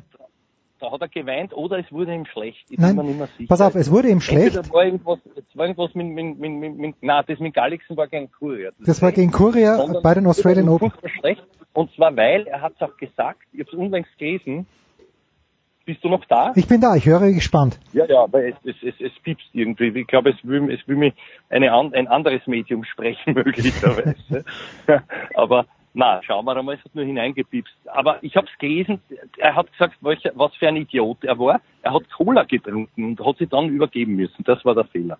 Ja, Und das, war zu früh. Er wollte, er wollte diesen, diesen Push haben und ich glaube, es war im, im irgendwie Tiebreak ganz zum Schluss und er hat dann gespielt und trotzdem gewonnen. Die Qualität muss man auch haben. Also ja, und so Jim, viel zum Herrn Sampras. Jim Courier war damals Australian Open, wo äh, Tom Gallixon oder war Tim Gallixon sein Trainer, jedenfalls, äh, ich glaube, mit dem Gehirntumor diagnostiziert Ja, wurde. Abschließende. Frage. Abschließende Frage. Die Damen lassen wir heute mal außen vor, aber abschließende Oh je. Frage. An diesem dabei Mittwoch. bin ich, lieber Jens, dabei bin ich so traurig, dass die Asarenka zu, aus Ja, das ist schade. Ja, das ist schade, aber Du, du gut. weißt, was, es ist furchtbar. Das ist zwar für die, für die Verehrer, die wird dann jetzt morgen Luft, aber für sie ist das nicht lustig. Mit dem Baby allein jetzt, ne? Naja gut, sie darf halt, äh, das, das Kind darf nicht ohne Zustimmung des Vaters, wenn ich richtig verstanden habe, den Bundesstaat Kalifornien verlassen und der Vater sagt nein, will ich nicht und deswegen, deswegen fährt sie ja nicht. Ja, Ja, ja. zu den Damen Ja, dann, dann mehr. Es ist un unglückliche Gemengelage generell bei den Damen. Aber an diesem Mittwoch, wir nehmen am Mittwoch auf, ist Boris Becker als neuer Head of Men's Tennis im Deutschen Tennisbund vorgestellt worden. Ohne jetzt in die Details gehen zu wollen, aber Andi, glaubst du, an die Macht einer Lichtgestalt, wie sie Boris Becker ja sicher ist, dass der den Tennissport äh, in irgendeinem Land, und lass es bei uns den Muster sein, meinetwegen, vorwärts pushen könnte und kann. Man kann, man soll und man wird einem Denkmal nicht ans Bein pinkeln. Das geht schon gar nicht, weil Denkmäler haben keine Beine. Wenn ich jetzt trotzdem sehr kritisch bin, sage ich, das ist für mich noch undenkbarer als damals diese Djokovic-Konstellation, wo auch die ganze Fachwelt aufgeschrien hat. Aber wenn man jahrelang kritisiert hat, das, wo man jetzt selber drinnen sitzt, dann sagt das auch meiner persönlichen Brezelqualität. Also man verbirgt sie dann doch gern über die Jahre und weiß nicht mehr, was man einmal gesagt hat. Und äh, vielleicht ist man auch froh, irgendeinen Job zu bekleiden, was man sonst so hört. Mehr möchte ich dazu nicht sagen. Ich kann mir nicht vorstellen, egal wer dort sitzt, und das hat der Muster seinerzeit richtig erkannt, den man zwar nicht zu einem Posten schuf, der aber immerhin zweieinhalb Jahre lang das Davis Cup äh, die Geschicke leitete, der gesagt, wisst, ich kann nicht selber spielen. Ich habe das Material der Spieler zur Verfügung, was ich da mache und sage, sie müssen es machen oder nicht. Ich kann die Spieler nicht austauschen, motivieren kann ich es auch nicht, weil ich hab's nicht das ganze Jahr. Also bitte, was soll, wer auch immer dort sitzt, sei es der Boris oder anderer Tennisgott, da jetzt allerlang bewirken, ich verstehe es nicht. Und ich weiß auch nicht, ich hätte gerne mal, dass mir einer so einen Job schafft, ja, den's für mich, den es nicht gegeben hat, wo ich viel kassiere und wo ich immer sagen kann, na, schuld bin ich eigentlich nicht. Ja? Gebt's mir Zeit, ich brauche Zeit. Offene Worte. So, jetzt habe ich doch, Nein, das passt ja. wie immer gesagt. Ich, ich glaube, ich habe nicht gepinkelt, aber es war nah dran. Naja, ich, ich sage mal so, also allein das Medienaufkommen, das, das waren über 100 Printjournalisten angeblich äh, vor Ort da in Frankfurt an diesem Mittwoch. Äh, Jörg Almeroth hat auf Tennisnet ja auch was dazu geschrieben. Also ich bin schon gespannt, äh, aber ich glaube, äh, gut, wenn, wenn er bewirken kann, dass Nikola Kuhn zurück nach Deutschland kommt, wobei das, da, da arbeiten schon so viele Leute dran, also wenn sich der Becker das wirklich auf die Fahnen schreiben sollte, dann stimmt das natürlich auch nicht ganz. Was er nicht tut, möchte ich ihm hier keineswegs unterstellen, aber das wäre doch schon Ja. ein erster Gehen wir Erfolg. immer mal, na, gehen wir immer mal. Ja, natürlich. Wir sind ganz ihm gespannt, Zeit, wie das wird. Freundlichkeit wieder gegenüber Journalisten unter Beweis zu stellen und seine Geduld. Na, ich werde ihn ja in New York sehen. Er wird ja für Eurosport am Start sein. Ich freue mich schon drauf, aber ich habe so unfassbaren Respekt vor Boris Becker, dass ich ihn mich kaum anzusprechen traue. Dich schon, lieber Andreas. Wir werden, wenn ich aus New York zurück bin, unser das heißt, von mir kein Respekt, das ist berechtigt. Ich vor dir schon. Alles gut, alles gut. Wir werden uns wiederhören mit dem Daily nach den US Open, zu den US Open. Werde ich auch versuchen, täglich was rauszuschmeißen. Wir machen eine ganz kurze Pause und dann schmeiße ich uns hier noch mit Andreas Renner raus.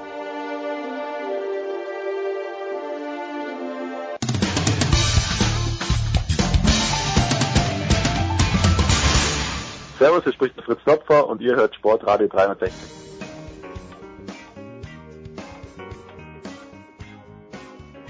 Andreas, die GFL geht in die Endphase äh, und du bist bei Sky im Einsatz. Äh, kannst du das überhaupt an diesem Wochenende, am kommenden Wochenende noch vereinbaren oder wo wird man dich, wo Nee, wird du, man dich hören? am, am kommenden Wochenende wird die GFL komplett ohne mich stattfinden müssen, weil äh, weil ich am äh, Samstag äh, Zweitligakonferenz hier habe mit dem Aussteigerduell Regensburg gegen Kiel.